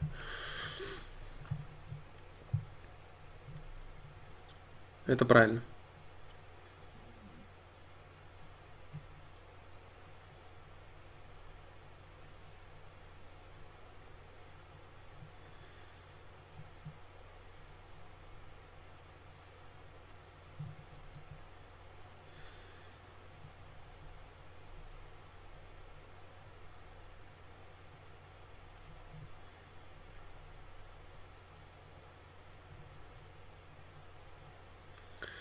Так, Сем Семович, пока не буду я задавать этот вопрос. Инсария, скажи свое мнение об НЛП. Об НЛП я свое мнение говорил. А, это ложь людей, которые могут а, качественно общаться с другими людьми, качественно, качественно врать. И это методики, которые э, делают из человека в большинстве своем неестественного клоуна, когда он платит деньги за то, что его обучают стать идиотом в глазах окружающих. Все эти жестикуляции, все эти вздохи, взгляды, взоры, э, позиционирование, как правильно сесть, встать, сказать, это чушь. То есть э, нормальный психолог, да просто человек с достаточно высоким интеллектом, он сразу выкупит твою картину. Он сразу выкупит твою картину, и вся эта ложь развалится, и ваши отношения, ваше взаимодействие только станет более, менее, менее качественным. Вот и все.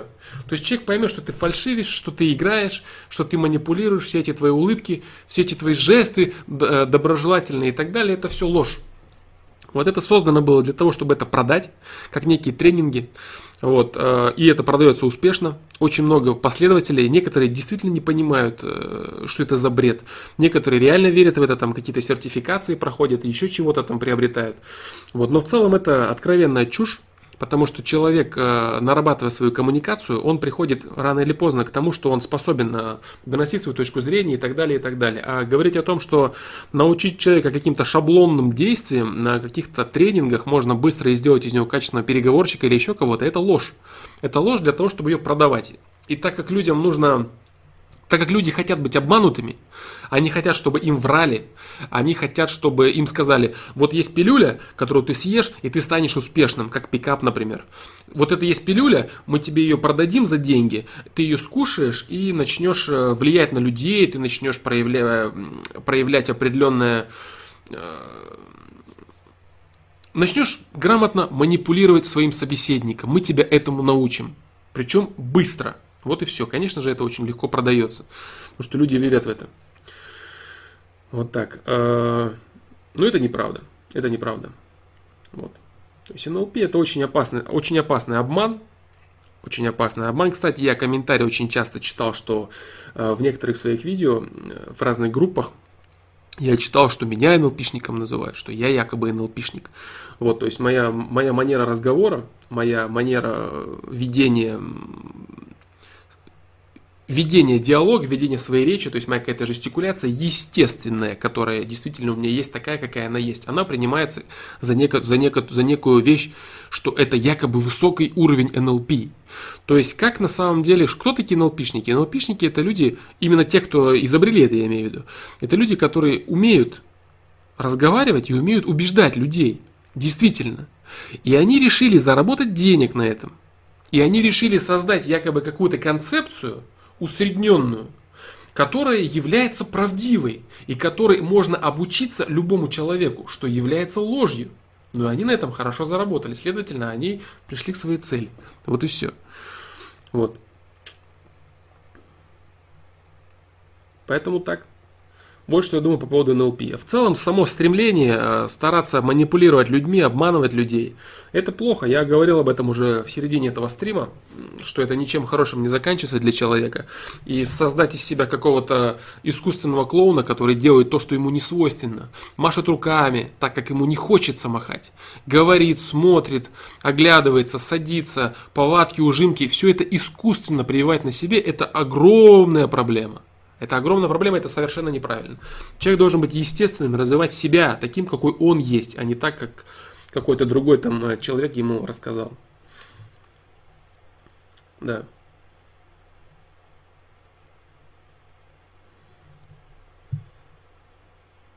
Вот так.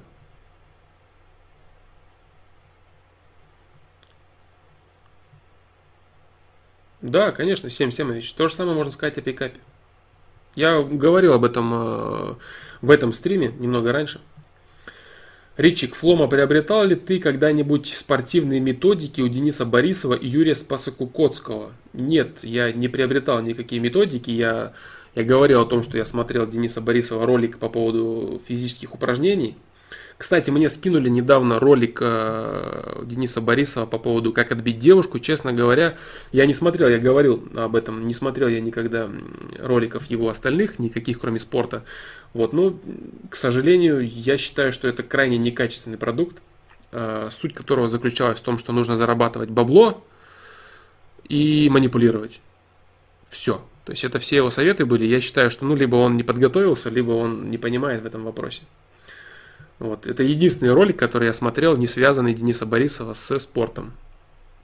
Я считаю его крайне некачественным. Никакая не антиреклама, ничего. Просто мысли, которые он в нем донес, заключается в том, что нужно понты колотить, э, то есть зарабатывать деньги и колотить понты, э, либо если у тебя нету этого, ты должен колотить понты на ровном месте. Все. Ну, это прям совсем слабо, я считаю. Вот так. Поэтому это вот единственный ролик, который я видел. Мне скинули его и сказали, вот, вот, в общем, Денис Борисов, посмотри твое мнение. Я не смотрю такое. И вот именно по этой причине не смотрю. Чтобы, во-первых, не обижать кого-то. Вот. А, чтобы не обижать кого-то в целом каких-то людей, которые являются последователями, и не, не показывать, что я вот считаю, что он там плохо. Поэтому я не люблю критиковать и что-то говорить о людях. Вот. Ну, здесь такая ситуация в целом, что спрашивали просто много раз до этого, что я думаю по этому поводу. Ну, вот что я думаю. Я считаю, что то видео единственное, которое я посмотрел последнее, это просто жесть какая-то. Я не знаю, уровень совсем очень-очень слабый.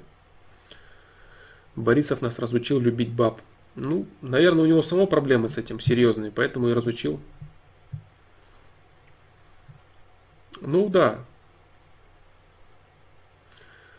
Поэтому я говорю, здесь проблема, наверное, в том, что у него у самого с этим серьезные проблемы. Нормальный мужчина никогда не будет видеть в женщинах э, то, что ты написал.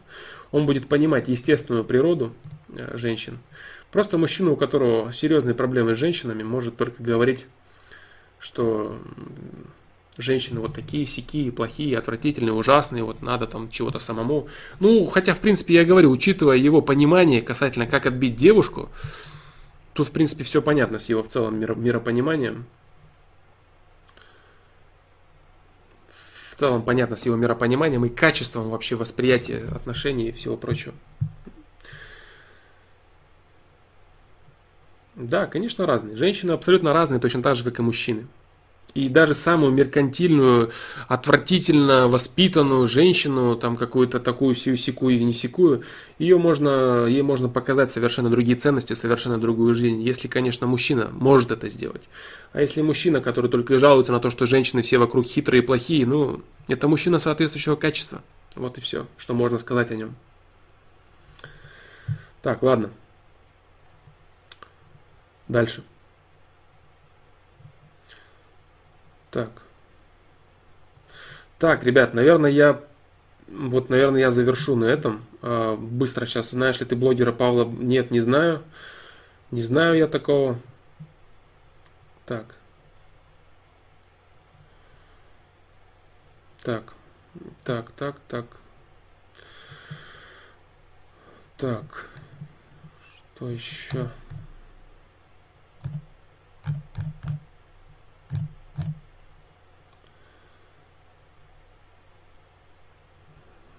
Так, так, так, так.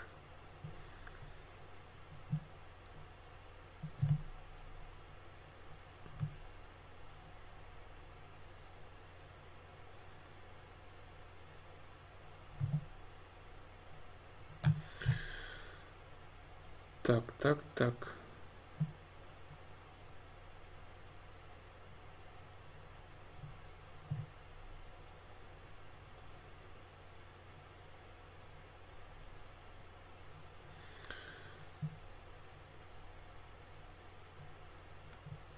Так, так, так.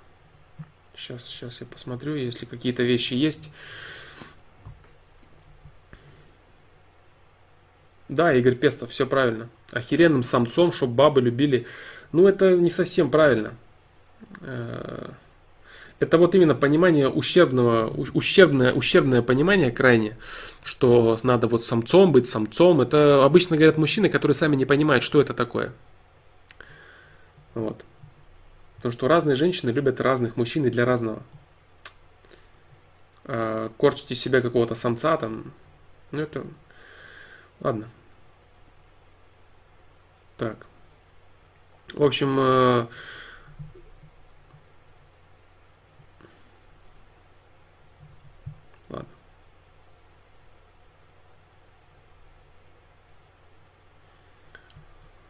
Так, Саня, как перейти со своим дядей на ты? В детстве он, он мне по приколу, когда я начал на ты, сказал, что мы уже на ты, и у меня блок жесткий стоит, не могу перейти теперь. Хотя он выпивший недавно сказал, недавно сказал, давай мы на ты будем, родные же типа, хорошо общаемся, а я все равно не могу.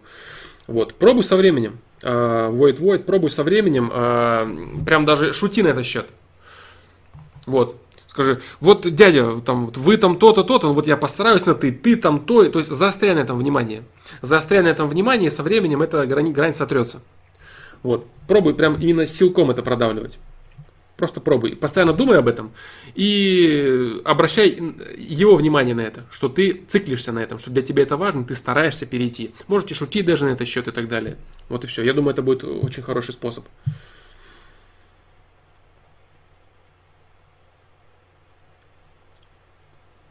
Так.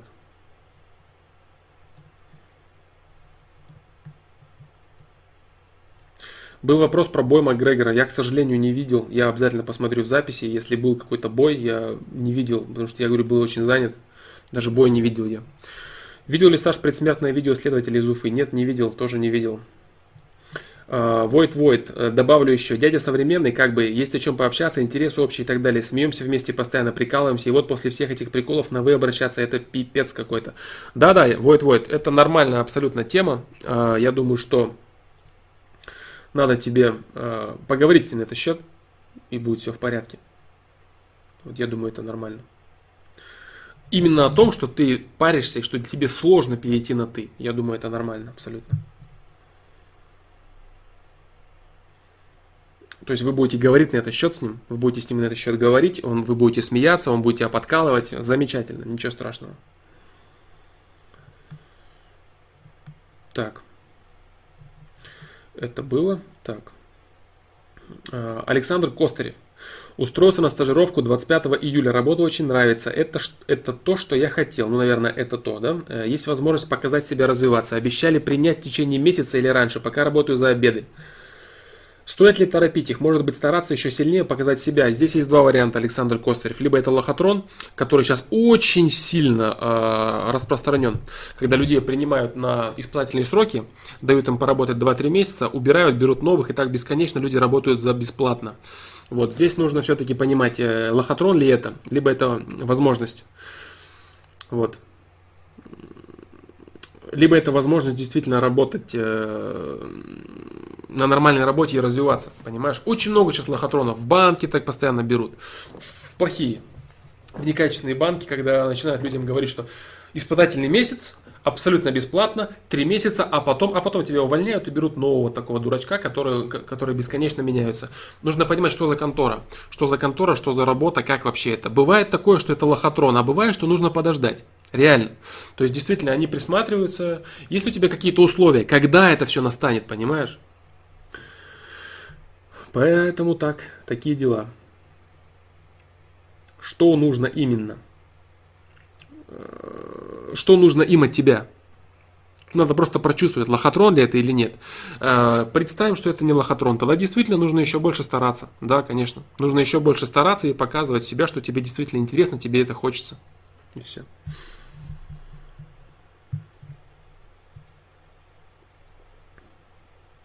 А, вот, э, может быть, но нубы-прогеры не очень нужны. Если это не очень нужны, ты имеешь в виду в каком плане? То есть это не лохотрон, скорее всего, да? Если это не лохотрон, значит развивайся. Показывай еще больше. Не стремайся работать бесплатно, если это какой-то действительно настоящий испытательный срок. Вот. Если, если, ты, если ты работаешь программистом, при этом я трачу время опытных программистов. Значит, нормально все. Значит, э, оставайся, старайся лучше, действительно. Да. То есть обычно как? Лохотрон это в основном всякие менеджеры по продажам и так далее, и так далее. То есть люди, которые просто идут текучкой. Да, значит старайся лучше. Старайся лучше и не парься то, что ты работаешь бесплатно. Ты... Нет, не стоит. Не стоит. Я думаю, не стоит. Лишний не, не нужно Александр Костарев. Нет, я думаю, не нужно этого делать. Я думаю, что минимум ты должен 3 месяца отработать, если они раньше тебе ничего не скажут. Потому что испытательный срок, он обычно идет 3 месяца. Поэтому отработай эти 3 месяца, отработай хорошо, покажи себя, вырасти в чем-то. Покажи, что ты действительно стоишь того, чтобы тебя взять на работу. Да. Вот так. Вижу там интересный диалог про э, Борисова. Я не знаю ничего подробностей его личной жизни. Вот, но вижу, что девушка не согласна. Леся Хай.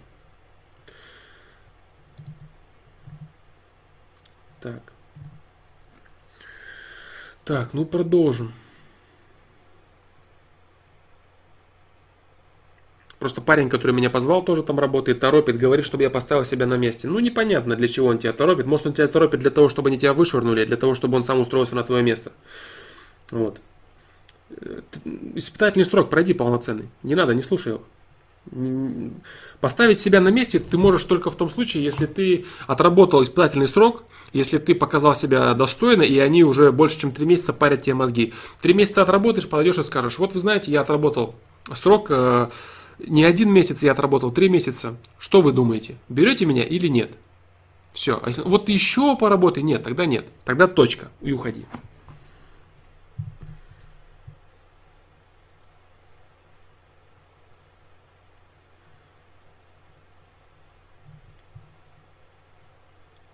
чтобы я поставил себя на место, не давал себе ноги вытирать.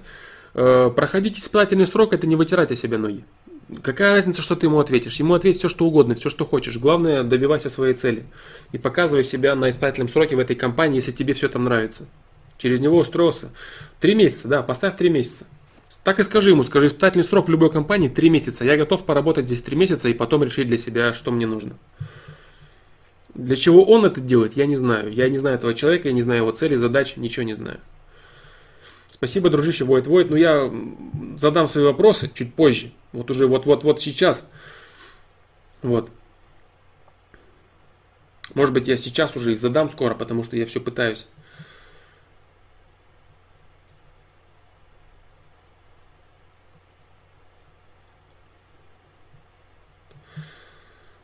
Так, так, так, так. Все, пошел, пошел вопрос.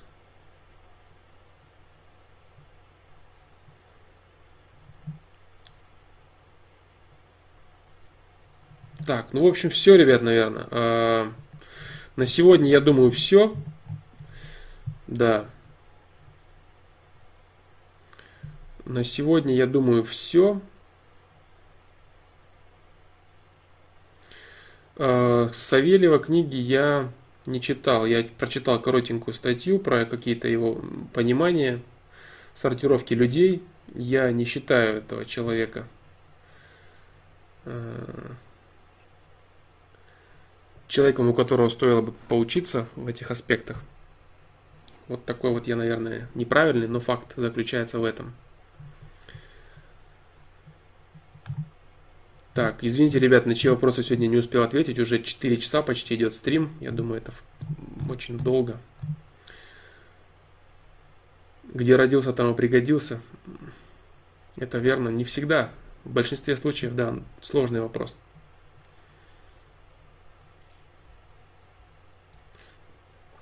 Аттила, на твой вопрос тоже еще отвечу. Как перестать скучать по родителям, ведь уже пора вылетать из гнезда. Родители тебя родили для того, чтобы ты для того, чтобы ты э, стал самостоятельным центром принятия решения. Поэтому, смотря сколько тебе лет, смотря что ты можешь, ты в любом случае должен формироваться в самостоятельный центр принятия решения. Вот так.